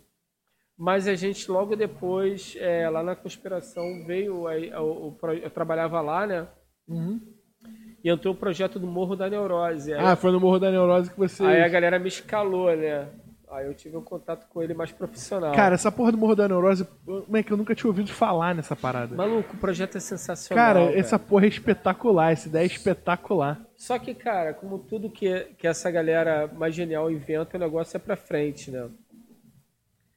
É, não tá no time certo. Não, eu- o Arnaldo agora tá todo com medo de quebrar o mundo. Ele, posso voltar? Posso voltar? Relaxa, bicho. Bem isso, cara. Sou, eu sou instintivo. Arnaldo, como é que a gente se, se conheceu, velho? Tu lembra disso? O, o Mamute perguntou aqui, eu falei que talvez tenha sido. Eu conheci trabalho. É, ou foi no Morro da Neurose, ou foi uma vez que eu fui torrão lá no, no, no, no, no Matias Max. Matias Max, eu acho. Acho que tu tava lá no AP Cara, com eu, ele. Eu conheci seu trabalho antes, tanto é quando eu fui pra, pra conspiração, pra gente fazer. Posso botar de novo? Uhum. É, é, quando a gente foi na conspiração fazer o trabalho, eu, assim, eu tava totalmente a par, sabia de todas as paradas. O Matias, Matias, se você tiver um programa, alguma coisa assim, não sei. Não, cara, a, a, a gente se conheceu por causa do, do Molusco, né? uhum. né? Mas assim, a gente não chegou a fazer nada junto, não. Não, não, sim, sim, mas, mas eu me lembrava mais ou menos porque tinha uma relação com o Matias e porque eu conhecia o seu trabalho. Sacou? E o mais louco, sabe o que, que é? É que depois que eu lancei o livro, que eu descobri que o Lobo, que é o editor, foi o mesmo editor que editou Do Animal, sim. o seu livro. Que, peraí, só um minuto. Não, eu conheço ele desde. Eu conheço dele do. Molusco, Molusco vai tirar o livro da cartola agora. Nisso. Não, eu conheço o, o, Lobo desde 91, sei lá. Eu lembro que, que eu conheço desde a época que ele queria fazer uma revista masculina pra, pra ganhar da Playboy. é sério isso? Cara, ele tinha esse plano. Como é que é? Ele tinha um nome horroroso, que era tipo, sei lá, era... Ousadia, sei lá. tinha um nome horroroso. Hoje, é, hoje é nome de bebida, né? É, não, não, nome muito ridículo e tal. E ele tinha essa ideia. Ele um amigo meu. Queria... Você conhece o Tibau? Molusco nem ouviu. Ah, Molusco tá aí. Molusco? Molusco tá em outro, outro planeta. Ele tá procurando o que... Você conhece o Tibau, Molusco? Tibau não. Não conhece o Tibau. Olha só, cara, isso é foda, né? Isso é coisa de doidão. Uhum. Eu tenho que relatar isso. Diga. Eu tenho que relatar isso. Eu saí de casa hoje, eu falei, mano, eu peguei meu livro do Mundinho Animal, que é um livro do, do Arnaldo é, Branco. Era um quadrinho que eu fazia. Um quadrinho que foi editado pelo Lobo, que foi o cara que editou meu livro, que hoje é meu sócio na Molus Comics, que está dando suporte aqui pra gente na Barca Furada. Sim, sim. Inclusive, Lobo, um beijo. Lobo, cara. você é foda. Você é muito foda. Inclusive, eu não conheço o Lobo ao vivo. Jura? Eu também não. Juro. Meu Deus. Porque, caralho, a gente só se viu virtualmente. Eu achava que Lobo, eu não sabia que Lobo era fazer a parte do nome do Lobo. Depois é, que San, é Sandro que, Lobo. Depois, Sandro porque Lobo. pra mim o Lobo era Lobo por causa do Lobo da DC. Porque eu olhei, ele parece, eu olhei ele pro parece, Lobo e falei, Ele Lobo, parece personagem. Eu, Rejeitado no céu e no inferno. O próprio. Mas eu acho que. Não, mas eu, eu realmente eu me lembro do Lobo já com esse visual antes de eu conhecer o Lobo personagem. Então é Então, capaz. É que o Lobo ele fez parte do Barba Negra, né? Que foi uma editora que deve ter sido o nome Barba Negra, inclusive Por causa do Lobo. É, é, exatamente. Não, que era um selo da, da, da, Da da Leia. Leia. Exatamente. Uhum. que era uma editora portuguesa. Portuguesa, sim. Que a vida inteira eu chamei de Leia. Que obviamente contratou o Lobo porque é desavisada. Então o Lobo é um, é, um, é um maluco muito foda Sim. que editou o livro do Arnaldo e que é o meu editor e meu sócio aqui na, no Barca Furada junto com o Amendoim, junto Sim, com o sim, Mamute. sim, sim. E que fez o meu livro. Então, assim, as, as paradas se conectam muito, né? E eu Cara, falei, é Rio de Janeiro também. É, Rio de Janeiro. Rio de Janeiro é isso. É, e aí, o que que eu fui- em casa, eu falei que assim, caralho, o Arnaldo Branco hoje, eu vou levar o Mundinho Animal pro Arnaldo Branco canetar, porque, caralho, eu tenho o livro, mas não tenho a assinatura do mestre. E falei, pô, aí eu fui agora na, mochila esqueceu em casa. na mochila, cara. Eu falei, pô, peraí, dá licença, vou pegar na mochila, pegar o livro do Mundinho Animal pro Arnaldo Branco e fazer a média com o Lobo. Me deparo com a porra da mochila sem o livro. do- Ou seja, sequelei e deixei em casa. Eu Tudo sou bem, eu, merda. eu- eu levantei com, com o fone e derrubei a cerveja. Então... É, eu acho que eu vou soltar gente- o copo aqui, porque alguma merda eu vou fazer. A, Tá gente se, faltando a gente se merece. A gente é. Isso, cara, mas eu queria ter assinatura na porra do meu livro, cara. Não, gente, nossa, como. Se a gente não morrer de Covid, a gente vai ter essa Vai ter oportunidade. essa oportunidade, vai ter essa oportunidade ainda, porra. Mas e os planos, cara? Acabou que você falou dos Ah, tá, tá. planos. Não, é, bom, é que tem. Assim, é. é Pessoal, né? A- não, eu, tenho, eu, tenho, eu tenho. Assim, o que é engraçado, como eu falei, todo projeto seu, assim, leva sete anos até ver a luz do sol, sacou? Então, tipo, eu, eu nunca faço nada. Eu, eu- essa história de- do, do roteiro de ter que praticar o desapego. Eu faço milhões de coisas e solto pro universo, e eventualmente uma delas desenvolve uma série. Overdose, a série que eu fiz lá com o pessoal, foi uma coisa. É, é, é, algumas vão até certo estágio, tipo, Mordanorose, primeiro, eu, eu fiz ela com uma, uma- uma live action para um, um concurso da, da, da NET, né, NetLab TV, que era um, era um concurso, ganhou, na- foi a primeira edição, eu ganhei, esse negócio eu ganhei uma oficina. Com Morro da Neurose? Cara, eu lembro, Com- dessa, com eu, lembro, Neurose. eu lembro dessa oficina, eu lembro dessa parada. Então- eu, não, eu não participei, mas eu lembro que, que teve chamado, caralho, Então, não sei o quê. eu ganhei de, de, de, de- de, é, da primeira edição. Mas tu tal. apresentou uma bíbliazinha mesmo? Com Não, eu mandei. é, eu, eu- o que tinha que fazer? Acho que, acho que era só. Um argumento? Não, acho que tinha que botar sinopse de todos os episódios da, da, na série. E era muito louco, porque era linear. Tipo, não era episódio como a gente fez uh, em- na animação. Era uma parada, tipo assim, terminava. um arco, tinha tinha um arco, era, era né? só arco, era uma puta arcão, não sei o que lá e tal, que era uma. E era basicamente assim, uma fuga, eh, era uma, um bonde passando pela cidade, eles fugindo, e com aqueles personagens e tal. Já, já tinha o arrombado, já tinha a porra toda. Mas, Cara, o arrombado, arrombado é um personagem foda. perfeito. mas, mas, mas era uma parada isso, era uma série de, de, de live action de, de arco e tal. E aí virou. eh, Não, virou. E aí quando eu fiz a oficina virou outra coisa, virou uma coisa meio sitcom. E depois quando eu, eu, eu falei com. Porque é engraçado, sabe por que, que, que a conspiração pegou a série? Porque, em tese, eu ia fazer uma. Uma, uma eh, eles queriam um roteirista para uma série do Andrucha e me pediram assim, cara, a gente quer um roteirista, a gente quer saber o que, que você já fez e tal. Eu falei, ah, cara, eu tenho. Aí eu mandei um material meu, coisas que eu fiz que realmente tinham sido produzidas, e ah, tem essa série que eu fiz, é, que eu ganhei um concurso com ela, mas nunca não andou. Não virou tal. nada. Não virou nada. E aí os caras, nossa, a gente quer isso, sacou? E aí a gente pode escrever isso no edital de desenvolvimento? Pode, pode. E ganhou o edital de desenvolvimento e a gente fez, sacou? Mas, tipo, e aí, tipo, quando. Mas por que, que você não faz como animação? Foi, a sugestão foi, foi do Renato, eu acho, da, da Conspira. maneiro. sacou? Então. Porra, dá, dá muito mais, dá muito mais amplitude pro absurdo. A animação dá muito mais Claro, amplitude pro claro. absurdo. Não, assim, pra mim a animação é, é- é perfeito. Porque, tipo assim, você- se é uma coisa que, eu- é, o que você odeia é brigar com o ator. Porque o ator fala, ele vê um bife de texto. Ah, É, pô, vou ter que não, dar vou ter que- é, Exatamente. E quando um, um dublador de animação, o cara, pelo contrário, brother. Você Porque pode. ele não tem oportunidade de o dar cara um nunca. É, o cara não tá a cara dele, então o cara pode cortar, ele pode fazer, ele pode não sei o que. Então, tipo assim, é maravilhoso. Então, animação, você pode fazer uma série de coisas que você não pode fazer em live action.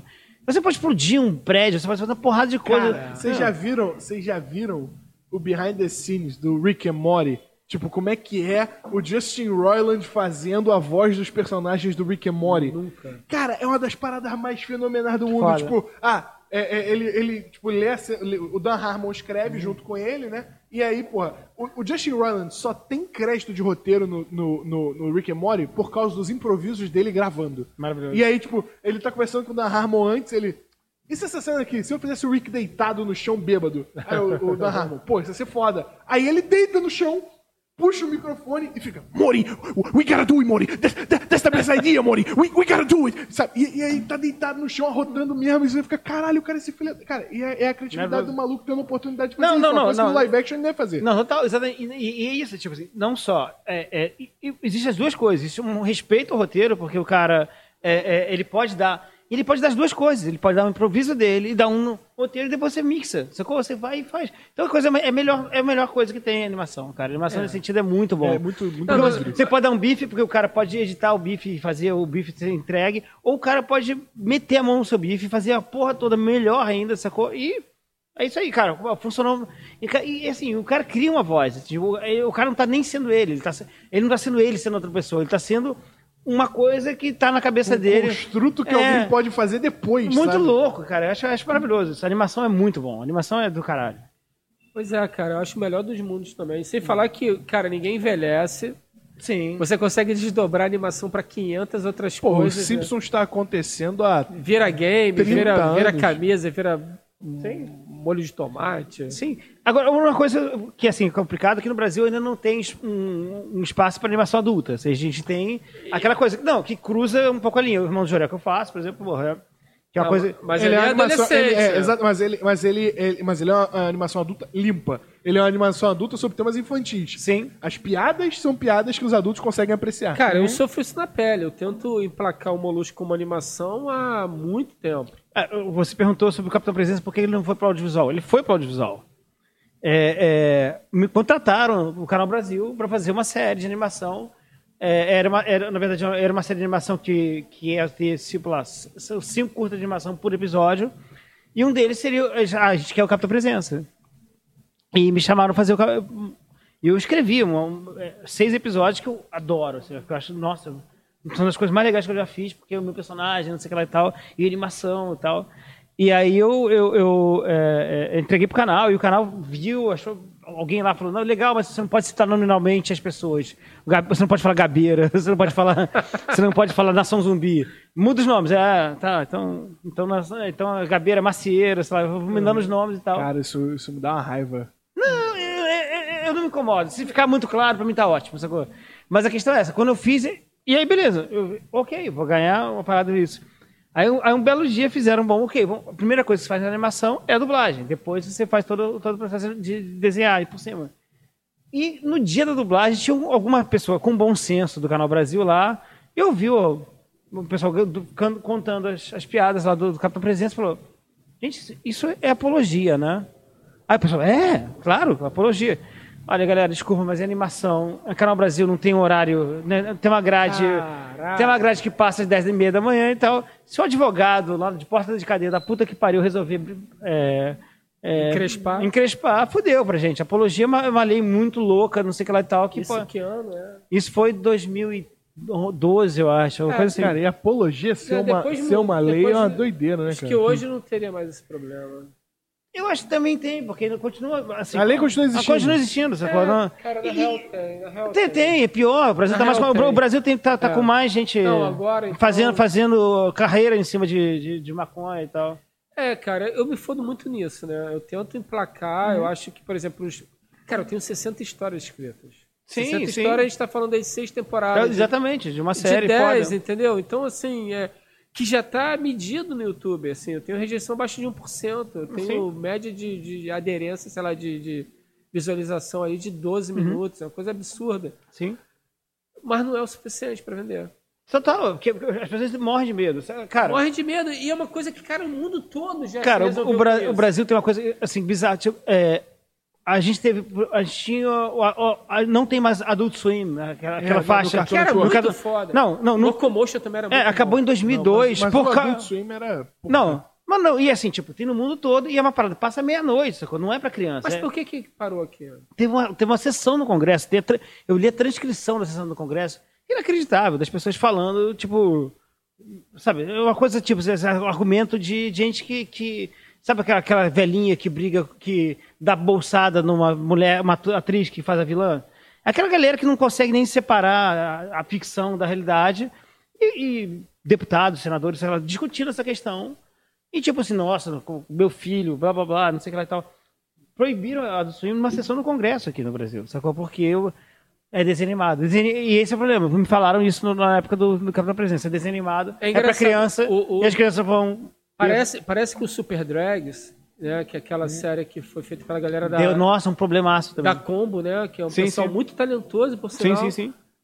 Parece que o problema foi exatamente por ter a característica de um desenho, Sim, sim. tipo lá cartoon, Nossa, porque... É, e a paleta de cores. É. Mas é engraçado que o drag, a paleta é colorida, né? Não tem como fugir muito disso. Uhum. Total, total. E, e a paleta infantil é mega colorida. Então, assim, fudeu, vai dar conflito. Claro, mas, não, mas, mas eles mandam essa, tipo assim, como... Como se não esse quadrinho adulto. não Mas- Cara, é, não, é, mas- isso, mas isso é a terceirização do trabalho de criar o seu filho, né? Não, mas Sim, olha tipo, só. Mas, não, porra, mas não- aí você abre um parênteses: Super Drags nunca ia passar num, num- num- num canal infantil. Claro. Nunca ia passar num, no YouTube Globo, Kids. no, é. Então, assim. Ah, se, se teve uma reclamação do tipo, caralho, meu filho viu Super Drags achando que era infantil, o teu filho estava na Netflix errada, mano. Tava na Netflix do É, adulto. a culpa é sua. Você não sabe educar a sua criança. Cara, e do caso Mas isso criança- fudeu e, e, não, não, não, a- mas não do caso da criança. É que nem, tipo assim, esse argumento. E se meu filho vê dois caras se beijando? Um cara que fala uma merda dessa, tipo assim, ele tinha que ser proibido imediatamente. Você não pode. Desculpa, vasectomia. Porque um cara que não tá preparado pro filho. Não, Não tá, não- um cara tá preparado pro filho dele. Tipo assim, não- e a questão é a seguinte: o filho dele. se- Porque é o seguinte. Assim, o seu filho volta e meia vê Ah. os Power Rangers entrarem no robô e batendo um monstro gigante. Não, e aí? Não, não, não, não, não, não, essa questão, tipo assim, se, o- se o cara. Porra! Não, mas, mas beleza, assim, se- se- tipo, primeiro, é o seguinte, é meio esquisito assim. Você acha seu filho vê dois caras se beijando, ele, ele vai virar gay. É, tipo, você, é, por acaso, foi ensinado a ser hétero, assim. Foi isso, você aprendeu a ser hétero. Não, tipo, você já- já não foi. Foi uma coisa que aconteceu com você. Você- Espontaneamente você virou hétero, você achou que é interessante gostar de mulher, porque não. não Talvez foi- você tenha sido forçado a ser hétero e aí é outro problema. é, tá, tá, é, pode ser, mas, mas- ao mesmo tempo, tipo, é, e, e- e é isso, o cara que fala uma coisa dessa, ele não tá preparado pro filho dele decidir o que ele quer ser. Exatamente. Entendeu? O cara fala assim, e se, bom, você tá falando duas coisas erradas. Primeiro que você acha que gay pode ser ensinado a ser, e dois, se seu filho virar, virar, aparecer, de repente, aos 14 anos, dizendo que sou gay, você não vai aceitar. E, tipo assim, então você não tá preparado para ser pai, porque seus filhos não vão ser o que você quer que eles sejam. Entendeu? Ponto. Quase Entendeu? nunca são, né? Quase nunca são, tipo Isso- assim. isso Eu- me eu- eu- lembra- minha mãe deve ser, morrer de decepção que eu, que eu não seja, sei lá. Ah, cara, eu, eu, que, que eu você acho... acha que eu- gostaria que você fosse? Cara, engraçado que, bizarramente, ela não gostaria que eu fosse uma coisa tipo médico ou. ou- acho que ela gostaria que eu fosse jornalista como meu pai, É. porque quando, quando eu estagiei na CBN, ela passou a ser ouvinte da CBN. A minha mãe gostaria que eu fosse formado. Isso é muito foda, assim. Minha mãe queria que eu tivesse um diploma, sabe? A, a pira dela era o diploma. Não era Você tipo, não se formou? Não, eu larguei, eu larguei direito no terceiro período. Você se formou, Arnaldo? Me formei, pô, sou, jornalista formado. Eu, Mas- larguei, eu larguei direito no terceiro período. Mas, eu, assim, cara, eu, eu estudei num colégio que, porra, é, você falou do Casa Grande, eu estudei em São Bento. E aí, eu, porra, eu- eu- o Casa Grande é praticamente um documentário sobre a minha vida, tirando a parte de ter dinheiro e morar no Alto da Boa Vista. Sim. Porque fali, até fali, eu fali igual, tá ligado? Mas o, o, o- Cara, todo lance de, tipo, entrar numa faculdade, passar num lugar, ir pra faculdade, cara, isso era, tipo, a grande ideologia, a grande Sim. parada que minha mãe idealizava, o caralho. E tem, tem umas coisas muito engraçadas sobre tudo isso, é que, tipo, nada do que minha mãe esperava de mim aconteceu. Hoje ela tá bem feliz com o que tá acontecendo com a minha vida, porque ela acha que eu tô encaminhado, caralho, não sei o que, mal sabe ela. Mas, o, mas, mas, por exemplo, o meu pai era um cara que, tipo, é, é, ele se cagava de medo. Ele se cagava de medo no sentido de ele tinha quase certeza de que eu, de que eu era viado.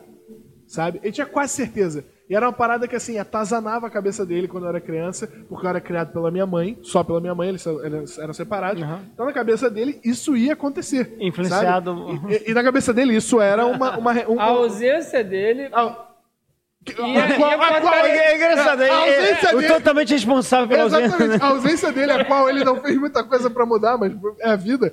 Mas, Isso é muito engraçado. mas aí, cara. cara, todo esse, esse lance. E aí vira o, o, o- o- a chave do, do negócio mais doido dessa porra toda. É que minha mãe, com 51 anos, foi descobrir que era apaixonada por uma mulher. Que Sacou? foda. Cara, é, é tipo. A, a, a virada de todas as chaves da porra toda. Cara, eu tive a conversa mais doida do mundo com a minha mãe, da minha mãe sentar comigo e falar, filho, eu não sei o que, que tá acontecendo. Porque eu gosto, eu gosto dessa mulher e cara, minha mãe era muito homofóbica. A minha mãe era muito homofóbica. Até hoje ela é homofóbica, porque ela, ela, ela Claro, virou claro, gay claro. antes de desconstruir a cabeça Claro, dela. claro, claro. Então é muito engraçado. Minha mãe, ah, esse cara é um viado. Eu, mãe, você é viado. Ou seja, é muito engraçado isso. Ou, ou seja, ela, ela se apaixonou antes de se desconstruir. Antes de se né? desconstruir. É, é, total. Sabe? E assim, e, e, assim, eu fico falando pra ela, mãe, se eu for te julgar por alguma coisa, não é por você tá, tá namorando uma mulher, é por você tá namorando uma mulher 25 anos mais nova do que você. Aí eu vou te julgar muito. Você, você arrumou uma cuidadora. Não, eu, eu, fico, botando- eu fico botando essa pilha nela. Mas o. o- Você arrumou uma enfermeira. Exatamente, você arrumou uma enfermeira. Minha mãe sempre falou que queria ir pro asilo. Eu falei, pronto, já arrumou uma enfermeira. Mas eu fico falando. E, e todo, todo essa, toda essa construção de tipo, o que você idealiza, até pra você mesmo, é falho. Sabe? Sim, sim, claro. Você, você, porra, às vezes se bota uma porrada de, de coisas que você quer virar. Cara, eu- é, é- essa conversa minha com a minha mãe, pra mim, é o, o grande marco de que, tipo, cara, a gente, não, a gente às vezes não sabe nada sobre a gente. Sim. A minha mãe foi sentar pra falar comigo e falar, cara, eu tô gostando dessa pessoa e eu não sei o que, que faz. Eu falei, você fica com a pessoa. Você passou o resto da. Minha mãe passou a vida inteira sendo uma mulher que não dava satisfação a ninguém, não trocava ideia com. não, Tipo, cagava porque as outras pessoas pensavam. Eu falei, cara, agora? Você vai começar. Agora que você encontrou tipo, uma pessoa que te faz feliz, que Total. você gosta de estar junto, tipo, você vai. Não, caralho, foda-se. E aí ela, ela virou e falou: Ah, tô preocupado com o que, que seu irmão vai achar. Meu irmão tem 17 anos. Eu falei, mas meu irmão, isso é normal. É. O meu irmão é da geração Não, que as não. pessoas são abertamente gays na escola. Ótimo. Cara, Sabe? Nossa, total. na minha geração, na minha se alguém fosse Nossa, abertamente é gay na escola, a párea. pessoa tava morta. Párea, total. Não, sabe? Total, total. É, é um negócio, é um negócio muito doido, cara. Tipo, Não existe. E, é. o, e todo esse lance de tipo, ah, porra, se meu filho vê, vê dois caras se beijando, ah, talvez seja bom pra educação do seu filho, talvez ruim seja ele não ver e achar que isso não Total, existe. isso não existe, total. total. É um negócio Mas, muito doido. mas então, apesar do cenário parecer ser pior em alguns aspectos, eu acho que em outros ele deu, ele, ele deu algum passo, assim, a humanidade deu alguns passos. Claro, É, claro. Então, claro. assim, é. é- Não, não, não. Eu vi, o, o Davi, o, meu- o meu enteado, ele, é, ele se diz a gênero e tal. E assim, é, é, Quantos anos? ele tá com 13 anos. Assim, a, a- a acolhida que ele tem agora, assim, ele é um dos caras mais populares da turma dele, sacou? Isso é inacre- na minha época, isso, Isso é, é é impensável. impensável. impensável. Tinha um cara que era, que era, não é gay, ele era abertamente efeminado e ele andava com as mulheres e é isso. Ninguém falava com ele, sacou? O carinha que, que era da minha turma, sacou? da minha turma não, é sério.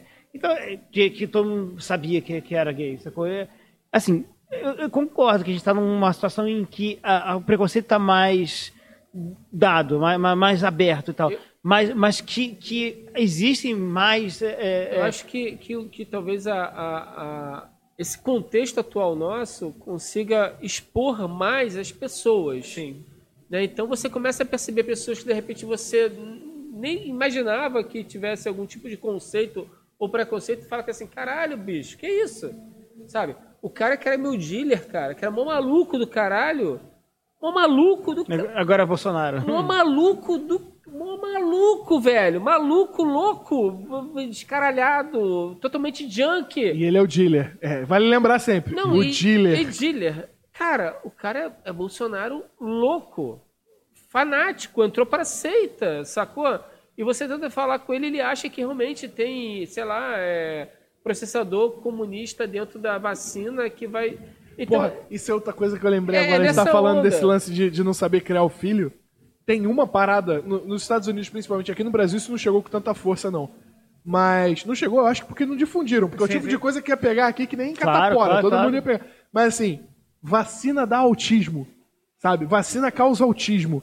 Essa parada nos Estados Unidos me dava uma agonia, tipo, ah, se você vacinar o seu filho, seu filho pode se tornar autista. Então, se não- é, é, significa que você não quer vacinar o seu filho, você prefere que seu filho morra do que que ele seja autista. É, É. pra você é mais aceitável que seu filho pegue uma doença e morra Total. do que que ele esteja dentro do Mas, espectro é- autista. é- mas a coisa do autismo é, também foi, foi- é, é um, um cara especificamente que inventou essa história. Eu lembro que. Sim, eu, eu vi um documentário desconstruindo essa parada recentemente. Total, que, é- que é uma coisa. Uma, Não, mas uma- inclu- inclu- uma fake news que, que tem, você pode traçar a origem. É porque pegou na televisão Mas o terraplanismo o cara é isso, né? apresentando os dados. É, é. E aí a galera bota a opinião de um cara que teoricamente apresentou um estudo que já foi invalidado, mas o nego bota a opinião do cara no mesmo peso que a verdade. É a história da cloroquina, total.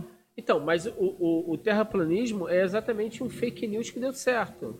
Sim. né? Foi um cara zoando a parada que de repente teve aderência.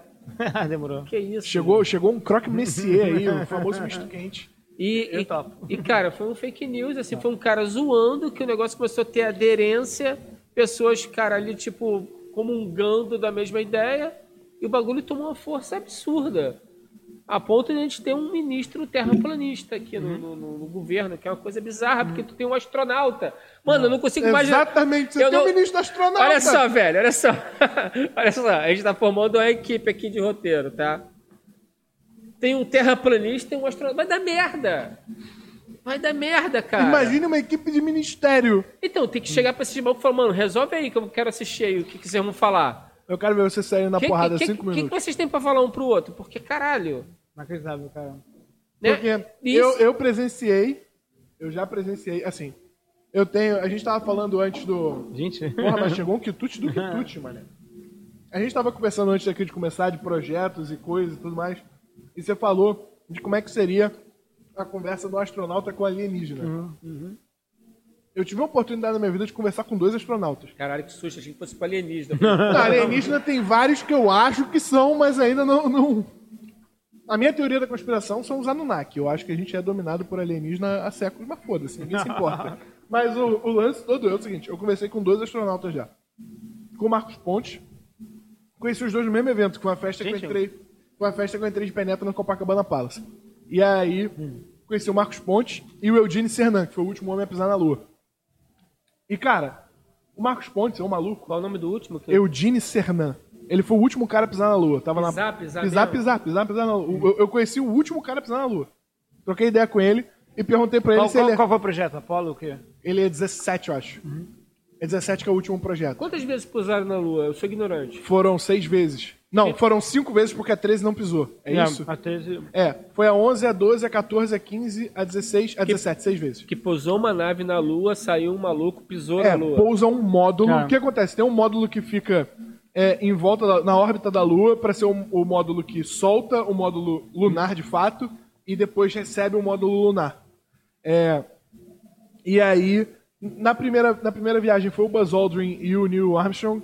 É, na segunda viagem, eu já não faço ideia de quem foi, mas eu acho que o Neil foi de novo. E o, o, Eugene, o Eugene esteve nas duas últimas viagens, na 16 e na 17, se eu não me engano, são as duas últimas. E ele foi o último cara a entrar na nave, ou seja, ele foi o último cara a pisar na Lua. Ah, sim, o último a ser recolhido. Exatamente. E aí o, o, o, o, o Marcos Ponte, cara, ele é um maluco assim, tipo. Primeiro, ele é um cara de origem relativamente humilde, sabe? Tipo, ele não era. Os, os pais dele não eram, porra, Aham. é, é, catadores de lixo, ele mas assim, porra, a mãe dele era, era, era, era lavadeira, lavadora de roupa, e o pai dele é operário de fábrica. Ele, ele passou pra AFA, passou pra, pro ITA, virou astronauta. Tiraram dele a possibilidade dele de ser astronauta, porque é, é, o projeto espacial brasileiro foi terminado. E aí o cara conseguiu a possibilidade de ser cosmonauta russo. Né? Tipo, conseguiu a, poss- a possibilidade de ir na Soyuz. Foi lá. O Brasil, ao invés de, de cumprir uma caralhada de meta que tinha pro projeto espacial, algumas delas, eu não quero discutir isso aqui porque é política. Mas assim, ao invés de bater essas metas, eles resolveram, não, vamos pagar 60 milhões e vamos mandar ele pela Soyuz.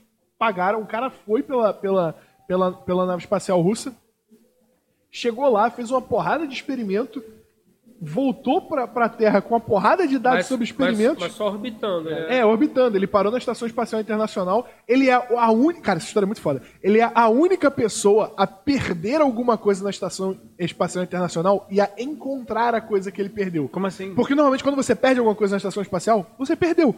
Sabe? Tipo, você soltou um parafuso, você está em gravidade zero. Você não tem como traçar qual é a resultante que aquele parafuso gerou para saber para onde que aquele parafuso foi e você encontrar aquele parafuso. Alguém na próxima missão vindo da Terra tem que trazer outro parafuso de especificação igual para você usar onde você devia usar e o experimento que você ia fazer tá perdido. E aí o Marcos Pontes teve a brilhante ideia de fazer o quê? Soltar outro parafuso e olhar para onde o parafuso ia. E aí ele Porra! Cara, é muito brasileiro. Brasil. Moleque, Isso é muito brasileiro. Isso é muito brasileiro, cara. É a solução gambiarra da parada. O que eu posso fazer? Botar tudo a perder mais ainda. Porra! Mas aí eu vou encontrar a parada. O maluco mandou bem demais. Moleque, e ele soltou a parada, soltou o parafuso, olhou pra onde o, o- o segundo parafuso ia. Quando ele chegou, ele encontrou o primeiro parafuso, pegou os dois e voltou Filha a fazer o experimento. Moleque, É muito sagaz, cara. Brasil. É, é muito sagaz, é muito é Brasil. Brasil. Cara, esse cara, ele é muito orgulhoso de ter feito essa porra. Mas assim, porque é um feito do caralho. Ele é o único astronauta do hemisfério sul. Sim. Ele é o único astronauta do hemisfério sul, irmão. Cara, mas então, olha só. E aí vem um filho da puta pra virar e falar: a Terra é plana? Não, mas então, olha Puta só. Mas, mas olha só, mas então, olha só. Eles trabalham juntos, né? Isso é pior ainda, né, cara? Isso que é pica. Assim, eu, eu fico pensando o seguinte: a que ponto um ser humano se submete com tanta vivência e conhecimento a ponto de você chegar e falar assim, caralho, meu irmão, vou dividir o mesmo espaço que o maluco que acha que a Terra é plana. Ah, tem aquele vídeo famoso do Buzz Aldrin dando porrada num cara que é negacionista do, do pouso na Lua. Sim. O cara enfia o cara com 90 e blau anos. e- O cara tava lá, porra. Ninguém vai dizer pra ele, é mentira. O cara que fala, ah, o Stanley Kubrick filmou o pouso na lua, não entende porra nenhuma de ciência nem de cinema. Sabe? Não entende porra nenhuma de nada. Isso me deixa meio puto. Pois é, cara, bizarro. É essa era que a gente tá vivendo é, é muito doida, né, cara? Arnaldo, e, e- e me diz uma parada, velho. O que, que você imagina que vai acontecer com tanta tecnologia aí na frente, tanto streaming, tanta parada? Em relação ao, audiovisual. É, com relação à no- à- à nossa profissão, principalmente. Cara, uma coisa que é, que é louca, né? É, é que. É, a, gente, a, a- a forma de narrar, narrar as coisas migra, né? Então, por exemplo, eu, eu sou um cara que. Eu tenho nem mais idade pra isso, mas eu me obrigo a jogar videogame. Porque as Você narrações. joga o quê? Cara, eu jogo Free, Free Fire e, e coisas tipo. É, é, porque, porque, tipo assim, eu- sabe que a forma de narrar cada vez vai ser mais interativa, cada vez menos as pessoas não não vão querer ter menos. É, vão querer ter mais controle da história. Então, Já te passou a ideia de, de criar alguma coisa gamificada, assim? Não, porque é, é, é, na verdade o grande problema é isso. É, eu sou um cara que gosta de controle. Porque quando a gente está falando que a gente não gosta de, reality show, é justamente por isso. Tipo assim, como assim eu, ah, eu vou participar de uma TV em que o controle está com os personagens? Eu, eu quero criar o universo, eu quero ser Deus, quero brincar de Deus. Então é um, é um pouco isso, assim, tipo, é, é, é, eu gosto da, da, da, ideia de você entender a narrativa onde existe interação mas eu quero usar isso em poder dos meus poderes como Deus, sacou? Então, tipo assim, eu gosto da ideia de estar sempre. Eu, eu- eu acho muito louco as pessoas que são super defensivas do passado. Tipo assim, cara, essa geração, blá blá blá. Tipo assim. ah, Amigo, você pode ter 50 anos, 50, 60, você está vivo agora. Entendeu? O que está acontecendo é o que está acontecendo agora. Por que, que você não vai se interessar por que está acontecendo agora? Por que, que você vai é, de antemão re- do, do- vale a pena ver de novo. é, né? rejeitar? E tipo assim, sabe? Esses caras são passadistas que, tipo, essa geração é fresca. É, tipo, amigo, vem cá, é, essa geração, não sei. é, Acha, é, tem essa narrativa que essa geração é muito fresca, blá blá. Sério, cara, tipo, a sua geração o que teve tão de violento? Você teve passou de uma guerra? Não. Na sua geração tinha mertiolate que, que ardia. É isso? Esse é o seu grande. Acho que sim. Esse é o grande É. trunfo da É, parada. esse é o grande Acho trunfo. que é. Então, mas é isso, é tipo assim, é, é, tem uma galera mais velha. Outro dia eu vi um vídeo, sei lá, acho que quem não sei que compartilhou, que era tipo, como é, as pessoas reagiam à, à diversidade e tal, e mostrando como nos anos 70 as pessoas eram super cool e hoje em dia as pessoas choram. Amigo, tipo, nos anos 70, até onde eu me lembro, lutadores de, de boxe eram muito menos resilientes. eh, Os atletas eram, tinham marcas muito menores? A pressão era muito. A pressão hoje em dia é muito maior, de uma forma geral. As pessoas tinham empregos garantidos quando saíram da faculdade. Essa geração tá pegando o podre do podre do capitalismo, sacou? Essa geração é resiliente pra caralho. E, e- e, na, e, na verdade, esse pessoal gosta de ver na fantasia de que, não, a gente é que era fodão, a gente. A romantização da própria dificuldade É, é. em detrimento da dificuldade alheia, né? Pois é, e tipo assim, e, às vezes você vê o cara, tipo assim, é, tipo, é, a Olimpíada foi foda agora. A Simone Biles falou sobre é, os problemas mentais dela, de. de, de- de- é, é, de- dela sentir mal e tal, etc. E uma galera falando assim, tipo, na minha época não tinha disso, não tinha depressão, não tinha não sei o que lá. E tal. o Djokovic? O É. Djokovic estava na Olimpíada, É, falou, falou- ah, falou- falou a mesma quando você coisa. é o melhor do mundo, você tem que saber lidar com a pressão. Aí perdeu no a jogo semifinal, seguinte, é. perdeu o jogo da medalha, quebrou a raquete de puto da vida Não, não, quis, não quis competir e largou as duplas. lugar. Não, e, e largou as duplas, que era outra competição que ele ia, que ele ia competir mista. Deixou Ou mão. seja, um pregossauro do caralho. Total, e era um cara que eu gostava até a Olimpíada. Mental. Entendeu? Então essa coisa, nossa. Mas é porque ele se coloca numa situação muito acima, ele não vai se submeter a, a concorrer a, a disputar a terceira. Pelo amor de. Deus, a Simone Biles ganhou o bronze. Hoje. E, sa- e saiu feliz, sabe? Sou feliz, entendeu? Tipo Então, assim, mas o exemplo dela, cara, é um exemplo muito corajoso, porque ela é a mais foda do mundo. Ela chegou e falou, cara, eu vou cuidar da minha saúde mental. Ela impôs isso. Porque se fosse uma pessoa de qualquer outra nação e não fosse tão expressiva, não ia ter o mesmo peso. O que ela fez é muito foda, cara. Eu lembro de uma parada muito Ela foda. não ganhou ouro, mas ela ganhou o ouro Cara, na, na moral É, de. Eu lembro de uma parada muito foda em 2014. Brasil e Chile nas quartas de final da. oitava de final da, da Copa do Mundo foi pros pênaltis. Sim, sim. E o Thiago Silva. E o Thiago Silva chorou, e não quis bater o pênalti. Falou, não tô em condições de bater o pênalti. Cara, essa porra foi um tal de, porra, capitão da seleção tem que estar em condições de bater o pênalti, não sei o quê. E a única coisa que passou na minha cabeça foi, irmão, se o Zico não tivesse batido o pênalti em 86, tivesse virado falado, não tô em condições de bater o pênalti, não tenho ligamento no joelho, não posso fazer essa merda, o Brasil talvez tivesse um título a mais de, Copa do Mundo, sabe? Então, o mesmo cara que vai criticar o Zico, que o Zico bateu e perdeu o pênalti, é o cara que critica o Thiago Silva porque o Thiago Porque Silva... ele não bateu, total. É um negócio muito ridículo. É, não, não, é uma, é uma situação que não dá pra ganhar. tipo, Exatamente, é uma lose-lose situation. Não, Mas é, é engraçado que e são pessoas que, tipo assim, não- é muito louco. O cara nem faz ideia do que é competir. Em alto nível? Em alto nível? Talvez nem em baixo nível. É, nem baixo nível. E o cara, tipo assim, ele, o cara vira uma autoridade, porque não, na minha época, não sei o que. Cara, eu me lembro uma vez, eu- a, a Veja, eu me lembro disso. Quando o Adriano Imperador foi pro Flamengo, e ele falando sobre os problemas dele, eu lembro que saiu uma matéria falando, eh, tava falando dele do, com o Wagner Love, que era Império do Amor. Império do Amor, ele, ele falava que, enfim, porque os dois eram muito rueiros, e assim, e dizem até que o Adriano tem problema com, com álcool e tal, que, como é que é? Eles não tinham, porque eles tinham nascido na favela, eles não tinham é, é, é, uma formação moral, sacou? Nossa, como eu queria que eu tivesse uma, cultura do cancelamento em 2010, sacou? Entendeu? É, Ia ser ótimo pra ver e aprender. sabe? Porque, tipo, é isso, tem, tem uma, uma, uma coisa que as pessoas se sentem no direito de julgar os outros moralmente sem, sem passar nem Exatamente, exatamente. Eu- eu- é, quando o Adriano tava no Flamengo, em 2009, eu tava passando... Parece... Eu adoraria entrevistar a Adriana, hein, Não, cara. eu queria, É, o eu queria Adriano- fazer um documentário sobre ele e alguém tá Pô, fazendo já tá agora. sendo feito, a Bana, Bananeira Filmes está fazendo lá. Cara, o Adriano, eu- não é sacanagem o tanto que eu amo o Adriano. Eu tenho, que Deus perdoe essas pessoas, um tatuado no meu braço. Maravilhoso. Sabe? Eu não preciso, eu não preciso dizer pra ninguém o tanto que eu gosto do Adriano. Caralho, Adriano, chega aí pra gente bater um papo. Cara, Em 2009, eu tava passando uma barra. É, é, que, na- que, cara, olhando em perspectiva, pra muita gente pode parecer um negócio muito ridículo, mas pra muita gente que tá assistindo agora vai, pode, pode ser um negócio que bastante, se identifique bastante. Mas 2009, 2010 foi um período muito merda da minha vida. Eu jogava basquete, modéstia à parte, jogava pra caralho.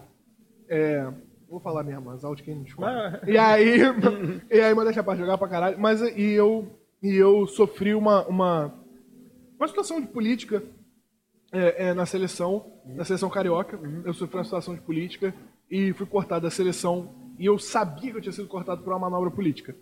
E essa porra me desolou, sabe? Tipo, eu virei e falei, cara, eu posso treinar o quanto eu quiser, que se o maluco lá não gostar dos meus cornos, ou se quiser outro maluco, eu vou perder, sabe? Eu vou perder. E aí, essa parada, cara, me abalou ao ponto de que, tipo, eu larguei o esporte real, assim. Eu até competi depois, mas eu nunca tive o mesmo empenho que eu tive no ano, no- naquele ano de 2009. E, cara, larguei a parada de lado, falei, foda-se, vou, vou focar em estudar mesmo. Às vezes é isso que minha mãe fala mesmo, tem que, que- que tirar minha, é, é, meu diploma, ser, ser doutor, foda-se. Sim, sim. E aí, porra, foquei na escola. Só que, cara, eu, eu estava no São Bento, e o São Bento é um lugar que ele. Ele. Ele te oprime muito ideologicamente, sabe? Não no, que- no quesito político, mas no quesito de, tipo, você não tem a possibilidade de descobrir que você é uma pessoa criativa no São Bento. Sim, cara, Sacou? Você não tem direito ao fracasso. Você tá num lugar onde o sucesso é uma certeza tão grande, A meta existe constantemente. você, Cara, cara, você não tem direito ao fracasso. Bate aqui, Santo Inácio. É, é isso. Você não tem direito ao fracasso, sacou? Eu vou te... GPI, caralho, eu sou liberdade. Boate, boate escola de GPI, ninguém espera nada de você. Mano, velho, que Boate, isso, é, escola, melhor- é GPI. a melhor coisa, velho. Cara, Melhor e a- coisa. e a- mas é uma sensação de, de, de, tipo, cara, você tem que entregar, você tem que fazer. No ano que a gente fez o Enem, é, é, foi o primeiro ano que o Enem foi aceito como vestibular do FRJ integralmente, que acabou o vestibular discursivo do FRJ.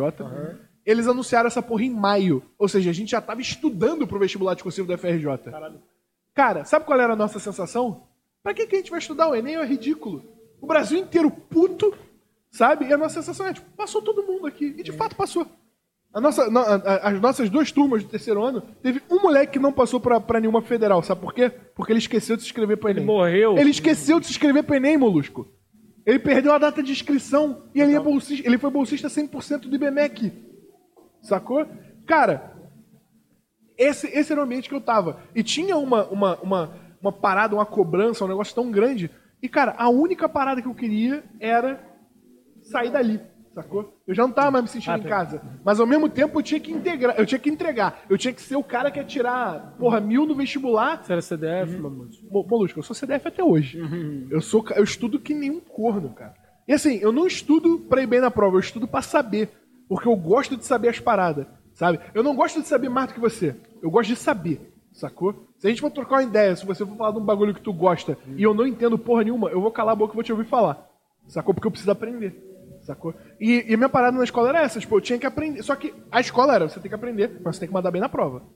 Você tem que saber, porra, o- o- os bagulhos de química. E eu não sou de química. Sacou? Eu até manjo de matemática, manjo de física, mas eu não sei nada, não sei porra nenhuma de química. Eu tirei meio em química no vestibular. Cara, E aí? química, eu sempre fui ridículo. E aí, porra, tem que saber. Meu irmão é engenheiro químico e eu tirei meio em química no vestibular. Acho genial isso. Maluco, olha só, abrindo parênteses. Meu sonho era fazer zootecnia. Caralho. Ou agronomia, lá E na rural. de cavalo na casa do caralho. Caralho, meu- na verdade era plantar maconha na rural. Claro, Esse era meu sonho. Mas aí, pra qualquer coisa que eu tinha que fazer, eu tinha que sacar de química. Eu era analfabeto em química. Eu não sabia diferenciar química orgânica de De inorgânica. inorgânica, é. Então, assim, cara, foda-se, né? E aí é isso. E é isso. É só falar Ô, que eu Lúcio, sou eu, inútil. eu, em cara, eu era, um, eu era um lixo. E aí, nessa época, cara. Não, não, não, não, não, não, não, não, não, não, não, não, não. Uma pessoa inútil em química, do jeito que tu é, CDF, no, no, aonde que é? No São Bento. No São Bento. É, pois é, passa, passa na frente de todo mundo. Ah, Não, velho, vai se fuder, mano. Então. Eu tô falando ignorante pra caralho. Um exemplo. Ignorante não sou leão. Um exemplo. um exemplo sobre isso. Um exemplo sobre isso. A minha média de química na escola. Era Era- oito e meio. Não, era 3,5. Eu era um, eu era um fudido. Ensino médio, eu passei de recuperação no segundo ano e no terceiro eu não passei, porque a última prova era o agregado do simulado de vestibular. E eu mandei bem pra caralho em todos. E aí isso puxou minha nota de química pra cima. Moleque. Já ficou reprovado uma vez? Nunca, Ah, meu irmão. nunca. Então tu não sabe o que é perder um MSX. Cara, eu não sei, minha mãe era mó de boa com, com, com essas paradas assim, tipo, ah, se velho. fuder, eu- Nossa, minha, minha mãe não. Já foi reprovado, Arnaldo? Só, aí- só pra final. Mas Não- a minha mãe- Só pra minha- final? a minha mãe- Também era CDF, né? Cara, não, pelo contrário. Nossa, pelo Mas contrário. no final, mano, tu nunca fez recuperação? Não, pro final é recuperação, como chama. É recuperação? Santo Inácio, a última porra é a É, chama pro final, exatamente. É. Não, mas a questão é a seguinte, é, é, é, eu, minha, minha, pra minha família, tipo, nossa, se repetir esse ano, eu tava morto. Meu irmão mais novo repetiu de novo. cara. Ninguém não tinha esse histórico na família? Meu irmão repetiu de novo. Ele virou um, Um párea. um párea. né? Não, o meu irmão, o meu irmão reprovou e eu achei que, tipo, o mundo ia cair em cima dele. E ficou todo mundo tranquilaço, Isso é muito engraçado. cuidando da, da saúde é, emocional do meu irmão. Eu falei, nossa, que evolução, sabe? Mas aí, cara, até a escola mesmo dele, eu fiquei, caraca, que evolução. Mas o meu lance era, nesse momento na escola, cara, a única coisa que eu queria era sumir, sacou? Eu tava me obrigando a estar ali pra entregar resultado numa parada que eu nem sabia o que eu queria. Sim. Porque eu não sabia o que eu queria fazer em vestibular. Abre parêntese. Hoje, é, a configuração da, do ensino médio para a escola, para o ensino público, é que você, muito adolescente, por volta dos seus 12 anos, vai ter que decidir o que, que você acha maneiro na sua vida Com 16, 17. É, então, sei lá, o Arnaldo já sabe, adolescente, que adolescência, você sabe que é uma parada que você sabe tudo menos o que você quer da tua vida. Exato? Mas aí você vai ter que tomar a decisão de, de, de decidir ali o que, que você quer fazer pro resto Pra da... fazer o currículo selecionado, né? Porque simplesmente agora o, o, o, o ensino público vai chegar e falar ah, você quer ser engenheiro, então tu não precisa de biologia, você não precisa de artes, você não precisa do Cara, caralho. O Santo Inácio teve isso. é, No terceiro ano, você diz o que você quer fazer, assim, meio. Você acha que quer fazer humanas ou exatas? E se você fala humanas, você é colocado numa turma que é tipo assim. É como se fosse uma. Nós não esperamos nada de você. Não, é uma, é uma turma que você é tratado como se você estivesse nas escolas de excepcionais, sacou? é, é, é- não, total. Eu, eu, eu, eu me lembro de entrar nessa turma e, e- e quase o professor meio tipo. Sabe aquela coisa meio. As sílabas devagar, sacou? Eu me lembro, tipo assim, não, não- sei o que eu tô fazendo aqui. Eu, eu quero fazer comunicação, mas eu quero. E eu fiquei muito chateado porque me separaram dos meus amigos. Eu falei, cara, não, eu quero voltar pra minha turma. E, voltei, e pedi pra voltar. Mas é isso, eles tratavam humanos como, tipo assim, um, Ok, cara. aberrações do Lá no, lá no São Bento, ninguém, ninguém fazia nada de diferente de direito, engenharia, medicina e no meu ano, economia. economia. total. E aí teve um moleque, Luiz Arthur, jamais esquecerei dele. Primeiro cara que eu vi fumar maconha na minha vida. Fumou maconha entre o colégio e a reunião de formatura. Ele saiu, bolou um beck, acendeu, foi na Uruguaiana, comprou uma mochila do Aladim.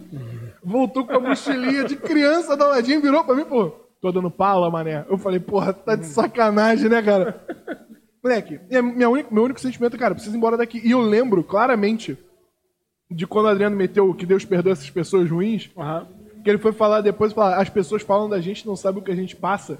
E eu fiquei pensando, cara, todas essas porra que o nego fala do Adriano, é o que o nego acha do Adriano, sacou? Se eu chutasse o balde agora e parasse de fazer tudo que eu tô fazendo, todo mundo ia virar e falar, Mamute virou vagabundo. Como falaram, quando eu larguei a faculdade, comecei a fazer vídeo pro YouTube, caralho, cara, tu ia ser diplomata, o que aconteceu com você? Teu potencial Você ia ser desperdiçado. diplomata? Era, era a parada que eu, que eu tinha me proposto a fazer. Você já É, pensou em ser diplomata, Arnaldo? Não. Eu me lembro até hoje do documentário do Woody Allen, que a mãe dele assim.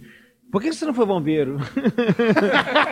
O cara com três Oscars na prateleira. Não, o cara, eh, ele ganhou uma placa de homenagem dos bombeiros e tal, sei lá e tal. E, tipo, assim, ah, eu tenho essa placa e tal, e tal. E os pais eu sempre quis que você fosse bombeiro. Por que você não foi bombeiro? Eu tenho, Cara, eu tipo- tenho, eu tenho, sem sacanagem, eu tenho meu discurso de Oscar escrito desde os meus 18 anos. Parece sacanagem essa porra, mas eu tenho essa porra escrita desde os meus 18 anos. Todo mundo tem. E eu tenho, e eu tenho, e eu tenho a parada que eu vou falar pra minha mãe, eu sempre falei que eu ia falar pra ela, ela falou, eu quero que você fale essa porra. Que eu virei pra ela e falei, mãe, eu não sou advogado, eu não sou engenheiro, eu não sou médico, mas você pode botar essa porra onde você ia botar meu diploma. Sabe? E é isso. Pra mim, pra mim é isso, sabe? Tipo, cara, você pode Não. pegar essa porra e botar onde você ia botar meu diploma. É, então tá, é que, é que nem. Bom, enfim, eu basicamente, assim, toda vez que eu fui, tipo, fiz terapia, faço terapia até hoje. Mas basicamente, a, a minha terapia é eu defendendo minha mãe da terapeuta. Porque ela fala, evidentemente sua mãe é culpada. Eu, tipo, não, não é bem assim, ela é uma pessoa legal, sabe? E é meio, é meio isso, né? Tipo, É, é sempre isso, né, cara? Você é, elas são um pouco culpadas por, por, por dar essas rasteiras a gente, a gente ficar totalmente emocionalmente cagado, mas ao mesmo tempo você é muito grato, então, tipo, você fica sempre numa situação de, tipo, não fala mal da minha mãe. É aquele, não, mas é aquele lance de tipo, você pensa que você podia estar muito pior sem ela. Sim, exatamente. Nossa, minha mãe, tipo, me botou no, Como é, lugar que, como é que foi tua adolescência? Ô, Luísco. horrorosa. Eu, eu era, Pergunta imagina, se eu sobre sou o tímido agora, eu animal. era tímido ao quadrado quando adolescente e tal. É, e, e, tipo, numa época que, como eu falei, não, não havia as ferramentas pra você, tipo, quebrar. Entendeu? Eu, eu sou um material pra ser incel. Eu devia ser um incel. Então, não. A vida inteira, tipo assim, eu era pra ser um odiador de mulher. Um cara que, tipo. Porque eu era aquele cara, eu era muito sensível pra elas e elas ficam com os caras que jogam vôlei, que absurdo. Eu tenho tanto, eu tenho tanto pra oferecer pra elas e tal. E ao mesmo tempo eu não, eu não consigo nem falar com a mulher. Então, tipo assim, obviamente eu parecia um. Você era um nerd. Não, eu era, cara. Eu era um cara do futebol, do, do rock. Mas um tímido do caralho. Mas e, um é- time do não, e não era um estudioso. Então, tipo assim, eu não tinha, eu não tinha nem. Eu não tinha game com ninguém. Eu não tinha como, sei lá, me vender. Eu não era um cara assim, tipo. É, é, é, eu podia ser um. Eu sou um nerdão. E nerd da minha época também não tinha nenhuma. Não tinha essa coisa que eventualmente tipo, os nerds começaram a dominar o mundo. Não tinha o Vale do Silício. Então, quem era nerd era só um desajustado social. Então, não, não era um cara você, você teve computador quantos anos? Assim? com 30 quase. É, Quase 30? Eu- Não, eu não tinha, assim, lá em casa, a gente, a gente não tinha grana. A gente, Até já- era um moleque que tinha computador. Não, a gente não tinha grana. Assim, tipo, ah, meus amigos tinham computador, eu não, eu não ligava muito nisso, não fazia muita ideia do porquê, essa coisa e tal. E aí teve um hiato onde meu pai morreu, meu pai morreu em 87, teve um acidente de carro e tal. Tinha quantos anos? Eu tinha 15, entendeu? Então eu, eu tive um hiato, assim, tipo, muito pouca grana, porque ah, basicamente o que a gente tinha, o meu pai tinha acumulado de grana foi no, no- em alimentação, sacou? A gente vendeu coisas. Ele, ele morreu de acidente de carro? Foi, ele teve um acidente de carro é, é, e ainda ficou uma semana no hospital. Foi, foi Eu, eu, eu vi que você tava numa. Eu vi num outro vídeo aí, num podcast, que você tinha comentado que. é, você tinha quantos anos na época? 15 anos. Caralho, foda, né, irmão? Não, é foda, não. Tô- Foi uma- Foi uma coisa muito reviravolta, assim. Meu pai era um cara jornalista, um cara que era. Eu tinha muita admiração, então, o trabalho dele, ele era amigo, sei lá, do Nelson Rodrigues, coisa. Não, não, não amigo, ele era, ele era contemporâneo e vivia e tal. Ele era amigo do Drummond. Quando eu era criança, Caralho. quando eu era criança, o Drummond ligava lá pra casa, sacou? Tipo, atendia o telefone? telefone, tipo assim, "Eu- aqui é o Carlos, quero falar com seu pai, sacou? Carlinhos? É. Não, é tipo, e era, não, meu, meu- meu- o Drummond já escreveu um texto dizendo que quando ele foi demitido do Correio da Manhã numa situação muito escrota e tal, etc., a única pessoa que foi solidária pra ir com ele foi meu pai e tal. Ele tinha uma coisa muito. Ele tinha uma ligação muito forte. E é meio bizarro porque meu pai era crítico, era crítico literário, então meu pai criticava todos.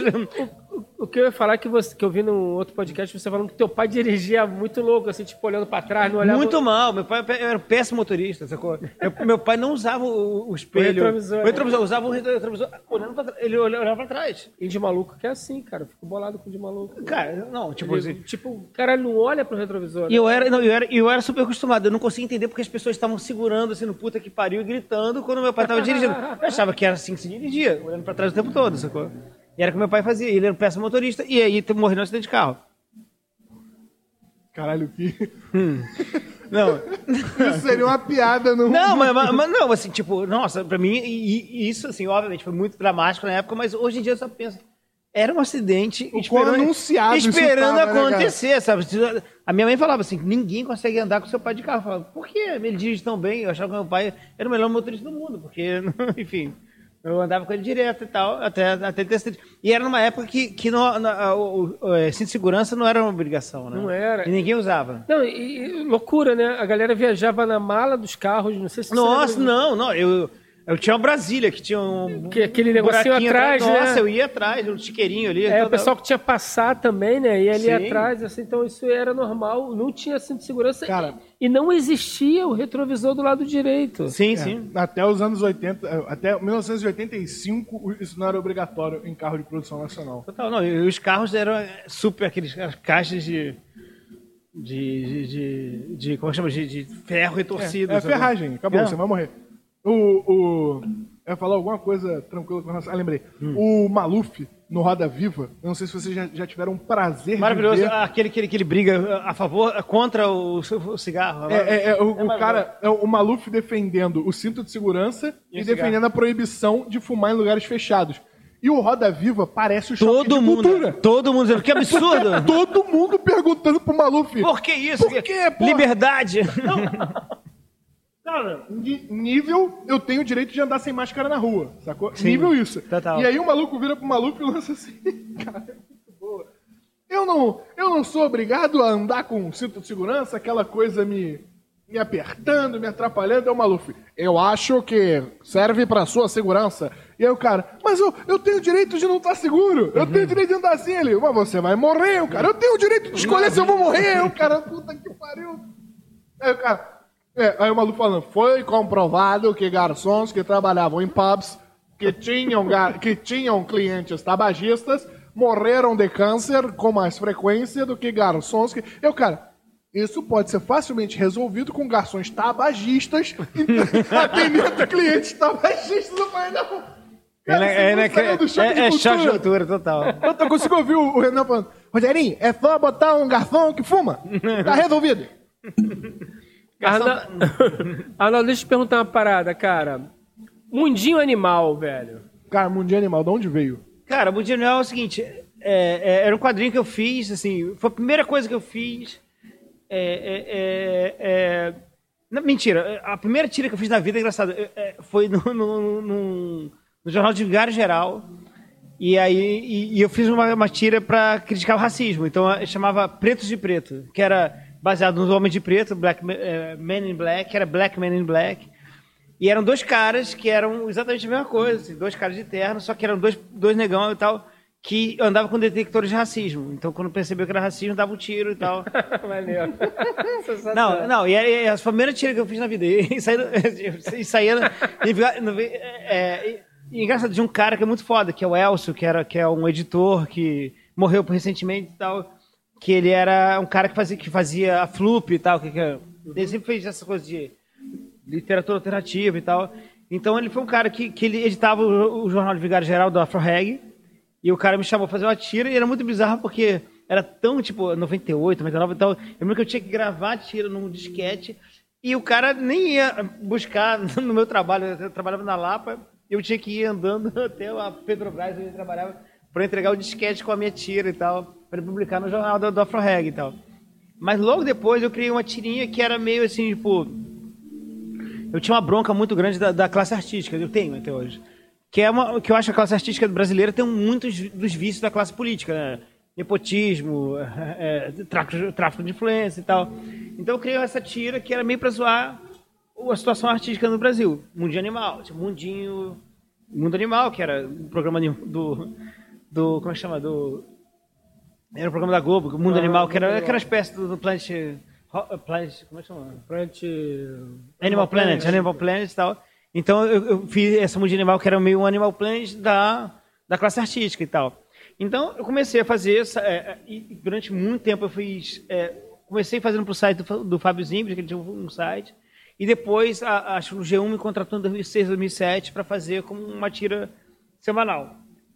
Então eu acumulei número de tiras boas o suficiente para lançar em 2010. O livrinho é bem isso, é bem uma crítica à classe Mas, artística. O livro é muito foda, cara. O livro é muito foda. Inclusive vocês, cara. Não sei se ainda tá, vendo, se ainda tá sendo vendido. Não, é da Leia, cara. Leia morreu. Morreu, então foda-se. Vocês se fuderam. Cara, Porque o livro é muito bom. no, procura no sebo, no Mercado Todos os editores que lançaram meus livros de, de coisa pessoal morreram. Caralho, Todos. que coisa. Eu eu- Que cena. Eh, Não, eh, eh, sei lá, Overdose, a minha série lá que eu fiz com o pessoal, foi em 2013, no dia que, na, na- semestre que acabou a MTV. Eu tropeço em todas as. as- as- Ah, o Cacete do Planeta, que é o programa que estava 24 anos no ar, acabou comigo. Sacou? Eu tropeço em todas as tomadas, sacou? Eu, eu apago tudo. Tu Sacou? não quer escrever pro governo Bolsonaro, não? Tu, tu tá... Não, eu sinto tentado. Não, depois, depois disso até, até tive assim, nossa, eu tô cinco anos no Greg, tantos anos no, no Irmão de Orel, tá- tá- tá- tipo assim, ah, até, até que, até, que, funcionando, né? até que a culpa não é minha, sacou? Mas tipo, no- durante um tempo eu falei, peraí. Caralho, o que eu, mais, esquisito o que eu mais fiquei puta é que eu, eu separei o Mundinho Animal pra trazer. Falei, cara, eu vou trazer aqui, eu vou pô, me fudir. Cara, você tem um de animal já é raro, assim. Então, tipo assim, a minha assinatura é de menos. Não, mas Porque eu, tenho- eu tenho, eu acho que eu, eu não tenho mais, sacou? Não, foi lançado pela lei, aquela que é uma coleção bem legal e tal. E é isso, aquelas tiras que foram lançadas em 2010 são, o- são do início do, do- do quadrinho, mas as tiras que eu fiz pro G1 era só classe artística. É impressionante como o Brasil te obriga a falar de política, né? Porra. Porque o Mundo de Animal virou uma, uma tira que não tinha nada, mais nada contra a classe, classe artística, fica de boa. E, e virou uma coisa só política, assim, tal. Total, total. E pra mim, tipo... Não, é, le- é legal, porque no fim no fim das contas também eu, eu me transformei na classe artística também, que eu criticava um pouco. né? Eu comecei meio a trabalhar no meio e tal. Então eu, eu fiquei um pouquinho menos, tipo assim, entendendo um pouco também. Porque é o seguinte, assim, tem que rolar um pouco de empatia também quando você. Eu tenho uma. uma- no Overdose tem um, um diálogo que eu escrevi que eu acho que bom, assim, em relação a, a- a- a essa coisa da classe artística, que é o cara falando. assim, Você não sabe como é difícil fazer cinema no Brasil. Aí alguém fala, não tem ninguém te obrigando, cara. Entendeu? então, então, então é, é- tem isso, tem um pouco, assim, eu sempre tive essa postura, assim, brother, sacou? Você é classe artística. Vai virar uma laje, porra. Não, não, é, exatamente. Então, pô, para de reclamar. então, já- você já está numa posição de privilégio. Tá, coisa. eu Não, sempre, total, eu senti total. a posição. Só que à medida que você começa a trabalhar na área, você percebe que realmente é difícil. sacou? realmente é difícil. Tipo assim, é, é uma- é- é tipo um pouco white people problem, mas é, é um problema, sacou? Então meio que você fica um pouco mais empático. Só que aí que também começou a virar o jogo político no Brasil, né? É, é, é, eu publiquei a tira até 2016. É engraçado, acho que teve o impeachment da Dilma e cortaram a minha tira. Começou o Temer, acabou, acabou a tira no G1. Mas, ou seja, eu, eu publiquei de 2007 a 2016. No, no- Então, imagina, o, o cenário político no Brasil foi mudando. E eu me lembro disso. Eu fazia muita tira de classe artística até 2013. E quando começou a entrar aquelas pautas, eu comecei, cara, por que eu estou criticando a classe artística? Coitada da classe artística, coitadinha. Entendeu? O que que é a classe artística Não, perto do que é, tá acontecendo? perto. E aí, Vou mijar, peraí. e aí virou um pouco isso, sacou? Cara, você, você costuma revisitar o teu trabalho? Tipo, acabou de escrever, morreu pra você? Morreu, morreu, morreu. Eu raramente. E, e assim, quando eu vou revisitar, por exemplo, sei lá, eu, eu vou lançar um livro, é, em tese, por exemplo, é, é, é, eu, depois do, do, do governo Bolsonaro começou, eu fiz algumas tiras pro meu Instagram.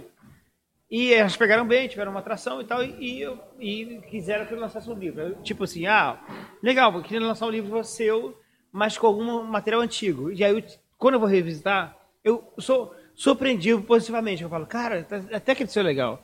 Mas imediatamente depois, dois, três anos depois, eu não consigo olhar. Capta Presença é uma coisa que eu não consigo olhar. entendeu? Sério? Não, porque, tipo. Porque. É, é, é... Ah, cara, assim, tipo, primeiro você não, eu não me reconheço no, no, no- quadrinho dois, três anos depois. E assim, tipo, eu, eu meio que parei de fumar maconha, sabe? tipo, porque eu fumava menos do que o Matias Marques da vida e tal. E depois, eu, tipo, assim, comecei a ficar meio paranoico e tal, etc.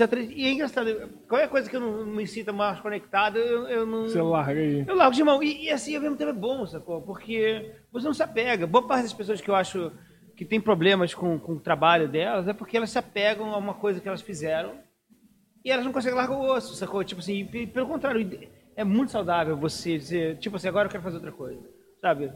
E as pessoas têm muito medo, porque as pessoas querem um nicho para explorar, quando na verdade, tipo assim, cara, sei lá, você é um criador, eu- isso, isso que eu nunca entendi. Meus amigos que são de quadrinhos e tal. Ah, qual é a graça de você fazer quadrinhos? É criar um universo, né? Você ser Deus daqueles personagens. Então, tipo, você pode fazer isso em várias outras... Outros o- o- meios, outros- outros lugares, porra. Em outros meios. Então, tipo assim, por que que você não faz isso no audiovisual, que paga melhor, né, para começar a conversa? E, tipo assim, e porque você realmente pode fazer coisas mais interessantes, assim, do que só... É, se, se você não achar que são mais interessantes, pelo menos é um outro lugar, é uma outro, um outro meio pra você explorar. É, né, cara? eu, eu sou quadrinho, eu sou quadrinista de humor, três tiras, sei lá. Então, tipo assim, cara, é um espaço pequeno, sacou? Eu me lembro que, que engraçado, quando surgiu o Twitter. E é sempre premissa, setup, punchline, É, né? Você, é, você, é, você, é, você- Parece vôlei. Você, É. co- Recebe, levanta e corta. entendeu? Então a coisa é meio. E, e fica meio mecânico, sacou? E é engraçado, porque tipo, eu me lembro quando surgiu o Twitter, eu acho que o- a- foi, o, foi o Humberto Eco que falou que a, a próximo passo da humanidade vai ser o grunhido, 140 caracteres. E eu me lembro de falar assim, cara, eu não acho isso, eu acho que é um puta exercício de concisão. E ainda mais que eu sou cartunista, sacou? Lembra de lembrar que, às vezes é legal você trabalhar com um espaço limitado. Mas ao mesmo tempo é isso, tipo, trabalhar com espaço limitado te deixa um especialista em espaço limitado. Você fica no Romário, sabe? Exatamente, você da trabalha na pequena área. Rei da pequena área. Mas, tipo, cara, se você gosta de criar, o ideal é você ter uma tela grande, sacou? Você ter uma coisa bacana, você fazer uma série, fazer um filme, sacou? Então, meio que depois disso, eu meio que me eduquei pra não ter medo desse desafio. A, a limitação, ela cria a arte, uma arte boa, mas ao mesmo tempo, quando você domina a limitação, ela deixa de ser uma limitação. Sim. O Casey Neistat é, é, fala muito sobre isso. Ele, tem um, ele tinha um daily vlog que durou 10 anos, né? E várias e várias vezes ele tentou remodelar o formato dele Uhum. de daily vlog e falou, falou isso, cara, isso aqui virou uma fórmula pra mim. Sim. E eu fazia isso aqui justamente porque eu tava de cu cheio de estar preso em fórmula. E aí, tum, parava. Próxima temporada ele tentava fazer alguma parada mais, mais diferente, sabe? Eu aprecio muito isso, mas ao mesmo tempo ele continua fazendo daily vlog, sabe? Uhum. Então, tipo, querendo ou não, É, mas, mas ao mesmo tempo, tipo, tudo bem ter um porto seguro pra você voltar, sacou? Mas não Mas saber é, por que não- por que não não se aventurar nos outros, assim, tipo, é, que aí eu não entendo. assim, Tipo assim, eu vejo uma galera. É engraçado, eu, eu vejo uma galera de quadrinho, por exemplo, que tá muito ligada, esse, esse cartunista, o cara vira, vira um cartunista, começa a usar um colete. tipo, o cara meio que Sou vira... cartunista. Não, é, é, o cara bota uma boina, parece que a coisa cresce na cabeça do cara, tipo assim. O cara vira um cartunista e tal, e o cara nem cogita, e de repente só cogita por causa de grana. Ah, agora eu tô fudido. preciso fazer outra coisa, É, né? e, aí, e aí, e aí, como é que eu faço pra virar roteirista? Eu falei, amigo, Escreve. a Porra. vida, a vida inteira tava, teve ali. Por que, que você está virando agora por causa da situação econômica? Você está virando. Você quer virar roteirista porque não é mais viável economicamente ser cartunista? Repensa. Eu sempre quis fazer isso, sacou? Que eu, eu sempre tentei trabalhar nesses vários lugares. Então, então, não sei, mas é muito engraçado porque às vezes eu vejo o pessoal muito é, receoso de, de, de, de fazer outra coisa, como se não fosse. Cara, se você, tá, você cria um personagem, você cria situações onde está inserido, por que, que você não pode fazer isso em outros formatos, em telas maiores, em arcos maiores? sacou? Cara, isso sempre foi a minha maior bronca com quem é, vive de criação, que é o seguinte, a pessoa às vezes ela está solícita ou está disponível para fazer coisas que receba grana, Aham. mas nem sempre elas têm um, um projeto delas, assim. E, cara, eu conheço vários roteiristas, eu fico assim, velho, como é que pode você estar disponível para o mercado, mas você não está não tem o pensando em nada? É. Porque se a pessoa tem capacidade de escrever uma história, ela, ela tem a capacidade de escrever a De história pensar dela. uma história, é. É, então assim, eu nunca consegui entender, mas existe a galera que escreve só sob demanda, de fato, que não tem projeto pessoal. Mas, é, mas aí tudo bem, eu entendo perfeitamente. É, é, é, o cara, o cara ser uma arma de aluguel. Eu sou um cara que, que vou, quero trabalhar nesse. É tudo quase bem. um redator, redator publicitário. É, é, mas, é- mas assim, tudo bem. Mas, assim, é, mas, é, mas é um. Mas é, é um. É, pra mim parece uma falta de ambi- ambição, mas ao mesmo tempo, cara, é, é, é, é- é um plano de carreira. Tipo, se você, se você é um jornalista, por exemplo, você, você é jornalista, antigamente não existia imprensa alternativa nem nada. Você trabalhava nos cinco órgãos que tinham.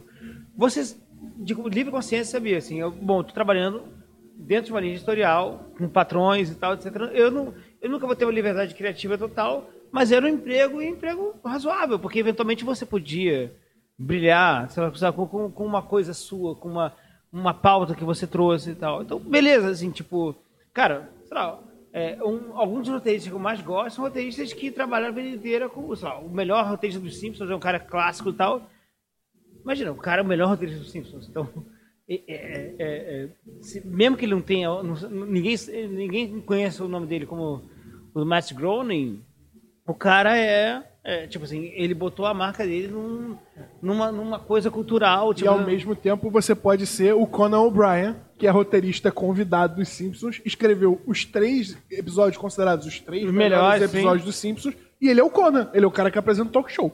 Sabe? Tipo, ele tem, óbvio, uma porrada de gig dele de Total. escrever. Mas assim, você pensa no Conan, você pensa nele no, fazendo o, o talk show dele lá. Total. Não, é isso, tipo assim, eu, eu não, eu não, é, é, é, eu não julgo, assim. É, e pelo contrário, assim, é, muitas vezes eu achava que, tipo, que eu, eu ia ser o showrunner, eu quero ser um showrunner, diretor, baralho e tal. Mas eu percebi que eu talvez não seja tão bom como diretor, assim. Sou um cara que sabe o que é quando está dirigindo, Mas assim, eu não entendo muito da linguagem, não sou um cara muito que domina, não sei sobre lente, não sei sobre uma série de coisas. Mas eu sei escrever bem. Então, tipo assim, se eu for um diretor, um, um melhor roteirista que puder ser, talvez seja melhor do que ser um roteirista, é um diretor, med diretor me- mais ou mediano. menos. entendeu? Então, É, isso é muito comum, né? Você esbarra muito com o diretor Molusco, que escreve. Molusco, olha até o mas, WhatsApp, mas, cara. não, um cara, um cara que é bom roteirista, um bom Pede pro diretor, Molusco ver o WhatsApp dele. esse cara tá, tá, tá no melhor dos, dos mundos, sacou? Entendeu? Agora, tipo assim, nem todo mundo pode ser um, um Tarantino, nem todo mundo pode ser um cara É, que... cara, é porque exige uma quantidade de esforço também e de, e de, de dedicação que às vezes você não tem capacidade de despender. Você, você tá tão preocupado em fazer uma coisa muito bem feita que. E às, e às vezes existe um mercado que não existe no seu país. No, É. No Brasil não tem muito espaço. Cara, o único cara que eu conheço que é um showrunner de verdade, em assim, eu trabalhei em muitos projetos, em vários canais e tal. O único cara que eu conheço que tem controle total sobre a obra dele é o Juliano Henrique do, do, Greg, do, do Jorel. Jorel. Porque ele realmente ele é um showrunner. É um cara que ele, ele tá em. Ele, ele, Tá em todos os aspectos da criação. ele supervisiona todas as etapas e é um cara que é bom em todas as etapas. Entendeu? Ah, e, e- e- outros, ah, assim, tipo, eu, eu- vejo outras pessoas que têm, assim, alguma, algum controle maior e tal, etc., mas é, sempre são tol- tolhidos em, em algum aspecto. E, e a coisa mais louca do Irmão de Jorel é que eu nunca vi é, uma- um, um feedback do, do Cartoon, por exemplo, dizendo que isso não pode. Eu, desde o início eles sabiam que era um projeto fora da curva e, e vamos, vamos proteger esse projeto. O Como é que- canal como é- comprou o projeto Total. como o projeto é. Total, total. E como é que foi o processo lá de criação do Jorel? Deve ter sido do caralho, né, cara? Cara, assim, todo mundo fala que a, a venda, que o pitching da, da- da- do, do João de Jorel foi lendário. Que é o- mesmo? é, que ele foi, ele foi no, no Rio Com, Com, é, Content. É, é, agora que é 2C, Rio 2C. É, Rio né? 2C, né? Rio 2C. que ele foi e ele fez uma, uma, uma apresentação tão do caralho que, tipo, as pessoas aplaudiram de pé e tal, sabiam que isso daí sairia o projeto. E foi uma apresentação, tipo, em 2009. O primeiro episódio saiu em 2014. Né? Caralho. Até um, um projeto que foi super bem vendido tem Demorou essa, pra- demorou pra caramba, sacou? E eu me E lembro tra- você entrou no primeiro? eu tô, tô de- desde a primeira temporada. E eu me lembro de trabalhar na primeira temporada e a gente estava muito encontrando a série.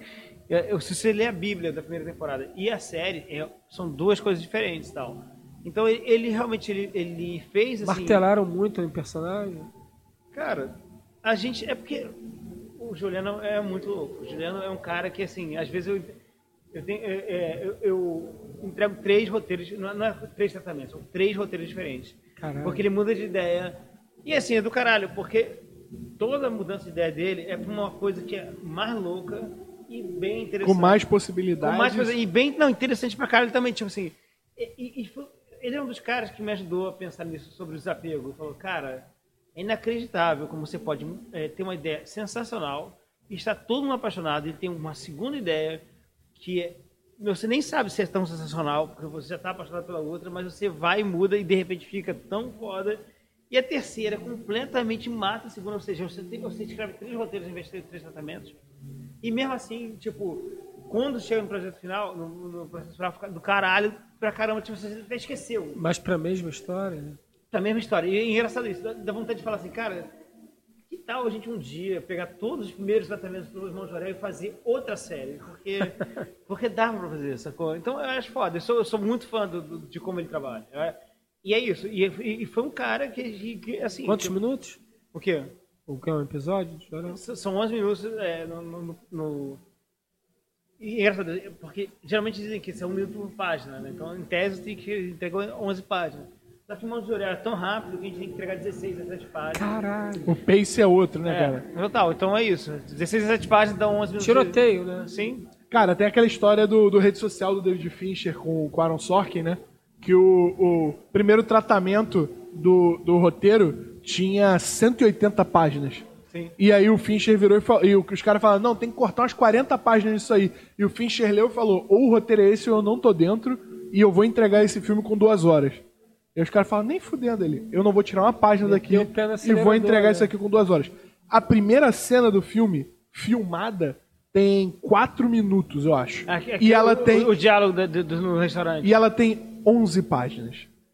E ela tem 4 minutos. Ah, inacreditável. E, e o pace desse filme, eu, eu, eu falar. Eu, eu- Não, e pra estabelecer os personagens, aquela cena. é perfeita. É perfeita. Aquela cena é perfeita. Aquela cena, ela, ela, ela te vende pro resto da sua vida que o Mark Zuckerberg ficou bilionário porque ele tava rancoroso de, não ter, de, de ter perdido Não, uma e- mulher e- não, e, é e de é- não ser uma parada. E é uma conversa de restaurante. É. É. São, são eles conversando, tipo, é, a- a- atravessam três conversas numa só, né? Eles começam conversando sobre, sobre o fato do, do, do Mark querer entrar no, no Final Club, e aí essa conversa atravessa é, com o fato do, do, do Mark ter gabaritado o vestibular, e atravessa com a conversa de, de ele não remar, de ele não fazer parte de nenhum outro Não, time. clube, aham. E você vai se ligando que, tipo, o que importa pra ele tá em evidência e ele e aquela mulher não se conectam porque eles não conseguem falar duas frases seguidas sobre o mesmo assunto. Isso é muito Então, foda. Puta e, que não, e pariu. no, no final, a conversa com a, com a empregada dele é, totalmente remete a essa mesma Essa conversa. história. É maravilhoso. Eu preciso assistir também.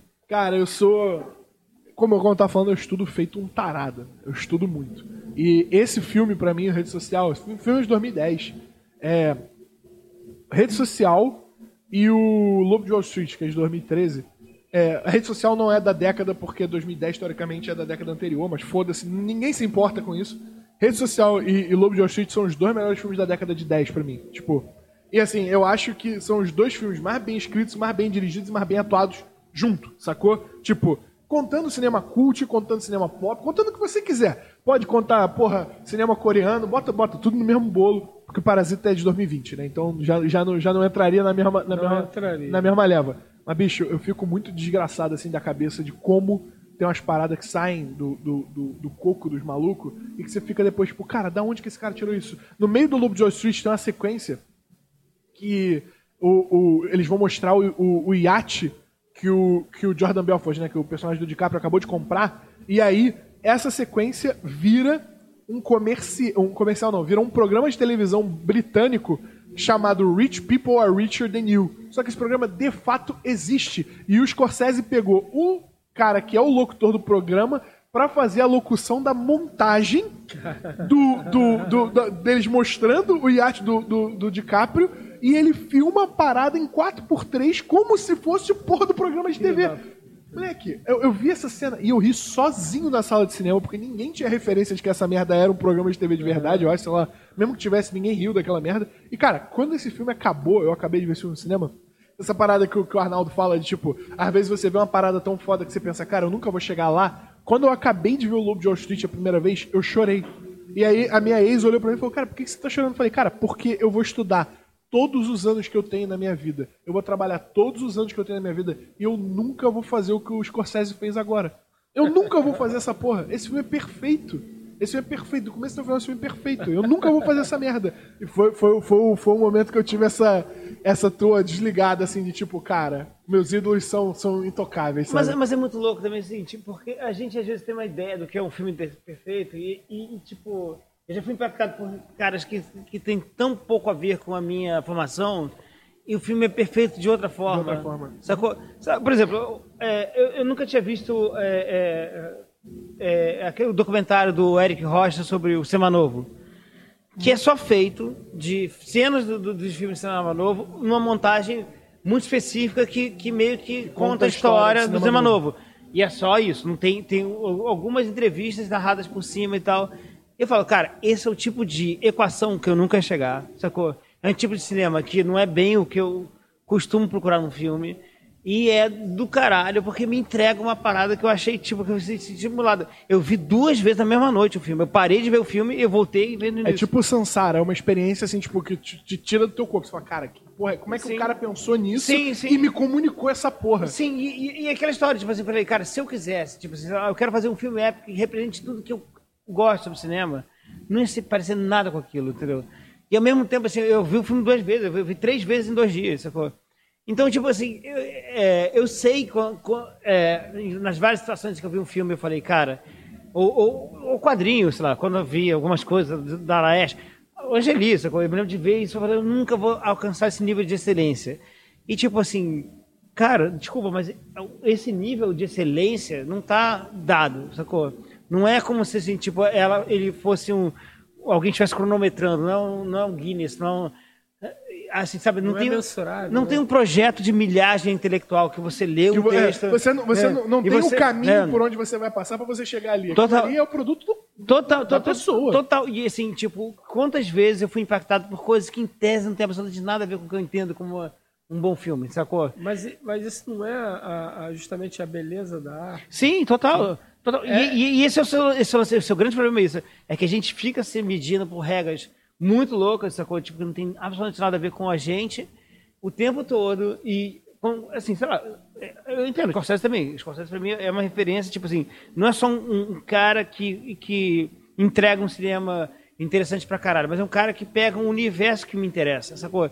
Eu, eu- sabe, às vezes eu- o logline dele já me vem, tipo, é um filme de máfia, de novo, com o De Niro. E o Al Pacino. Al Pacino. Acabou, já vi. Acabou, eu quero ver, quero ver, entendeu? É, é- é um cara que, tipo assim, porque eu conheço a obra dele, você já é comprado Você sabe fácil. de onde vem. Entendeu? Você é comprado fácil, tipo.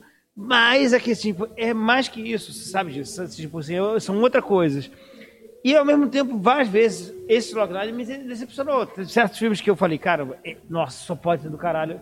Me entregou mal, sacou? Não, não, isso não é tão bom assim, sacou? Então, ao mesmo tempo, tipo assim, eu sei que cinema tem uma coisa muito en- engraçada, porque é, é, é uma ignição, é uma mágica que, tipo, não é reproduzível tão fácil, sacou? É, não é uma coisa assim, tipo. A, a, a O, magia- su- o sucesso não é uma fórmula tão assim. Não, É, não, a e- galera, a não. galera formula. Não. Tem várias coisas que se você seguir, você tem mais chance de acertar, mas não, é só isso. Não, mas o- nem o sucesso. É, é, é, a, a, a, a- é, é o tipo, objetivo intelectual da, da, da parada não é tão fácil quanto. Tipo assim, porque em tese parece mais fácil, porque tipo, assim, você não precisa comunicar com ninguém, você não está falando com a crítica, você tá falando com o público. Você está falando com um nível de, tipo assim, você vê aquilo lá e, tipo, nossa, im- imediatamente você sente. é, nossa, esse filme é do caralho, foda-se o que a crítica achar, foda-se o que o público achar. É, não, eventualmente, tipo, sei lá, veio, veio um filme e tal, que você acha que tudo pra falar nesse nível de inteligência seu que você gosta. De e repente e- uma parada te e não bate fala nada, não, não bate, não, não, não- não- sabe, assim, é aquela coisa, tipo assim, ó, é, é transar com a mulher que você quer pra caralho e, e não, não rola, sacou? Foi tão não, não- Mas qual, qual é o último filme que te impactou pra caralho, assim, que tu falou, puta? Ai, meu Deus. Eu não sei, porque é engraçado, porque eu, eu, é aquela história. Eu, por exemplo, eu acabei de ver cinema novo, entendeu? Documentário de 2016, sacou? Que é, que é, eu vi na Foi Netflix. caralho. Não, e foi assim, eu falei, cara, nó- e não, não é assim, tipo, porque eu, eu sei que vários filmes me impactaram de uma forma muito foda, sacou? Mas esse filme especificamente está muito vivo na lembrança porque foi eu vi anteontem, sacou? E, e, tipo, é, nesse tempo, nesse momento, eu só, é que tipo, você comeu uma coisa muito foda, você tá digerindo ainda, entendeu? Aham. Então, tipo, assim, é possível que eu tenha comido uma coisa melhor um, um mês atrás, sacou? Mas agora... Mas momento- agora e- essa é, parada tá, tá ali. muito, tá muito. tipo, e é uma coisa legal que a gente tem uma coisa com o Brasil, assim, a gente tem um complexo de vira-lata complicado, porque a gente acha que a- o nosso cinema é um cinema da precariedade, é, é uma é uma coisa que a gente gosta, como a gente como a gente fala assim, molejo é melhor que Beatles. A gente tá sendo irônico, é claro, a gente não tá, a gente não acha isso de verdade. Entendeu? Então a gente tem uma, uma registro com o cinema nacional que é- meio nessa linha, tipo, a gente gosta, mas não gosta de verdade. Tu joga sabe? pra, pra, pra, pra zona do café com leite. É, mas o, grande, é. mas o grande lance é que a gente tem coisas que não tem no resto do mundo e são interessantes pra caralho. E me lembro de ver aquela cena, sacou? E, o que é bizarro, porque as críticas que a gente faz sobre a, a, a, a, classe média agora cabem perfeitamente no cinema novo. É um bando de branquelos, sacou?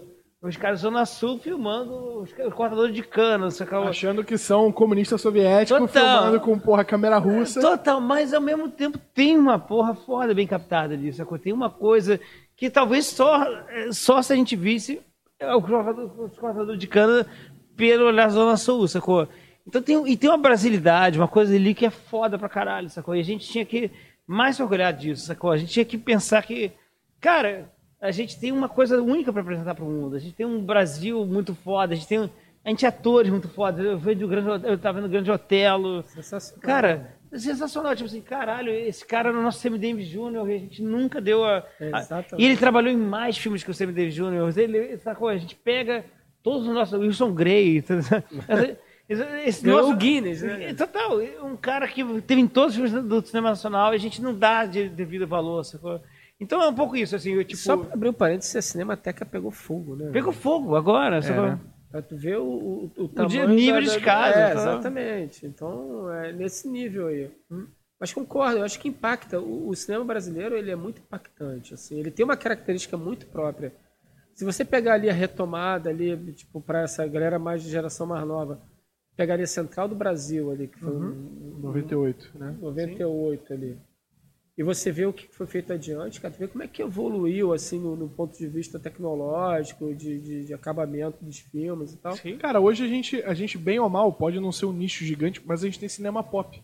Que é uma parada que, tipo, é, 10 anos atrás era uma parada meio, meio impensável. Tipo, a gente vai ter a comédia Globo Filmes, a gente vai ter o cinema Art House, e nesse meio de caminho não tem nada, sabe? E aí, em 2010, a gente tem o, o Matheus saindo com os filmes dele da, de- da PUC, que são umas paradas, são filmes pop, são filmes adolescentes, Coming of Age, uma parada assim que, tipo, zero o que você imaginava. É, é, é, é, você vem com, com Bacurau, que é uma parada, tipo... Paulo Gustavo, né, cara? O Paulo Gustavo, que é uma parada que é, é humor e não é o, o pastelão slapstick da, da, da, da, da no- Globo e- Filmes. E abraça Norte a Sul, né? Tudo, tu- cara, o, o Paulo Gustavo, a gente tava falando sobre humor fácil, caralho. Eu, achava o Paulo Gustavo incrível pelo fato de que ele pega uma parada que não é o óbvio e ele transforma numa parada que parece óbvia. E você ri como se você estivesse rindo de quem tá fazendo humor fácil. E o humor dele não, é, não era um humor fácil. Não era uma parada, tipo, óbvia que qualquer um faria. E eu acho isso, tipo, muito foda. Por isso que ele tá encaixado ali no- ne- nesse meio, sabe? Sim. É, aí você tem, porra, filmes, por, por exemplo, o, o, Dani- o que o Dani Rezende tá fazendo agora. Você pega o Bingo, você pega os filmes da Turma da Mônica. Então, tipo, cara, quem, quem achava que, que ia ter um, um filme tipo Bingo é, é, no Brasil, sei lá, nos anos 2000? Final dos anos 90. Não era uma parada factível, sabe? Então eu acho que, tipo... E o filme é sensacional. Filme espetacular. Cara, eu, eu tenho.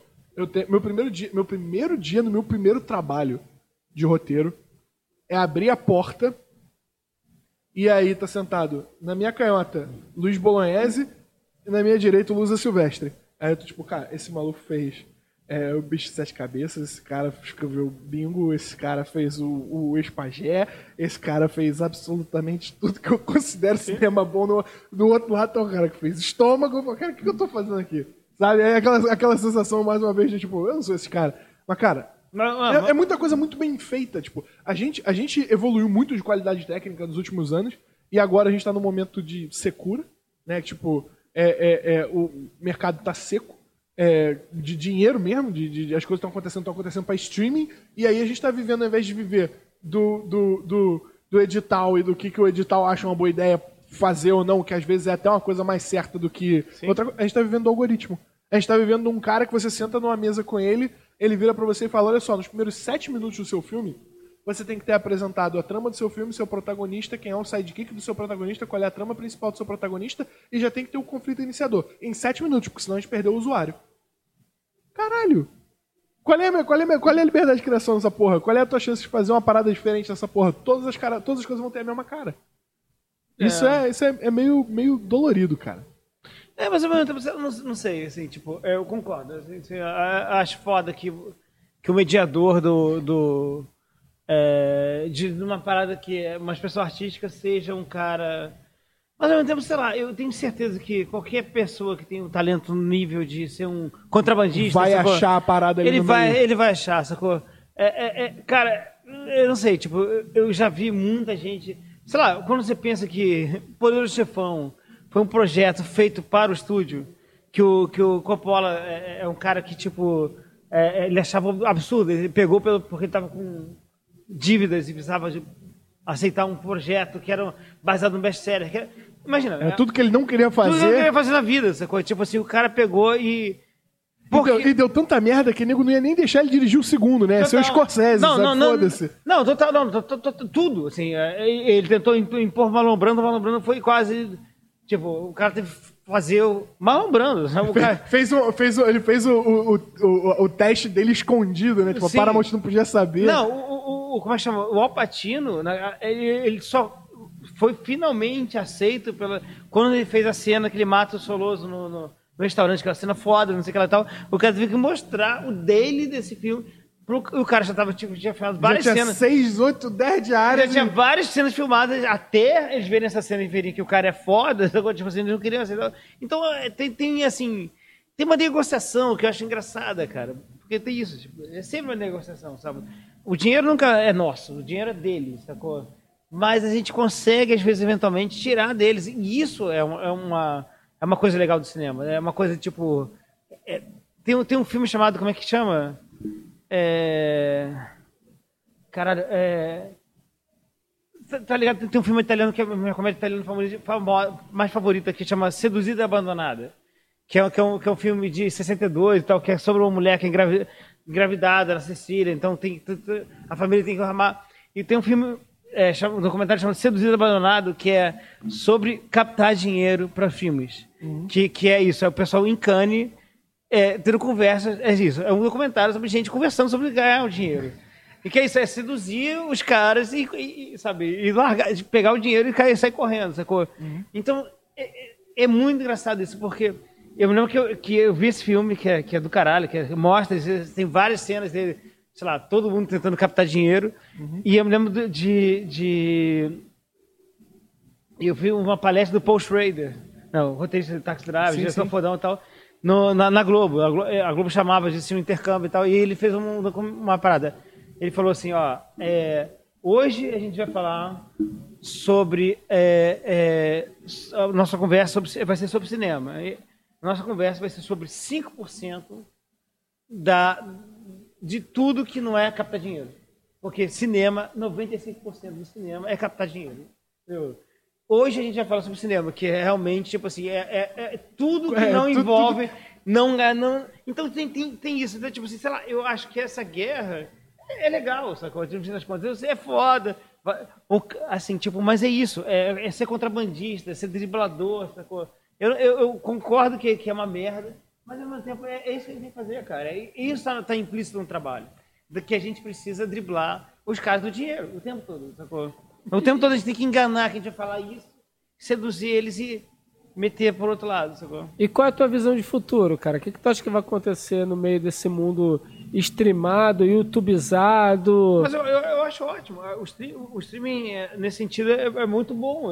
Cara, no fim das contas, tudo tá. É, lembrar de antigamente, como você conseguia se fazer uma carreira. Quantas carreiras não foram mortas pela falta de, disso? De, de você eventualmente não ter como filmar. Sabe? Ou você pode filmar com o celular, você pode provar, você pode, você pode virar. Mas isso é muito engraçado, porque a, a geração atual, eu acho que ela não tem noção do perrengue que a gente passava, né? E, e- Tendo e- ou não, é- é- elas, assim, quantos, quantos é, pessoas que você acha que são cineastas de potencial agora, do que na, na época que eu que, que eu estava começando? Antigamente eu conhecia três, quatro caras que eu achava que ah, esse cara pode ser diretor porque ele fez um curta, não sei o que lá, e emplacou não sei onde. Hoje em dia eu, eu fico zonzo tentando acompanhar as pessoas que têm talento, cara. É muita gente. Que volta e meia aparece um moleque aleatório no TikTok que faz uma parada e você fica, cara, como é que esse moleque pensou nesse Pensou corte? nisso e corte, total. Não, é Eu- total, total. Eu- Até hoje eu acho que o TikTok te- dá- oferece umas condições de edição que. Não, sério, que você porque. não ia ter Não, porque. Não, 90. sério, porque eu vejo umas paradas tão bem editadas no TikTok, não é sacanagem, não. Hum. Eu falo, cara, isso pra mim é um template que tem, que a galera só coloca ali e o bagulho faz automático. Eu não tenho noção se é ou se não é. Uhum. Mas assim, a linguagem do negócio, tu vê que tá muito Cara, mais acessível. Mas, mas mesmo que seja, e, e se o cara usar isso em função de uma ideia muito boa, Ele já. maravilhoso. Se, se o cara sabe usar então, aquela ferramenta e tal. Então é isso aí que tá. Eu, eu, eu, eu acho, tipo. A gente só tem a ganhar. É, Eu não consigo entender. Tipo, é a mesma coisa que, eu- que, eu que o pessoal agora fala que o Tinder. Meu Deus, o Tinder é. Amigo, antigamente eu tinha que. Ir num bar e sentar É. aleatoriamente numa mesa. Eu tinha. A gente, imagina o que era um blind date nos anos 80 do que é hoje Ah, em dia, cara, entendeu? Entendeu? sério. As pessoas. é, é, Então, calma, entendeu? Tipo, é, é, tá mais democrático, tá mais fácil. E, e assim, tipo. E é bom pra todo mundo. é bom pra todo mundo, no fim das contas. Assim, obviamente. vai- Não, Não tem obviamente. uma coisa que é bom pra alguém, é, É, bom não, pra todo mundo. Isso reduz o dinheiro envolvido, com certeza. Tipo, é claro que, tipo, antigamente havia uma grana muito grande pra quem a, o- fosse Quem bafejar. chegasse no dinheiro tinha É. muita, muito dinheiro. É, é, bafejado pela sorte. É a mesma coisa, tipo, a indústria musical, por exemplo. É, Antigamente é, tinha uma coisa muito louca, porque o artista, ele realmente ele tinha que passar por várias barreiras, e quando eventualmente ele se vendia, ele, ele conseguia vender o, o peixe dele, ele, ele gravava um, um disco, o disco era super bem divulgado, não sei o que lá e tal, etc. Mas ao mesmo tempo ele era, ele era basicamente é, cúmplice no roubo. Um, um CD que, que custava centavos de ser feito. Era 6 ven- centavos e era a 30 vendido- reais. E, e o artista estava tudo bem com isso. O, o- o fã do artista era roubado com a publicidade do artista, sacou? E hoje em dia não rola mais isso. Por mais que o artista seja roubado hoje em dia, que o Spotify e tal, mas o artista tem que pensar um pouco mais, sabe, nesse mecanismo do sucesso, sacou? É, tipo, ele tem que saber negociar melhor com, com, com isso. E antigamente, ele, para ele ser um sucesso, ele, ele basicamente tinha que ser cúmplice do roubo do fã dele. É. Entendeu? Então tem uma coisa assim, tipo, hoje em dia eu acho uma merda como tá, como tá colocado, mas ao mesmo tempo assim, tipo, você tem que entender mais ou menos a função da arte, a sua função, e a sua função como um cara que é o divulgador da sua própria arte. Você tem que ser mais esperto em relação a isso. As pessoas não podem ser tão, tipo, eu sou um popstar, eu assino contratos e... Cara, eu, eu, eu fico chocado como é, o Alan Klein, que foi o advogado dos Beatles e dos Rolling Stones, como ele roubou todo mundo. Ele roubou o Elvis, ele roubou todo mundo. Era um ladrão que roubou todo mundo. Ele, tudo bem, ele sabia muito bem como, como fazer os caras ter sucesso, mas ele roubou todo mundo. E mesmo depois da experiência, ele continuava sendo contratado, sacou? Porque ele sempre vai ter o, o portfólio de tecido. Porque ele, Claro. ele é o dono da parada toda. Tipo assim, cara, na boa, a gente é que tem que ser mais esperto. A gente não pode ser tão idiota. Cara, a, a verdade é que, economicamente falando, quesito de, de teoria básica de economia, o intermediário é sempre a primeira pessoa excluída de qualquer equação. E a gente vive numa indústria em que a gente, a indústria se moldou para que o intermediário seja a coisa mais, Mais necessária da, importante, da total, equação. total. Sacou? Porque, tipo, quem arruma dinheiro para produzir não devia ser o cara. Quem arruma dinheiro para produzir devia ser a gente pegando de quem quer ver o filme. Sacou? Sim, Mas tem um cara ali no meio do caminho, na indústria é, audiovisual, no audiovisual mesmo, tanto na, na de filme quanto na fonográfica, você tem um cara ali no meio que é o cara responsável por captar recursos, sabe? Eu falo isso porque, assim, a gente vive isso. É, é, é, a tecnologia, hoje, também, está fazendo com que o intermediário seja a coisa mais importante das transações. O iFood é mais importante que o restaurante e que, o, e que, o, e que o cliente. Sim. É, é, é, o, o, o, Airbnb é mais importante que o dono da casa que você. Sabe, tipo, a gente tá g- gerando, a gente tá fortalecendo isso e ao mesmo tempo, se a gente for pegar essa, essa onda de NFT que tá aparecendo hoje com blockchain, toda a parte de cripto, etc, etc, etc, sim. a gente gera formas de financiamento coletivo hoje que não existiriam antigamente, sabe? Se você hoje abrir uma, uma produtora, quiser lançar um projeto, você cria uma cripto para esse projeto, faz uma captação de quantas pessoas acham que esse projeto vai funcionar, troca essa cripto toda em Bitcoin, troca esse Bitcoin todo em dinheiro, produz o que você quer produzir, faz a parada. Tanto que tem produtores lá fora fazendo isso agora. O, o Ashton Kutcher fez uma captação dessa, levantou o dinheiro e deu green light no projeto dele fazendo isso. É, o projeto novo do Dan Harmon, do cara do Rick and Morty, é todo baseado nisso, sabe? Tipo, a gente eventualmente vai encontrar um jeito de fazer essas coisas acontecerem sem precisar do intermediário, mas a questão é, tipo, o tempo que isso vai demorar pra acontecer, né? Sim, Eu acho. total. É, é- é o quanto se ajusta, né? O quanto se- é, é a hora que, é a hora que a gente vai parar de, de, de roubar o cliente com CD, sabe? Então, é, é- é- eventualmente, isso, isso vai chegar. Eu Mas- até, Não, pois é, e por isso mesmo, eu acho que a gente está numa situação que a gente precisa meio que entender é, esses novos meios, porque os meios antigos também estão errados. Eles, eles falam com nostalgia sobre quando o arti- o artista é respeitado. O artista é respeitado em prejuízo do público dele, entendeu? É, é complicado, assim. é. O artista era respeitado? Ele não era respeitado, porque não é como se ele ganhasse uma puta parcela a mais quando o CD vendia. Sim. Ele continuava fazendo dinheiro, fazendo show, vendendo merchandising, fazendo uma porrada de coisa que antes não era regulamentado pela gravadora, não é- a gravadora não tinha, não Uhum. tinha a mão nessa parada, e agora, porque a gravadora não vende mais CD, a gravadora, quando assina um artista, tira 15% dos shows Não, dele, não, e, 20% não, do e é muito louco, né? Porque o show virou o commodity do artista, porque o, a venda de CD caiu, Uhum. e de repente acabou, por causa da pandemia, acabou o Acabou show. o show. E aí? E, aí é muito louco, né? Porque, É, assim, Live e doação. live. os, arti os artistas foram confrontados com a mortalidade deles muito rápido, assim. Isso é, impressionante. isso é muito bizarro, né? Não, mas assim, eu, eu acho até que é justo é, o artista concentrar o, o, o poder de rendimento dele nos shows. Sim, claro. Eu acho isso super justo, porque isso mantém realmente o artista de verdade. Trabalhando. Não, não, e o artista... gra- gravar um disco não é trabalhar. E o artista Porque, de verdade, assim, exatamente. Eu, eu, eu sou. Gra- gravar um disco, quem trabalha é o técnico de som. Não, eu sou humorista, entendeu? Se eu contar uma piada hoje, amanhã ela morreu, entendeu? Eu não posso ficar fazendo um show. Eu vou contar as mesmas 12 piadas durante três anos, depois eu faço. Mas acontece. Mais, um- mais, um- mais ou menos. Não, não, é, não é como, tipo. Porque o cara, o cara vive dos royalties da música dele pra for fucking ever. sabe? É, o, cara, sim. o cara pode, tipo assim, daqui, o, cara, o cara tá caquético na cadeira de rodas e gravar, usa a música dele pra gravar um comercial de Ele ganha alguma coisa. Fiat Clio, ele ganha alguma Pinga, coisa. pinga, a gente pinga. não ganha nada. sabe? É. E a gente tem que matar um leão por dia, sacou? Sim, Tem, tem, um, tem um vídeo muito bom no YouTube sobre isso. É, sobre. o- o- o- é, é em inglês, mas é pra quem estiver vendo e quiser procurar. É, o assunto do vídeo. Eu não lembro exatamente qual é o título do vídeo, mas se você procurar cleptominésia, você vai encontrar. Porque ele é um vídeo é, sobre os casos de roubo de piada nos stand-ups dos Estados Unidos. Ai. E aí são os Cara, caras isso deve ser sério. Lá. são os caras falando sobre a impossibilidade de você registrar uma piada e ganhar royalty com ela. Como ideologicamente isso já não faz sentido. Não faz sentido. E aí Sim, ele vai falando. sentido. E aí, cara, só que, cara, tem, tem uns casos assim que são grotescos. Por exemplo, eles mostram. Eles mostram até muito pouco a Amy Schumer. A, a Amy Schumer, ela foi, tipo, execrada lá fora por roubar material de uma porrada de gente. É, tem um caso do Louis C.K. com outro cara que eu não sei quem é, que também é é de Boston. de, de, de roubo de, de roubo de material. piada. E tem o- um exemplo pra mim que é o meu favorito, que é um, é um comediante latino que 30 anos depois ele rouba uma piada do. do. do. Meu Deus do céu, comediante negro que, que estuprou uma porrada de gente, como é que é o nome dele? Bill Cosby. Bill Cosby, eu ia falar Bob Cosby. O Bill Cosby. E aí esse cara roubou uma piada do Bill Cosby. Cara, ele roubou o pace da piada. O jeito, a velocidade com que o Bill Cosby entregava a piada, ele roubou tudo. Tudo, tudo, tudo. Ele fez a piada exatamente igual. Ele disse que ele nunca tinha visto a piada do Bill Cosby.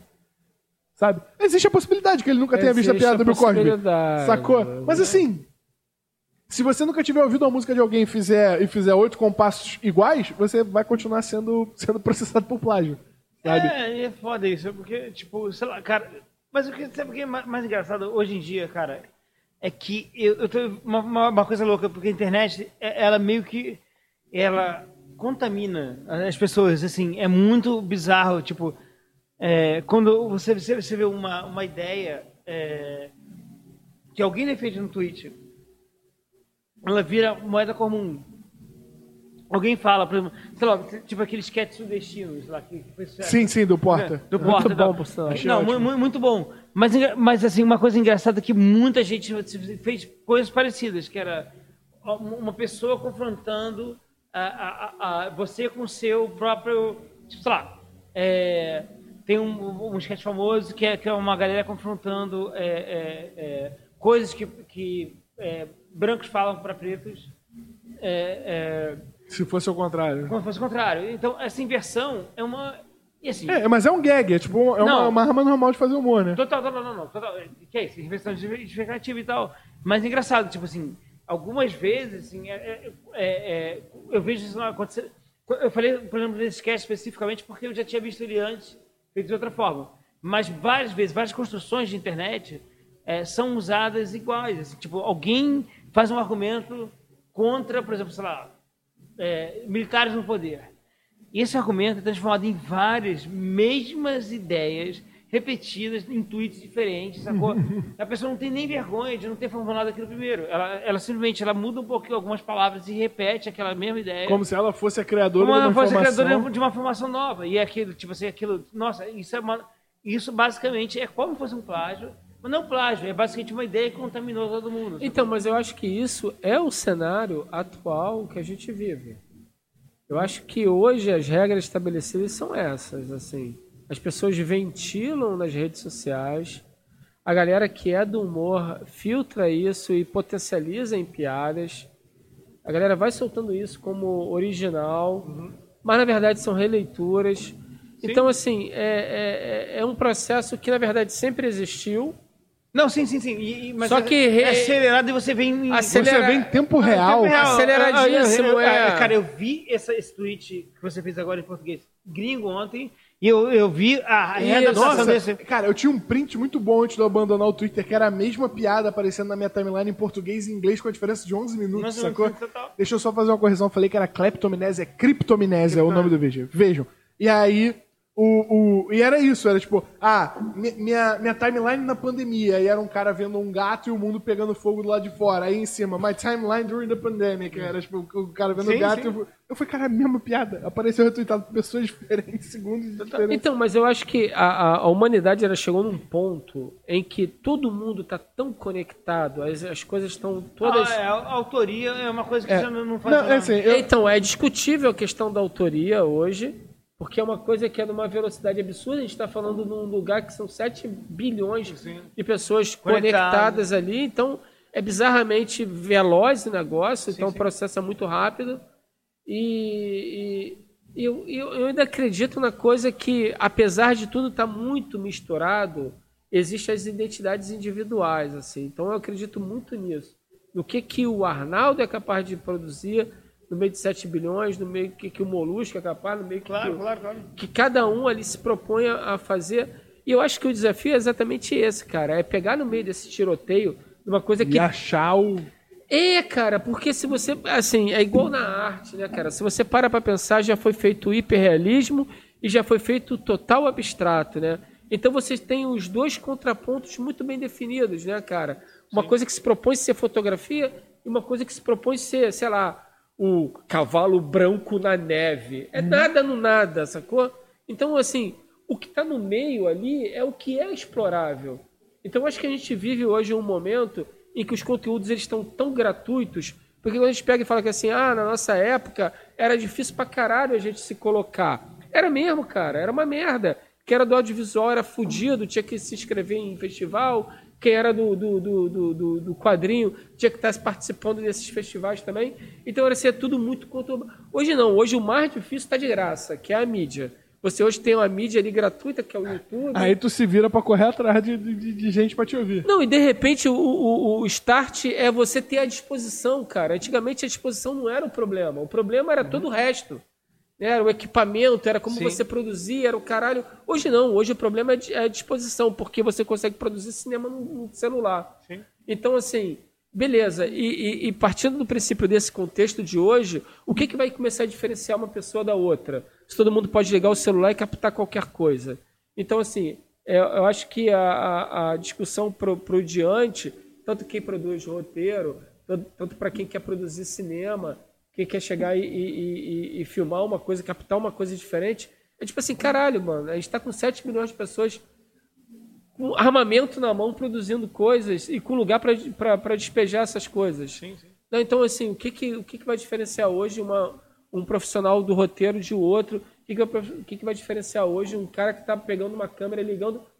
Não sei se vocês viram aquele Tangerine. ah, Sim, sim. Sim, sim, maravilhoso. Cara, o- tudo feito com iPhone, cara. Sim, maravilhoso. E tu fala que assim, cara, não tem como não ser cinema. É, é cinema. É, tanto é que depois o Soderbergh foi e fez um filme todo de iPhone pra Netflix, pô. Cê- cê sabe, você viu? Ah, High Flying Bird. É, o High Flying, exatamente. Você, você vê o, o que inclusive é um péssimo filme de basquete. Mas aí você vê exatamente, tipo, a galera Ou mais seja, antiga adotar a parada que a galera mais nova tá trazendo, pô. Então, o, o ponto é que hoje todo mundo tem capacidade de produzir qualquer coisa. Sim. Né? Então, é, aquelas barreiras, talvez no passado, a gente falasse, porra, só entra na Globo quem é filho É. de tal. Total, é que é engraçado, eu ainda ouço muito essa conversa, tem uma panelinha e tal, etc. E assim, tipo, existe, claro, no fim das contas tem aquela coisa, brodagem, sempre existiu e tal. Mas é, é, hoje em dia existem muito mais atalhos em, em torno dela, da, da brodagem e tal. Então, tipo assim, eu concordo. E uma coisa que eu sempre falo isso, tipo, uma, uma coisa, assim, minha filosofia de vida é, você tem que ganhar de juiz ladrão. Assim, não faz sentido, sei lá.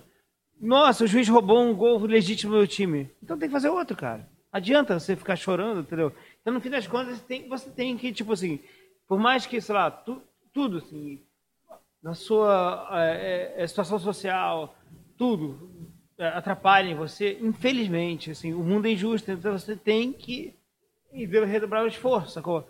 Ou não redobrar o esforço, mas tipo, pensar que boa parte das vezes, assim, quando você tinha tudo pra ganhar, não deu certo e você porque foi porque foi roubado, é porque você o ideal é você persistir, sacou? É o saco, pare- parece um papo de coach, de resiliência, não sei que Parece um papo de coach, né? É, Eu- pare- mas, cara, e o pior é que mesmo que a gente conserte o mundo, a gente vai consertar o mundo de hoje pra frente. Não, pois Sacou? é, não. Todo, mas todo mundo que- beleza. todo mundo que tava Não, aqui foi- pra foi- trás. Pois é, mas a questão é, é, tipo, eu acho que tipo, não adianta a gente reclamar de uma forma geral, sacou? É, é, a, a parada é, tipo, cara, assim, boa parte dos caras que eu admiro hoje em dia foram caras que nunca foram reconhecidos em vidas, e que bateram a cabeça várias vezes, e essas batidas de cabeça contra o muro são os filmes que eu mais gosto, sacou? É gente que morre na miséria, gente que não sei o que lá e tal. E, e, tipo, agora. entendeu? E, e- e- as pessoas que eventualmente é, agora estão na mesma situação, tem que saber que, tipo, tá um pouquinho mais fácil, porque você eventualmente tem mais, mais atalhos. Tem mais Ma- ma- mais formas de, de cut across, sacou? Não, e total. E você vê isso na prática, né? Você olha o cara que, sei lá, de repente está fazendo na América do Sul um filme de invasão de alienígena, ser percebido por um cara em Hollywood, Sim, aquele uruguai que fez aquele uruguaio que fez. E, e- e- e ser percebido por um cara e trabalhar em Hollywood logo depois. Então, assim, as, as pontas se conectam a partir do momento que você tem um meio. Né? Quando a gente fala que assim, ah, o homem é produto do meio, o homem é produto do meio, mas você tem que estar no meio, cara. Né? Então, assim, não adianta você estar na- na- na- na- isolado, você tem que estar no meio. Então, assim, hoje o mais difícil que a gente tinha na nossa época era a mídia. Sim. O mais difícil era o veículo aonde você vai Cara, chegar e vai colocar isso. O- o- o- Hoje, tipo assim, uma coisa que, que eu lembro, é, quando eu tava crescendo e tal, uma das coisas que eu achava mais legais, tipo Spike Jones, diretores de clipes da MTV, sacou? Eu achava, ah, que do caralho, como o cara fez isso e tal. Hoje em dia, os melhores... É, Diretores de cinema são diretores de clipe da MTV. não, não, Spike Jonze. É, é, não, não, sim, sim, esses caras e tal. Mas hoje em dia, os clipes que eu gosto são caras, são crias da favela, que estão fazendo clipes foda de trap, de Muita coisa. hip hop. Os caras são do caralho. É gente que, tipo, nasceu com uma câmera de fone ruim e o cara migrou pra outra coisa. Mas então- aí, mas a gente vai lá para a essência do negócio, né? Contar uma história é É universal, né, cara? não é e tem uma coisa quando você sabe exatamente o que você está contando, você consegue se apossar daquele negócio com uma propriedade que ninguém mais tem. Sim. Você, é, é, eu vi um, um projeto muito do caralho, um roteirista americano que estava indo nos presídios ensinar roteiro para os presidiários. Eu achei foda, porque, cara, esses caras têm uma matéria-prima absurda que ninguém vai conseguir, ninguém da escrita vai conseguir emular. Sim. Sabe? Então, assim, o que os caras viveram dentro de uma cadeia é uma coisa que eles vão conseguir passar com muito mais propriedade do que você Eu emulando. não, não fui preso, né? Então não adianta você ser um puta roteirista, porque você não vai ter o visceral, que é o cara ter passado aquilo. E você pegar esse cara e transformar ele em roteirista, você está dando para ele uma credibilidade foda. Então, assim, é, é- é exatamente isso que eu estou falando. Hoje em dia, existe uma facilidade de você chegar e falar, ah, cara, eu vou publicar meu conteúdo. Mas existe uma diferença. Quando você publica esse negócio com verdade, você consegue ser percebido com muito mais facilidade do que emulando. Né? As pessoas falam assim, ah, por que, que o Whindersson faz sucesso? Ele é um youtuber, não sei o quê. Porque ele é foda. Exatamente por Porque causa ele é disso. foda. Porque é um cara que, se não fosse o YouTube, ele nunca ia sair da onde ele estava. E ele foi percebido exatamente por ter uma mídia gratuita, cara. E ele conseguiu se expressar de uma maneira tão foda que o mundo inteiro percebeu ele e falou que assim, caralho, brother, quem é esse cara? Se a gente não chega e, e se a gente chega e, se o mundo chega e tira para ele essa possibilidade dele se expressar, ele nunca ia ser o Whindersson. Então, assim, hoje a gente vive, um- um- na realidade, um, um cenário que ele é muito favorável para quem está afim de se expor. Né? Cara, eu acho que tem umas coisas muito fodas, por exemplo. O Whindersson, ele era muito fã do Chico, do Chico Rezende. Aham. Muito fã, muito fã, muito fã pra caralho. O Whindersson comentava todos os vídeos do Chico. O Whindersson se inscreveu no meu canal porque eu fiz um vídeo com o Chico. E um dia a gente trocou ideia no, no YouPix do Rio, 2013. Foi o dia que a gente se conheceu. Aham. Eu conheci o Whindersson papo de tipo, 20 minutos antes de conhecer. E o Whindersson tinha, na época, cento e poucos mil inscritos. E, cara, o Whindersson morava numa cidade no cu do Piauí. Cara, num lugar que ele só sairia de lá pra ser comediante por conta do YouTube, sabe? E o Chico é um cara que, porra, trabalhava, morava na Zona Sul, trabalhava na Globo. Sabe o que é o Chico Rezende? Sabe o que é o Chico É, Rezende? é, é, o pai dele, o pai dele era jornalista também, o Cisne, é, é jornalista, né? É, é. Então, tipo, o Chico tá, tava inserido num meio que, tipo, tudo era favorável pra ele, pra ele estar ali naque, naquele lugar onde ele tava. E o Whindersson veio do lugar na casa do caralho, em que nada era favorável pra ele, pra ele, tá, pra ele chegar onde ele queria. E os dois estavam sentados no mesmo lugar, com a mesma quantidade de inscritos, conversando sobre coisas, sabe? Tipo, tava eu, eu o Chico e o, e o Whindersson conversando sobre nada. Sabe? E, tipo, é, um- é um mundo assim, tipo, muito doido. Você pensar que como é que cada um traçou um caminho pra chegar Sim, até ali é um, é um negócio muito doido. E a gente que é old school. Oi. Veio a chamada da direção aí. É, não, chamada de direção falou que a gente tem quatro horas de live. Opa, então vamos. Então vamos já preparar o isso. Obrigado, direção. Quatro horas, sério? Ah, cara. Não, o tempo passa, né? A gente tá aqui na cervejinha e tal, tá muito Porra, bom. pode crer. Mas eu acho que é isso, cara. Eu acho que hoje a gente vive um cenário que é um cenário muito favorável para expressões individuais, né? Porque a gente tem hoje uma coisa que não depende de ninguém, depende de um celular. E, cara, que talentos novos irão surgir como nunca, né? Assim como surgiu um, um, um Whindersson lá do Piauí, da puta que pariu, cara. Né? A gente vai surgir cada vez mais. E eu acho que é isso, a gente ter essa leitura de que de que dá pra, pra gente reverberar esses talentos, cara. E talvez, talvez eu acho que hoje o grande barato do YouTube é exatamente perceber essas pessoas, né? A gente separar o que, que é enfiar a cabeça no slime, porque a gente tem isso, né? As coisas grotescas, e, e, e- e ver o que, que é realmente potencial. Agora, sei lá, fala aí, cara. Mas, mas é engraçado assim, tipo. É, enfiar a cabeça no slime já foi meio é, é, revolucionário. Qu- Quando a gente viu o Jackass pela primeira vez, sacou? Esse O formato. que, que é Jackass, Arnaldo? Oi? O que, que é Jackass? É comédia?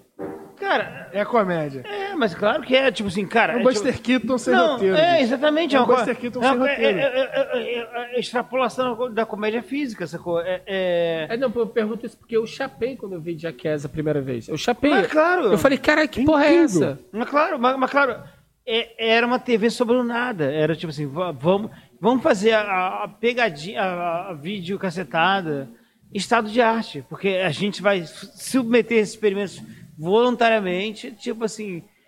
É, é- é- é um freak show, sacou? Aquela coisa meio tipo do, do- do- do Circo dos Horrores, Exatamente. feito com skate, sabe? Tipo assim, cara, vamos. Cara, é foda. Eu É um conheci cruze- o Jackass por conta do skate. Eu gostava pra caralho de Total. skate. E aí tinha o Bam Margera na parada. Eu falei, Total. porra, o é muito louco. Eu fui ver, eu falei, cara, que bagulho foda. Então.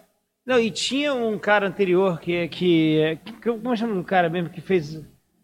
É, é, O Nox, o... não, não, Knoxville. não, não, não. É, é, o, o, o- tem um ator. Ele fez um filme chamado é, Fred Got Finger.